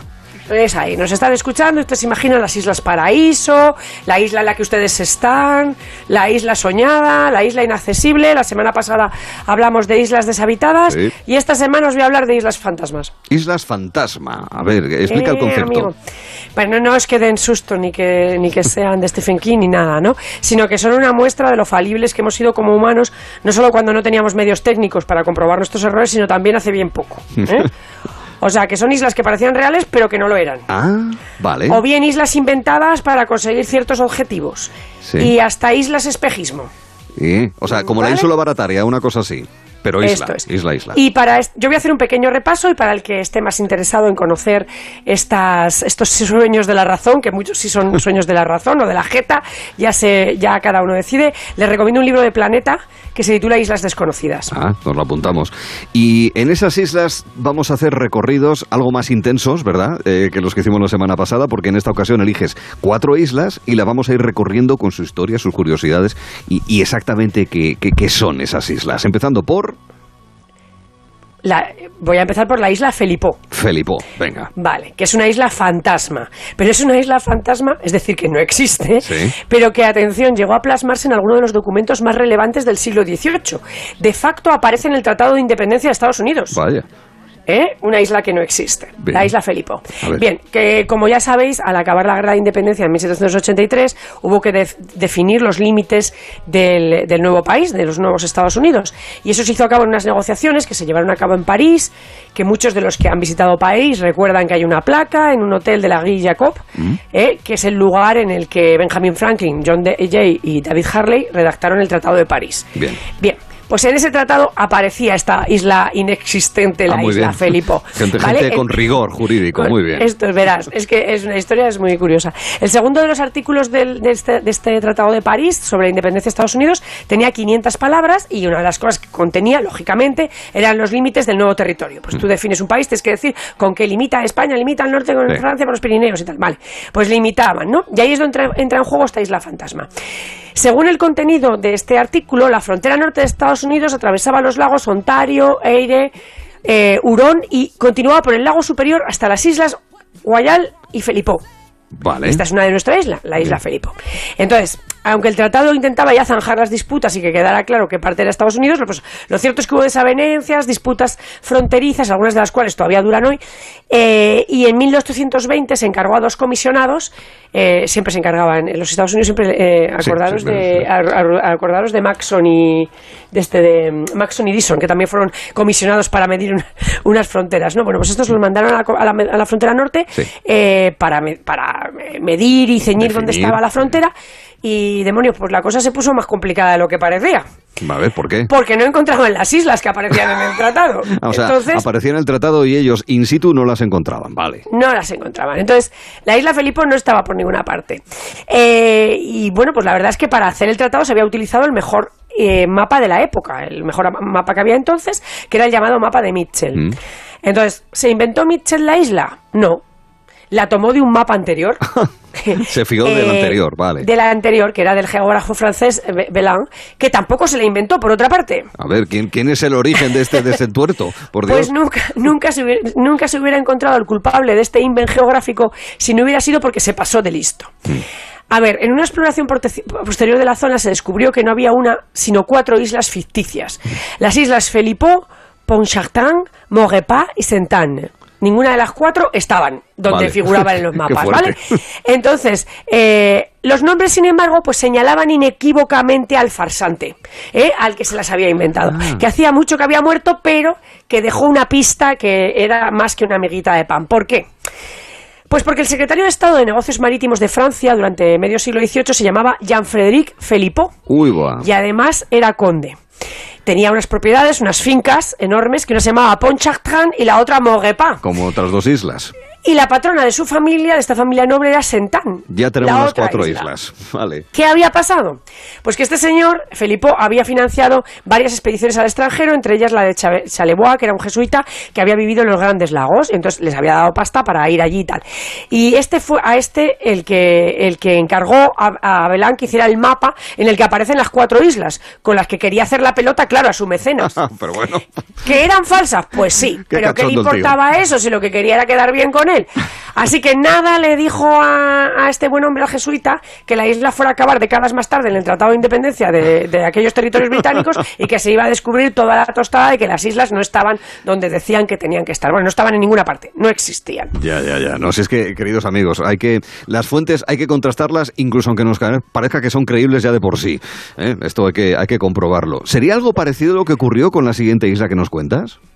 La isla de Havasu. Bueno, esta, esta historia también es apasionante, la de la isla de Havasu. Esta es una isla totalmente ficticia, ni siquiera estuvo nunca en los mapas, ¿no?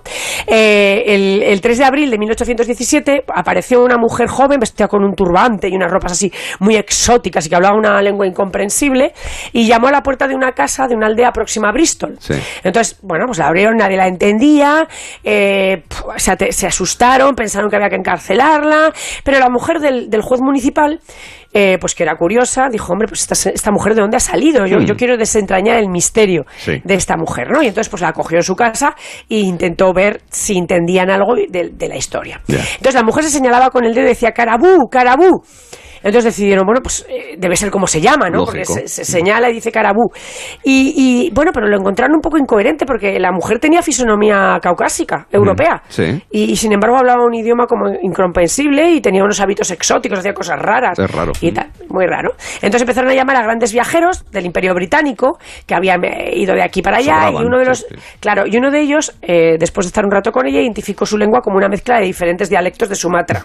Ah, Esto lo dijo un portugués, ¿vale? Ah, bien. Eh, y entonces además se atrevió a hacer una especie de traducción del relato de Carabú. Y pues el portugués dijo que, que, esta mujer lo que decía es que era la hija de un señor principal de la isla de Javasu, que había sido raptada y traída a Europa sin su consentimiento. Sí. Y que, bueno, porque era una isla que estaba rodeada de aguas poco profundas, por lo que los navíos no se podían aproximar. Y a partir de ahí, pues fue el delirio. Ya, ya, normal. Todos querían invitarla, conocerla, llevarla a las fiestas de invitada, en fin, estas cosas que pasan en la alta sociedad porque en aquella época sobre el buen salvaje además en aquella época además eh, recordemos que había como una cierta atracción por lo oriental etcétera no entonces esta fama fue la que se la jugó a la princesa Carabú. ¿Por qué? Porque una antigua casera la reconoció en un periódico, ¿vale? Y entonces, pues, se personó y dijo, esta señora se llama Mary Wilcox. Es una mujer muy desgraciada que ha visto morir a su hijo hace un año y se puso a viajar entonces con gitanos de los que aprendió parte del lenguaje. Ah, se entiende. Incomprensible, ¿vale? Y entonces algunos la consideraron una impostora, pero en realidad toda la historia no era, incluida la inexistente esta isla de Havasu, no la había aportado ella, sino los extranjeros que hablaban y decían que la entendían. El ¿eh? intermediario. El, intermediario, efectivamente. Eh, parecería que todo esto pasaba en épocas en las que no había tecnología, que los mares eran muy vastos y todo esto, pero no es del todo exacto. A ver, ¿por qué? Pues porque las islas fantasmas, estas islas que fueron y luego dejaron de ser y que han llegado hasta nuestros días y alguna de ellas aún sigue en Google Earth. ¿Ah, sí? Sí, y ha dado lugar incluso a disputas internacionales y a teorías de la conspiración. Voy a traer dos ejemplos de esto, de islas que han llegado con, con islas falsas que hemos arrastrado hasta el siglo XXI. Y que nos hemos creído que existen. Son las dos islas de las que vas a hablar ahora. Una tiene connotaciones así como colorás, como, como rojizas, ¿verdad? Una es la isla Bermeja. La isla Bermeja, a ver, a ver. Y esta, esta la historia de la isla Bermeja es tremenda, la falsa isla Bermeja. Bueno, pues fue también una negociación de un tratado la que descubrió la impostura. Y aún hoy, si se meten en Google Earth y la buscan, les dará su localización. Sí, por lo menos hay un punto, señala un punto. Su presunta localización, porque la isla no está, ni existe, ni nada, ¿vale? En 1997, Estados Unidos y México iniciaron negociaciones para resolver los límites de ambos países en el Golfo de México. Sí. Estaban todos muy interesados porque habían descubierto unas bolsas de petróleo. es que lo apunta el Google, como has dicho tú. Sí, sí, es verdad. Claro, y convenía saber a quién pertenecían las bolsas. Entonces, eh, bueno, tenían que volver sobre un asunto que habían dejado en 1970 sin resolver porque era delicado, pero que en ese momento, pues por cuestiones económicas claras, querían resolver. Entonces, ya sabemos que las aguas territoriales se miden a partir del último punto de tierra Mm. de ese país. Entonces, eh, en los antiguos mapas, la parte de tierra mexicana más próxima a la zona en disputa era Isla Bermeja. Y por lo tanto, desde ahí había que contar aguas territoriales. A México le interesaba porque entonces había bolsas de petróleo que entraban dentro de sus aguas territoriales. ¿no? Vale, así que van y envían un barco de la Armada Mexicana a la isla y no lo encuentra. No encuentra la isla, ¿vale? La recorre, hace ahí cuadrantes, empieza a navegar de aquí para allá, recorre los cuadrantes con los instrumentos ya, pues oye, de, de- de 1997, casi de, Sí, este siglo, sí. y no encuentra nada. Eh, y por lo tanto, pues claro, México se encuentra con que, con que sus aguas territoriales no estaban ahí, que no podía reclamar las bolsas de petróleo. Importante, Vale. Golfo de México. Claro, entonces Bermeja figuraba en los mapas desde el siglo XVI. No solo con posición y tamaño, sino con características físicas. ¿eh? Por ¿Qué se fumaría el que...?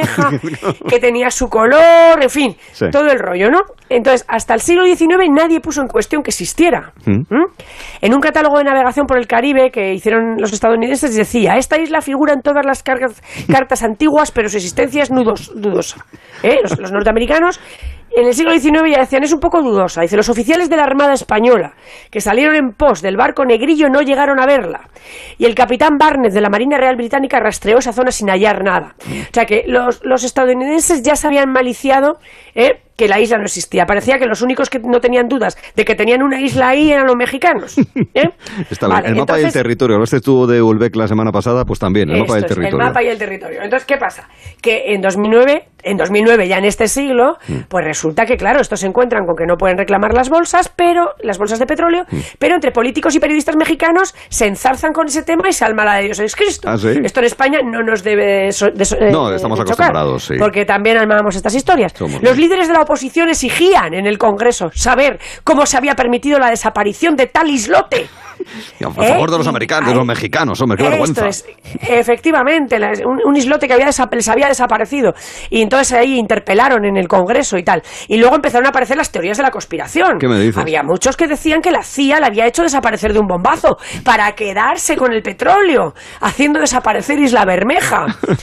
Así que los periodistas se hincharon a publicar reportajes sobre las extrañas circunstancias de la firma de ese tratado, que si había unos informes que no aparecían, que si patatín, que si patatán, en fin. La historia llegó hasta 2019, o sea, hasta casi Bien la largo. pandemia. ¿eh? Historia secular. en la que encargaron dos estudios exhaustivos para ver si la isla se había hundido. Pero qué fuerte. pensaban, bueno, por lo mismo la isla se ha hundido, se la tragó la tierra, ha habido Sí, un movimientos volcán, de tierra y tal. Y, y- y- y a ver cómo había sucedido. Pero los investigadores de diversas universidades acabaron concluyendo que jamás había habido una tal isla Bermeja, ni en ese emplazamiento, ni en miles de kilómetros a la redonda. Tenga usted satélites para esto, queridos amigos, para el final. 2019, ¿eh? 2019, dándole vueltas a la isla Bermeja. Pero hay otra que está en una situación similar, ¿verdad? La Sandy Isla, o Isla de Arena, ¿eh? Sí. Eh, en 2012, o sea, que aquí estamos hablando de, de islas que, bueno, y estas que sepamos ahora, a saber si hay alguna por ahí también que, se- que- que Podría no se sepa todavía que es falsa. Sandy Isla, en 2012, un barco oceanográfico australiano, que estaba en el Mar del Coral de Nueva Caledonia, paró sus investigaciones para investigar una anomalía. Mm. Le aparecía en las cartas de navegación y en Google Earth una isla que no solamente no estaba, sino que en sus mediciones de fondo le arrojaban que en aquella zona del océano la profundidad era de 140, de 1400 metros, o sea, que casi kilómetro Sí. y medio. A ver quién Y tenía razón, nada. el mapa o la realidad. Bueno, pues las cartas y Google mostraban un islote de 24, kilómetros 24 kilómetros 24 de largo kilómetros. y 5 de ancho llamado Sandy Island. O sea, que es que tampoco es que era pequeño. No. ¿eh? Entonces, científicos y periodistas se lanzaron en busca de la isla desaparecida. Sandy Island, la isla también desaparecida. ¿Esto que es un error geográfico? ¿Nos han engañado? ¿Alguien confundió un- algún día los restos de una erupción marina con una isla y la puso? En fin. Mm. Parece de enredo haber esto. Es un enredo. De haber existido la isla hubiera pertenecido a Francia ¿Ah? y figuraba en los mapas desde 1876. Sin embargo, a los franceses que les dijeran que había desaparecido no les afectó mucho. No. Porque ellos a la chita callando la habían sacado de los mapas de su marina hace más de 30 años. Ya- ¿eh? ya se habían dado O cuenta. sea, que ellos ya se habían dado cuenta de que ahí había algo. Pero no avisaron a Australia. Pero no, ni a Google Earth, que la seguía poniendo. 25 kiló- 24 kilómetros de isla que no aparecía. Eh, la historia de Sandy Isla lo que nos demuestra es que aún- aún hoy queda lugar para el misterio y nada más misterioso que una isla perdida en un océano inmenso. Sin ¿no? duda. Así que por eso os quería traer yo el misterio de las islas, porque me parece que no hay nada más misterioso. Y porque, quién sabe, todavía a lo mejor hay alguna que aparece en los mapas y algún día algún marino perdido descubre que, que aunque está en Google Earth no existe, ¿no? Sí, así es, sí, sí, sí. A lo mejor pueden ser ustedes mismos. Es muy probable. No den ahí. por hecho que Australia exista, aunque es una isla continente, cuidado, es una isla, Bueno, no está claro. creo- ahí hay bastante testimonio, parece que Sí, hay bueno, parece se ha tuiteado algo de que es posible que sí que de que es posible que exista, ¿no?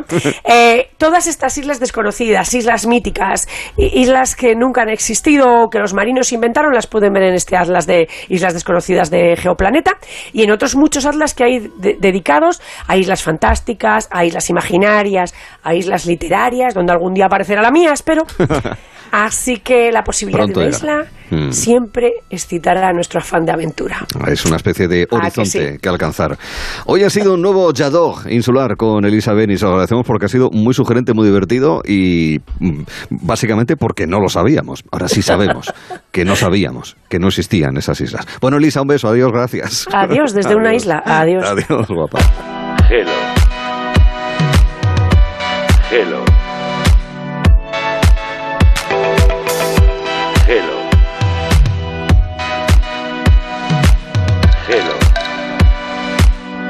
Con Arturo Teller.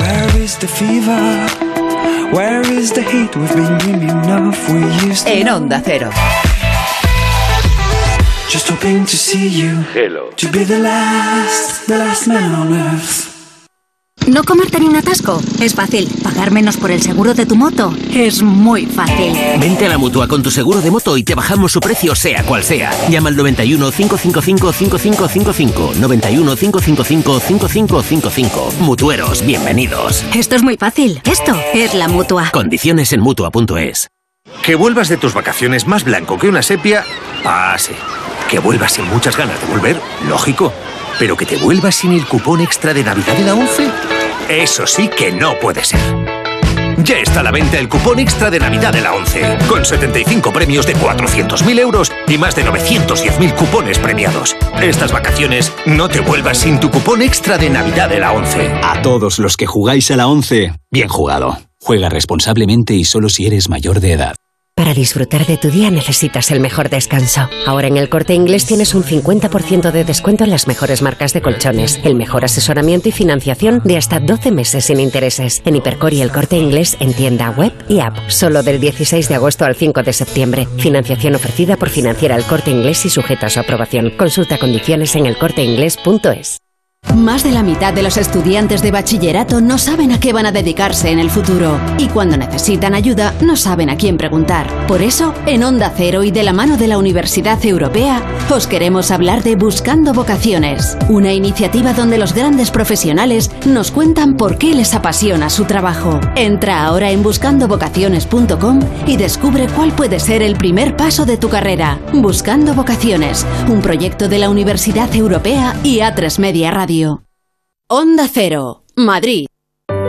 En Alquiler Seguro cumplimos 15 años mejorando día a día los servicios a inquilinos y propietarios. Desde el primer día garantizamos el pago puntual el día 5 de cada mes con el mejor asesoramiento para encontrar al inquilino perfecto. Alquiler Seguro 910-775-775. 15 años mejorando el mercado del alquiler.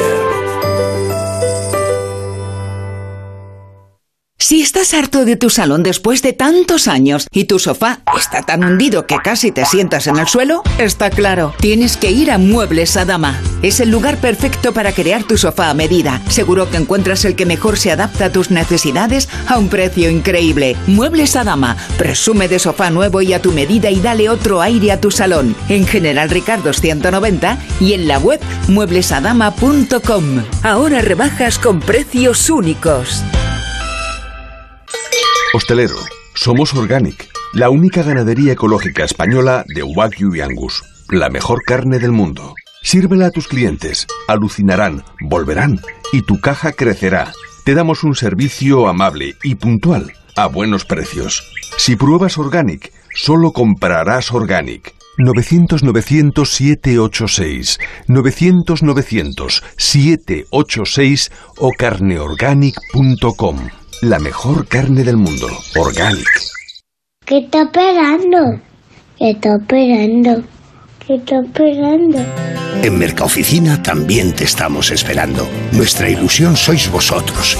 Y por ello tenemos los mejores precios, las mejores respuestas y todas las soluciones que precisen para su oficina, tanto en muebles nuevos como reciclados. Mercaoficina, aciertos y ahorro. www.mercaoficina.es Honda Cero Madrid 98.0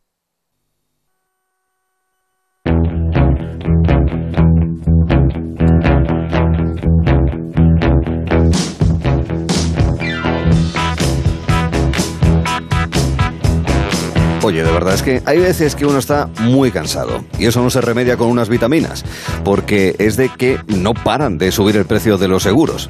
Piensa en dos cositas. La primera, estoy cansado de que me subas el precio constantemente. La segunda, creo que yo voy a la mutua. No sabes qué descanso. Vete a la mutua con cualquiera de tus seguros y te bajan su precio, sea cual sea. Llama al 91 555 5555 91 555 5555 y cámbiate. Por esta muchas cosas más, vente a la mutua. Consulta condiciones en mutua.es.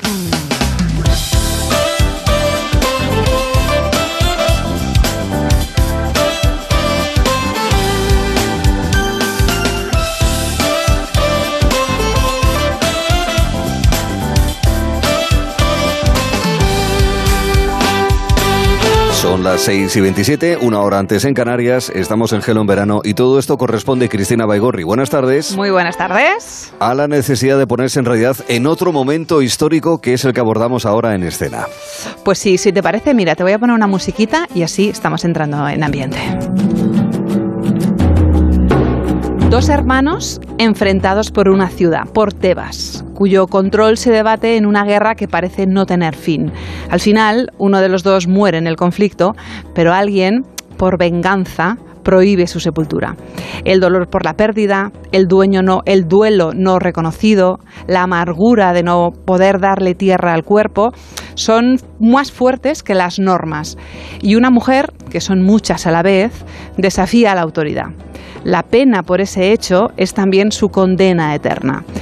Te estoy hablando, Arturo, del mito de Antígona, del autor griego Sófocles, una historia que tiene todos los elementos de tragedia, pero que lo que transmite, lo que hay debajo de las palabras, del texto escrito y reescrito posteriormente, está más vigente que nunca, Arturo. Y dos de las intérpretes que participan en este montaje que se puede ver hasta el 21 de agosto en el marco del Festival Internacional de Mérida son Ana García, actriz. ¿Qué tal Ana? Buenas tardes. Hola, buenas tardes. Hola, Muy bien, Ana. gracias. Hola. Cristina Pérez Bermejo también, bailarina. Hola Cristina. Hola, buenas tardes. Hola, Cristina. Ana, vamos a empezar con tu personaje. Tú eres una de las Antígonas. Eh, hay más de una que se ve en el, en el escenario. Es un texto adaptado a través de la versión escrita de María Zambrano. Eh, vamos a escuchar, si, si te parece, una de esas voces de Antígona. El que manda para condenar pareció obedecer a mi voluntad y no te condenó. A muerte, quiero decir. Te condenó a vivir sin mí. Porque él condena siempre. Y yo con la angustia de haber perdido el secreto como una anilla que se rompe y ya no le sirve a nadie. Pero es que no, Ismene. No, hermana. Tú no tenías que venir conmigo a lavar a nuestro hermano sin honra. Porque mira, ya está claro. La lavandera soy yo. La bandera, pero también hermana, hija. Ana, ¿cómo es tu Antígona? ¿Cómo, cómo encarnas ese personaje? Eh, bueno, mi Antígona, porque en verdad eh, nuestra obra es la Sí. tumba de Antígona, Sí, el- el, original de María Zambrano, y, y ya ella hace de Antígona otra cosa, ¿no? La, la, la trasciende, eh, coge el personaje, digamos, de Sófocles y, y le hace conciencia, es decir, le quita lo que pudiéramos decir su comportamiento a nivel persona particular y, la trasciende, digamos, como, como alma, ¿no? Como alguien que, que no ha podido tener vida porque siempre ha estado supeditada a la vida de los demás, primero de por, por los problemas con sus padres, Edipo, eh, que todos conocemos, después sus, sus hermanos, y entonces eso ya en sí le da una particularidad a Antígona muy especial y muy diferentes, que es eh, una cosa pues trascendida y más, más allá ¿no? de lo que es una, una vida humana, digamos, comportamental al, al, uso. Eh, hemos dicho que son varias Antígonas y en ese sentido queremos saber la Antígona adulta, la versión que encarnas tú, Cristina. Eh, explícanos cómo es en tu caso. Eh, bueno, pues yo soy la encargada de darle la imagen a Antígona en movimiento, en gesto. Eh, mi etapa, bueno, la etapa adulta parte desde que ella acompaña a su padre Edipo en el exilio.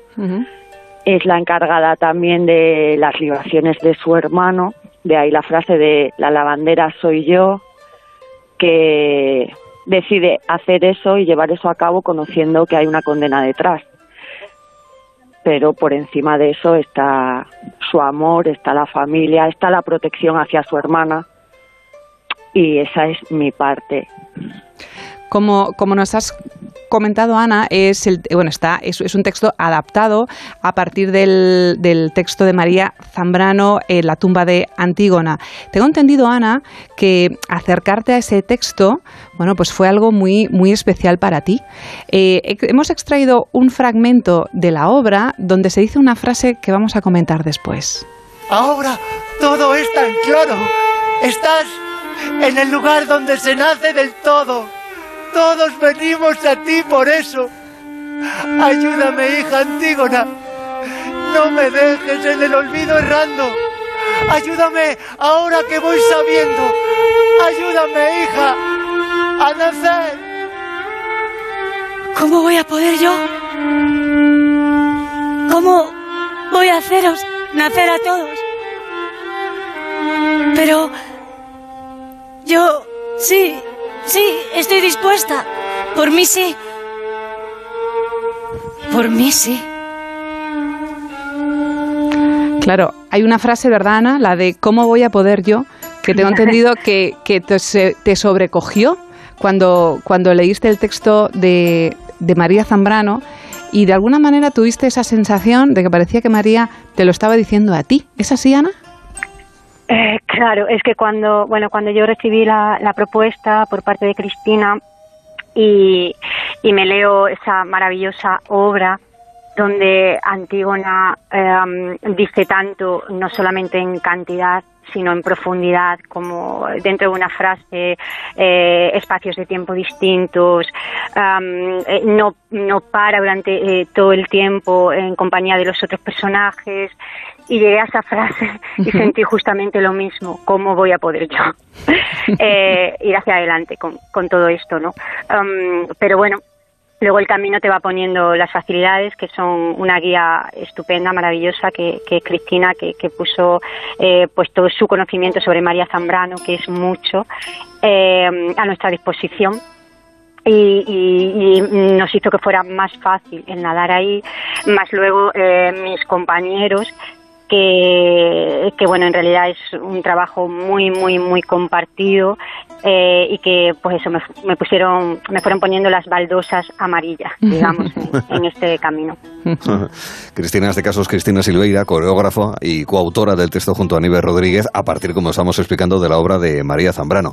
También Cristina es Pérez Bermejo bailarina que está también con nosotros a quien claro yo le, quiero preguntar también eh, por algo importante. Eh, en muchas ocasiones en Mérida se presenta o se representa el texto puro el que viene de los autores romanos griegos de hace siglos siglos, sino milenios, ¿verdad? Y en este caso es la visión a través de esa tumba de Antígona de María Zambrano que se representó ya hace justamente 30 años, en el año 92. Tres décadas después, e, esa visión también de María Zambrano es clásica en el sentido de que es vigente, que es permanente, como suele ocurrir con los textos que habitualmente llegan al, festival. ¿Tú qué opinas, Cristina?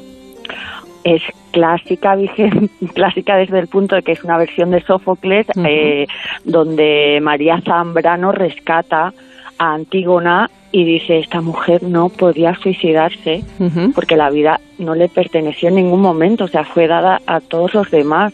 Entonces María Zambrano la rescata y le da un poco de tiempo, contemporánea al máximo, o sea, seguimos viviendo historias sangrientas, sí, seguimos viviendo exilios, lo tenemos cada día, o sea, yo creo que es una obra que está por desgracia, a la orden del día. Antígona, sin ir más lejos, mm, representa un poco a todas esas mujeres que, que se dan a los cuidados de otras personas y que tienen cargas que quizás no les pertenece. Y María Zambrano en este caso le da el tiempo a, Sí, a la explicación. No sé si se ha cortado o qué ha pasado, pero bueno, yo creo que el mensaje era principal y que de alguna manera, Cristina, ibas, eh, iba en lo que estabas comentando tú al introducir la, conversación con ambas, y es eh, lo relativo a la potencia que tienen los sentimientos, que son más fuertes incluso que las normas dadas por los hombres, ¿no? que es un elemento también de los múltiples que tiene Antigona Cris. Efectivamente. De hecho, no sé si tenemos a Ana. Ana, ¿sigues ahí? Sí, sí aquí. Ana, pues mira, si, si te parece bien, vamos a continuar eh, comentando que es un espectáculo de teatro-danza. Es un espectáculo en el que combina la interpretación y la, y la danza. En tu caso, mm, tú interpretas, en tu caso es texto. ¿Cómo, ¿Cómo ha sido preparar ese texto mientras tienes, pues eso, bailarinas alrededor que mm, expresan con su cuerpo las emociones que dice ese, ese texto? ¿Cómo es, esa, ¿Cómo es ese momento, esa sensación? Eh, pues mira, es que eh, se dio al mismo tiempo, digamos. O sea, mi estudio eh, y mi nacimiento de la palabra de María se daba al mismo tiempo que, que, mm, se daba la, creación del movimiento, porque uno se alimentaba del otro em, mientras que mis compañeras trabajaban conmigo en su, en su expresión, eh, digamos, más, más corporal a través de la escucha, yo llegaba a la emisión de esas frases a través de moverme junto a ellas. O sea, ha sido un trabajo muy, muy interesante y, y digamos que lo único que, mm, donde la división, digamos, es hecha, es que ellas llegan allí donde eh, la palabra, lo que remite la palabra, eh, no alcanza a llegar, ¿no? Lo que no puede ser expresado de otra manera o, incluso permite una expresión más bidimensional porque no solamente escuchas aquello que ella dice, sino que eres capaz de ver lo que ella está sintiendo en el momento que lo dice. O como ella, em, qué es, qué parte de su pasado es lo que le hace decir eso que dice o qué parte de su futuro o su deseo eh, igual no le hace expresar lo que está diciendo en ese momento. O sea que es un todo algo completo. Y por tanto había que parirlo a la vez digamos. Mm. es como una manera de trabajar eh, distinta no no no aislada no de moverte aunque luego no te vayas a mover y de decir aunque luego no lo vayas a decir Dentro de todo ese trabajo, basado en la obra inicial de Sófocles, con la reinterpretación, como decimos, de María Zambrano, que realiza la eh, compañía extremeña Carlic Danza, hay una, eh, un añadido, un plus, que es la utilización de las danzas buto, habituales de, eh, la, de los bailes tradicionales japoneses. ¿Eso qué significa, Cristina, en términos técnicos, de aportación de, para la narración de la historia, lo que supone para los propios bailarines, como es tu caso, Cristina? Eh, creo que ese trabajo ha sido un trabajo específico que se requería en un principio para formar un personaje que es la arpía. que es la tela de araña de que entra la tejedora que, que lía un poco a Antígona en un momento dado en la tumba. Y se requiere un trabajo corporal específico que lo ha llevado a cabo Tania, que es eh, especialista en ese tipo de ah, danza. De acuerdo, de acuerdo. El resto de las danzas que llevamos a cabo, coreografías o danza teatro, que es el recorrido que lleva Carly haciendo siempre, que es búsqueda de imágenes, de emociones, de sentimientos. Entonces, es plasmar lo que se está diciendo en, imagen. Hay momentos en los que todos los chicos son Edipo, todas las chicas son Antígonas. Hacemos, como siempre, varios personajes. Y bueno, además se estrenó ayer. Eh, eh, va a estar toda la semana en Mérida hasta el, hasta el domingo y el estreno fue ayer. ¿Qué tal fue? Ana. bueno, muy emocionante, ¿no? Los estrenos son siempre, porque falta que esa parte que uno se lleva imaginando ¿no? durante todo el proceso, o bueno, que lo guía, ¿no? porque al final es siempre dirigido a alguien, es, no deja de ser un, un proceso comunicativo donde de momento los emisores y receptores están todos en escena y luego llega ya pues el otro, o el otro receptor, ¿no? y la- eh, siempre trabajas con esa ausencia y, y creando siempre ese, ese canal lo más certero posible. Pero claro, hasta que no está, eh, eh, hasta que no está siempre es un trabajo de fe, de, de creer que va, que va a estar, ¿no? Cuando llegue, que, que ese canal se va a producir.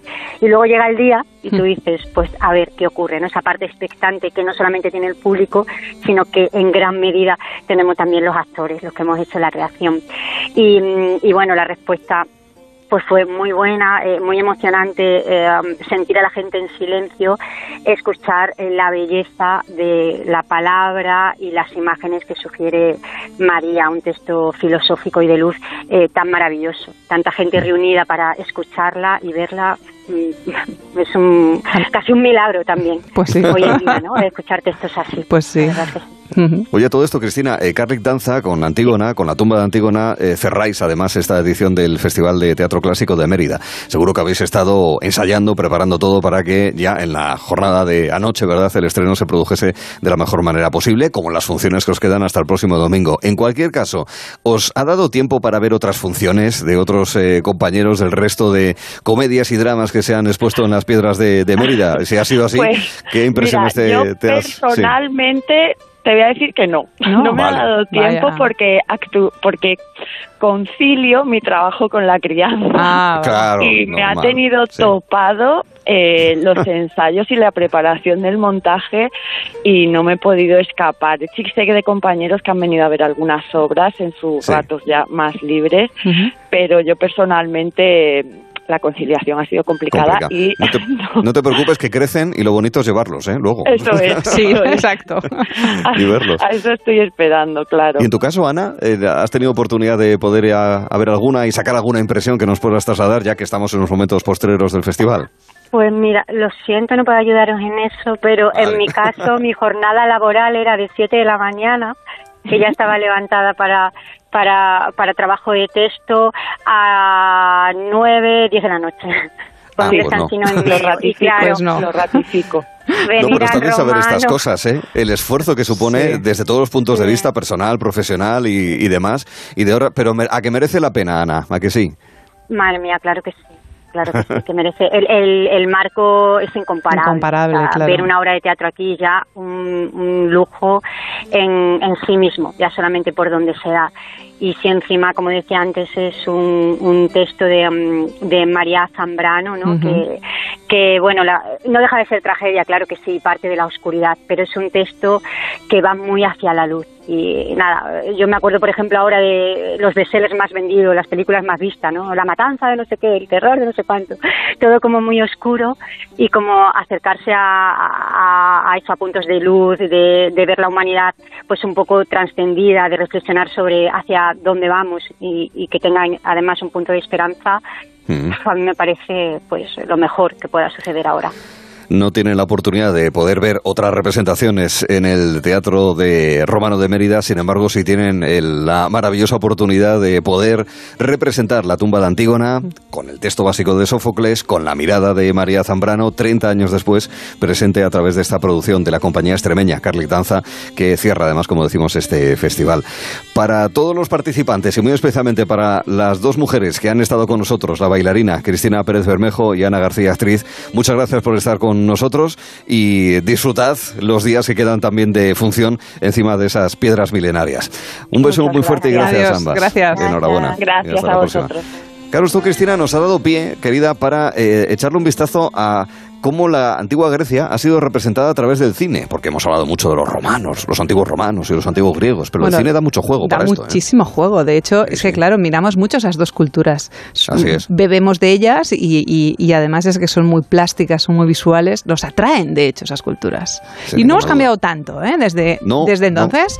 No, no, no, no. no. Y, bueno, y aunque sea, aunque sea ficción, lo que, lo que cuenta el cine no hemos cambiado tanto, sí. Que va, que va. Las pasiones humanas, en cierto modo, son amor, odio, envidia y cuatro más. O sea, es que no- eh, lo que nos bulle por dentro es exactamente Es igual así, a lo que les bullía entonces. Eh, Tampoco lo vamos a recordar ahora, ni siquiera Brad Pitt ha cambiado demasiado desde que estuvo en Troya haciendo de Aquiles. Venga, Cristina, hasta mañana. Hasta mañana, adiós. Vamos allá.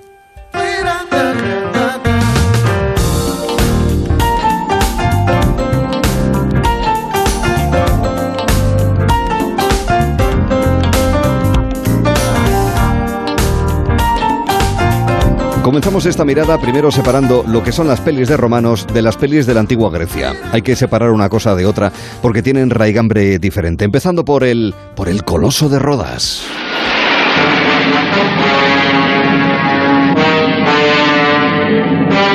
Una película de guerras de poder, la primera película dirigida por Sergio Leone allá por 1961. The fabulous Colossus astride the harbor of Rhodes, city of sin. Ahí está, la ciudad del pecado, bajo la sombra del coloso de Rodas, en la entrada del puerto de esa isla ahora perteneciente al, al, Estado griego, a la Grecia contemporánea. Una rebelión de esclavos donde los fenicios ayudan a un golpe de Estado en Rodas. And behind the wicked heart of the Colossus, the fiendish torture chamber. Película del año 61. Dos años después, en el 63, llegó la historia de Jasón. Jason and the Argonauts. Bueno, Jason. eh, y los argonautas.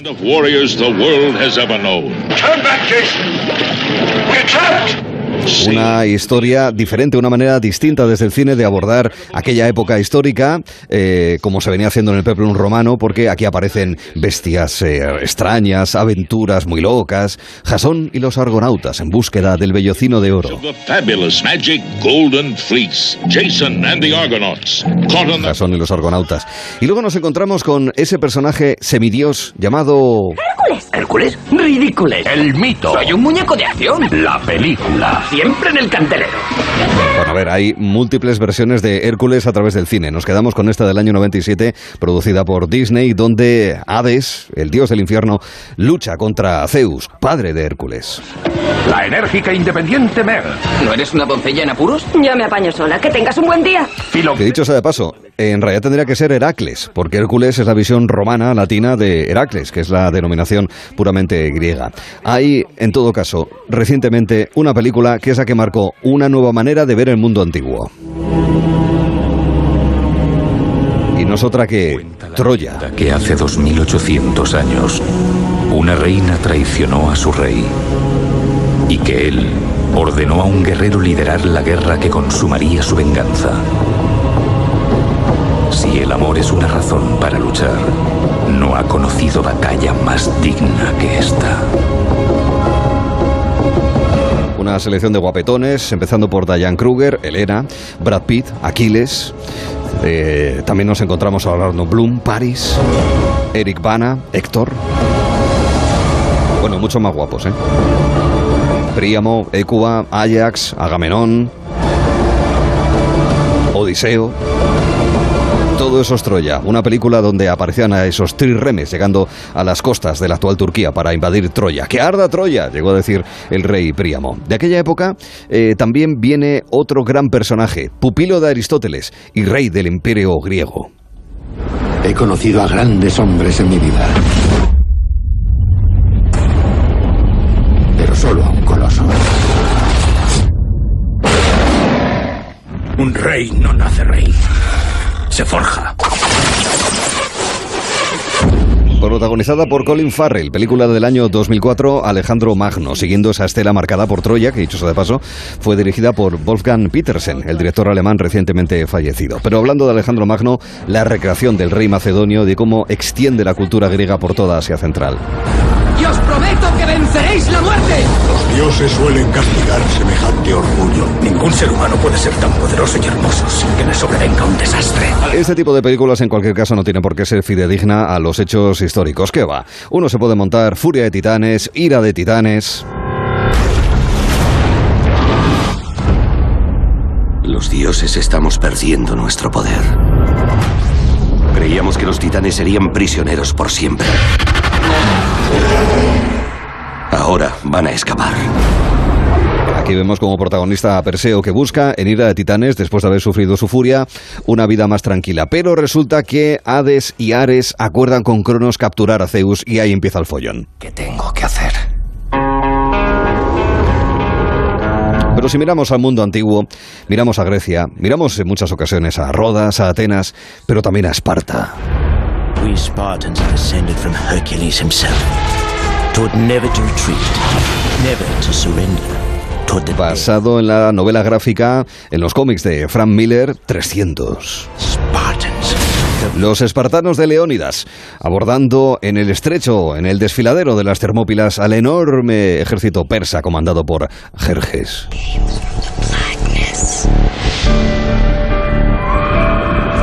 Be afraid!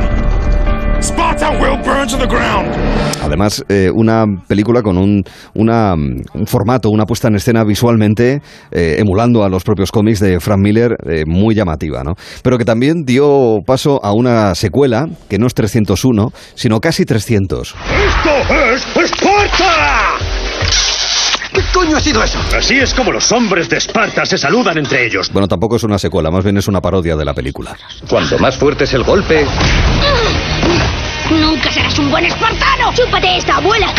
Pues fíjate, a mí me hizo gracia y se llevó varios premios Razzies, es decir, de los anti-Oscar. Y luego hay una película basada en una serie, una serie de películas basada en una serie literaria eh, con eh, Percy Jackson como protagonista. En el Olimpo habitan doce dioses. Los más conocidos son los hermanos Zeus, Poseidón y Hades. Los hijos de estos dioses eran medio humanos, medio divinos. Las aventuras de Percy Jackson, varias películas del año 2010, de 2013, dirigida por Chris Columbus, el del Señor de los Anillos. No puedes engañarme. Señorita Dodge. Película sobre la antigua Grecia. Le han encontrado. Espere, ¿quién me ha encontrado?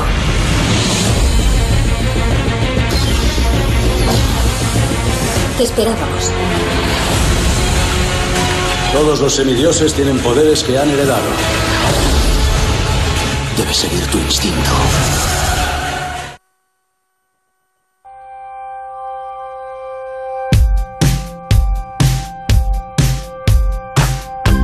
Hello. Hello. Hello.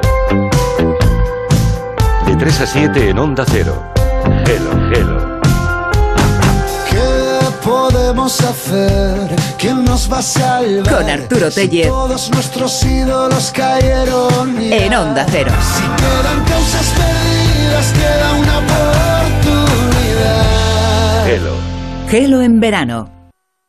Soy Paula de Carglass. El aire acondicionado y las altas temperaturas pueden convertir un pequeño impacto en una grieta. No esperes a que se rompa. Pide cita en carglass.es y te lo reparamos en 30 minutos. Recuerda, pon siempre carglass.es. Carglass cambia, Carglass repara. Es que esta casa se queda cerrada meses y estamos a cuatro horas de aquí. Sí, la casa está cerrada, pero se queda bien protegida. Con las cámaras y sensores podemos detectar si alguien intenta entrar. Y si hace falta, avisamos a la policía al instante para que puedan actuar. E incluso con el servicio de custodia de llaves, abrirles la puerta a nosotros mismos para que no tengas que venir. Está todo previsto. Este verano protege tu hogar frente a robos y ocupaciones con la alarma de Securitas Direct. Llama ahora al 900-272-272. Me gusta el fútbol, los domingos por la tarde, la mayor de mis pasiones, todo el día, toda la Champions. Contrata mi Movistar con todo el fútbol con un 25% de descuento. Llévate un Smart TV desde 0 euros y ahorra hasta 698 euros. Movistar, tu vida mejor. 98.0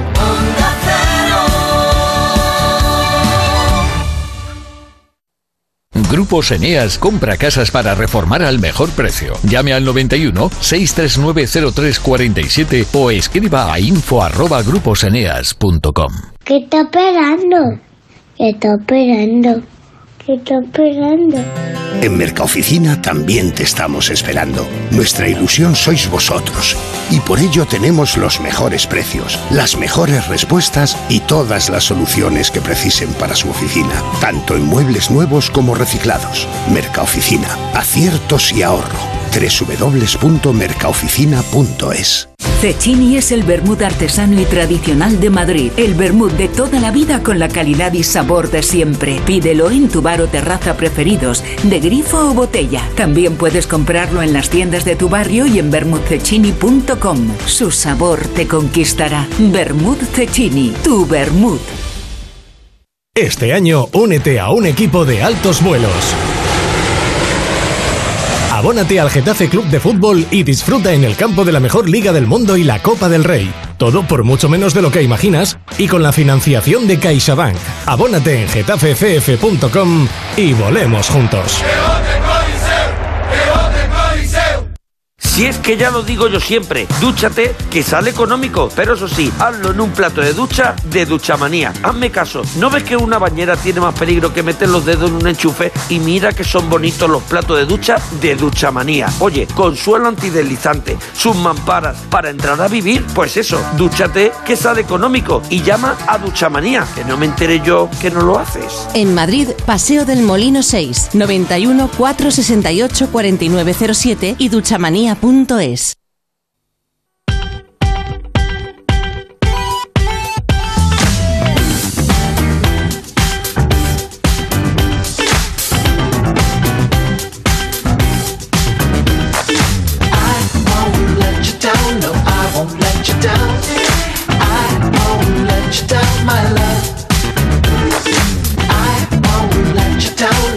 won't let you down, down, my love. Now, Nikki, she's got no flag to fly. But she don't seem not much to mind. No, she don't seem to mind. And you, you got your arm in arm. Nights out in Babylon, yeah. Nights out in Babylon. But maybe all you need is someone to trust. Maybe all you need is someone. Maybe all you need is someone to trust. Maybe all you need is someone. And I won't let you down. No, I won't let you down. I won't let you down, my love. I won't let you down. No, I won't let you down. I won't let you down, my love.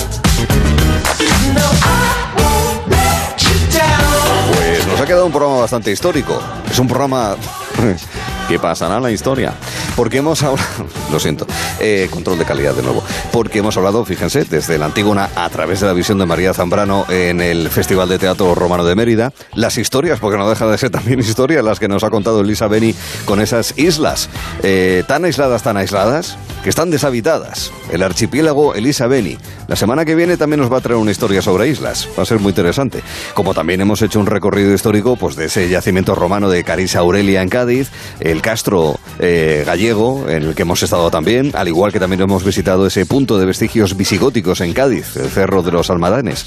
Y además hemos hablado de cascos históricos también en León y en Valencia, con sus peculiaridades, por la eh, situación, yo que sé, climatológica, el tamaño de la ciudad, uno más grande, otros más pequeños, pero también, sobre todo, conociendo lo bonito que es vivir en estos lugares pero también los retos y los desafíos que supone en términos de la movilidad. El tema de las patronalizaciones no les acaba de convencer, sobre todo las que vinieron durante la pandemia, pero bueno, también hablando pues de, del declive demográfico que también se puede producir, el tema de los precios de la vivienda, eh, hablando de la gentrificación, del turismo masivo en algunos casos, en unos lugares más, en otros menos, bueno, pues también en esa línea. Hombre, Hemos tenido a Lola, hemos tenido a Lola que, que, es una clásica, no pasa el tiempo por ella sin ninguna duda.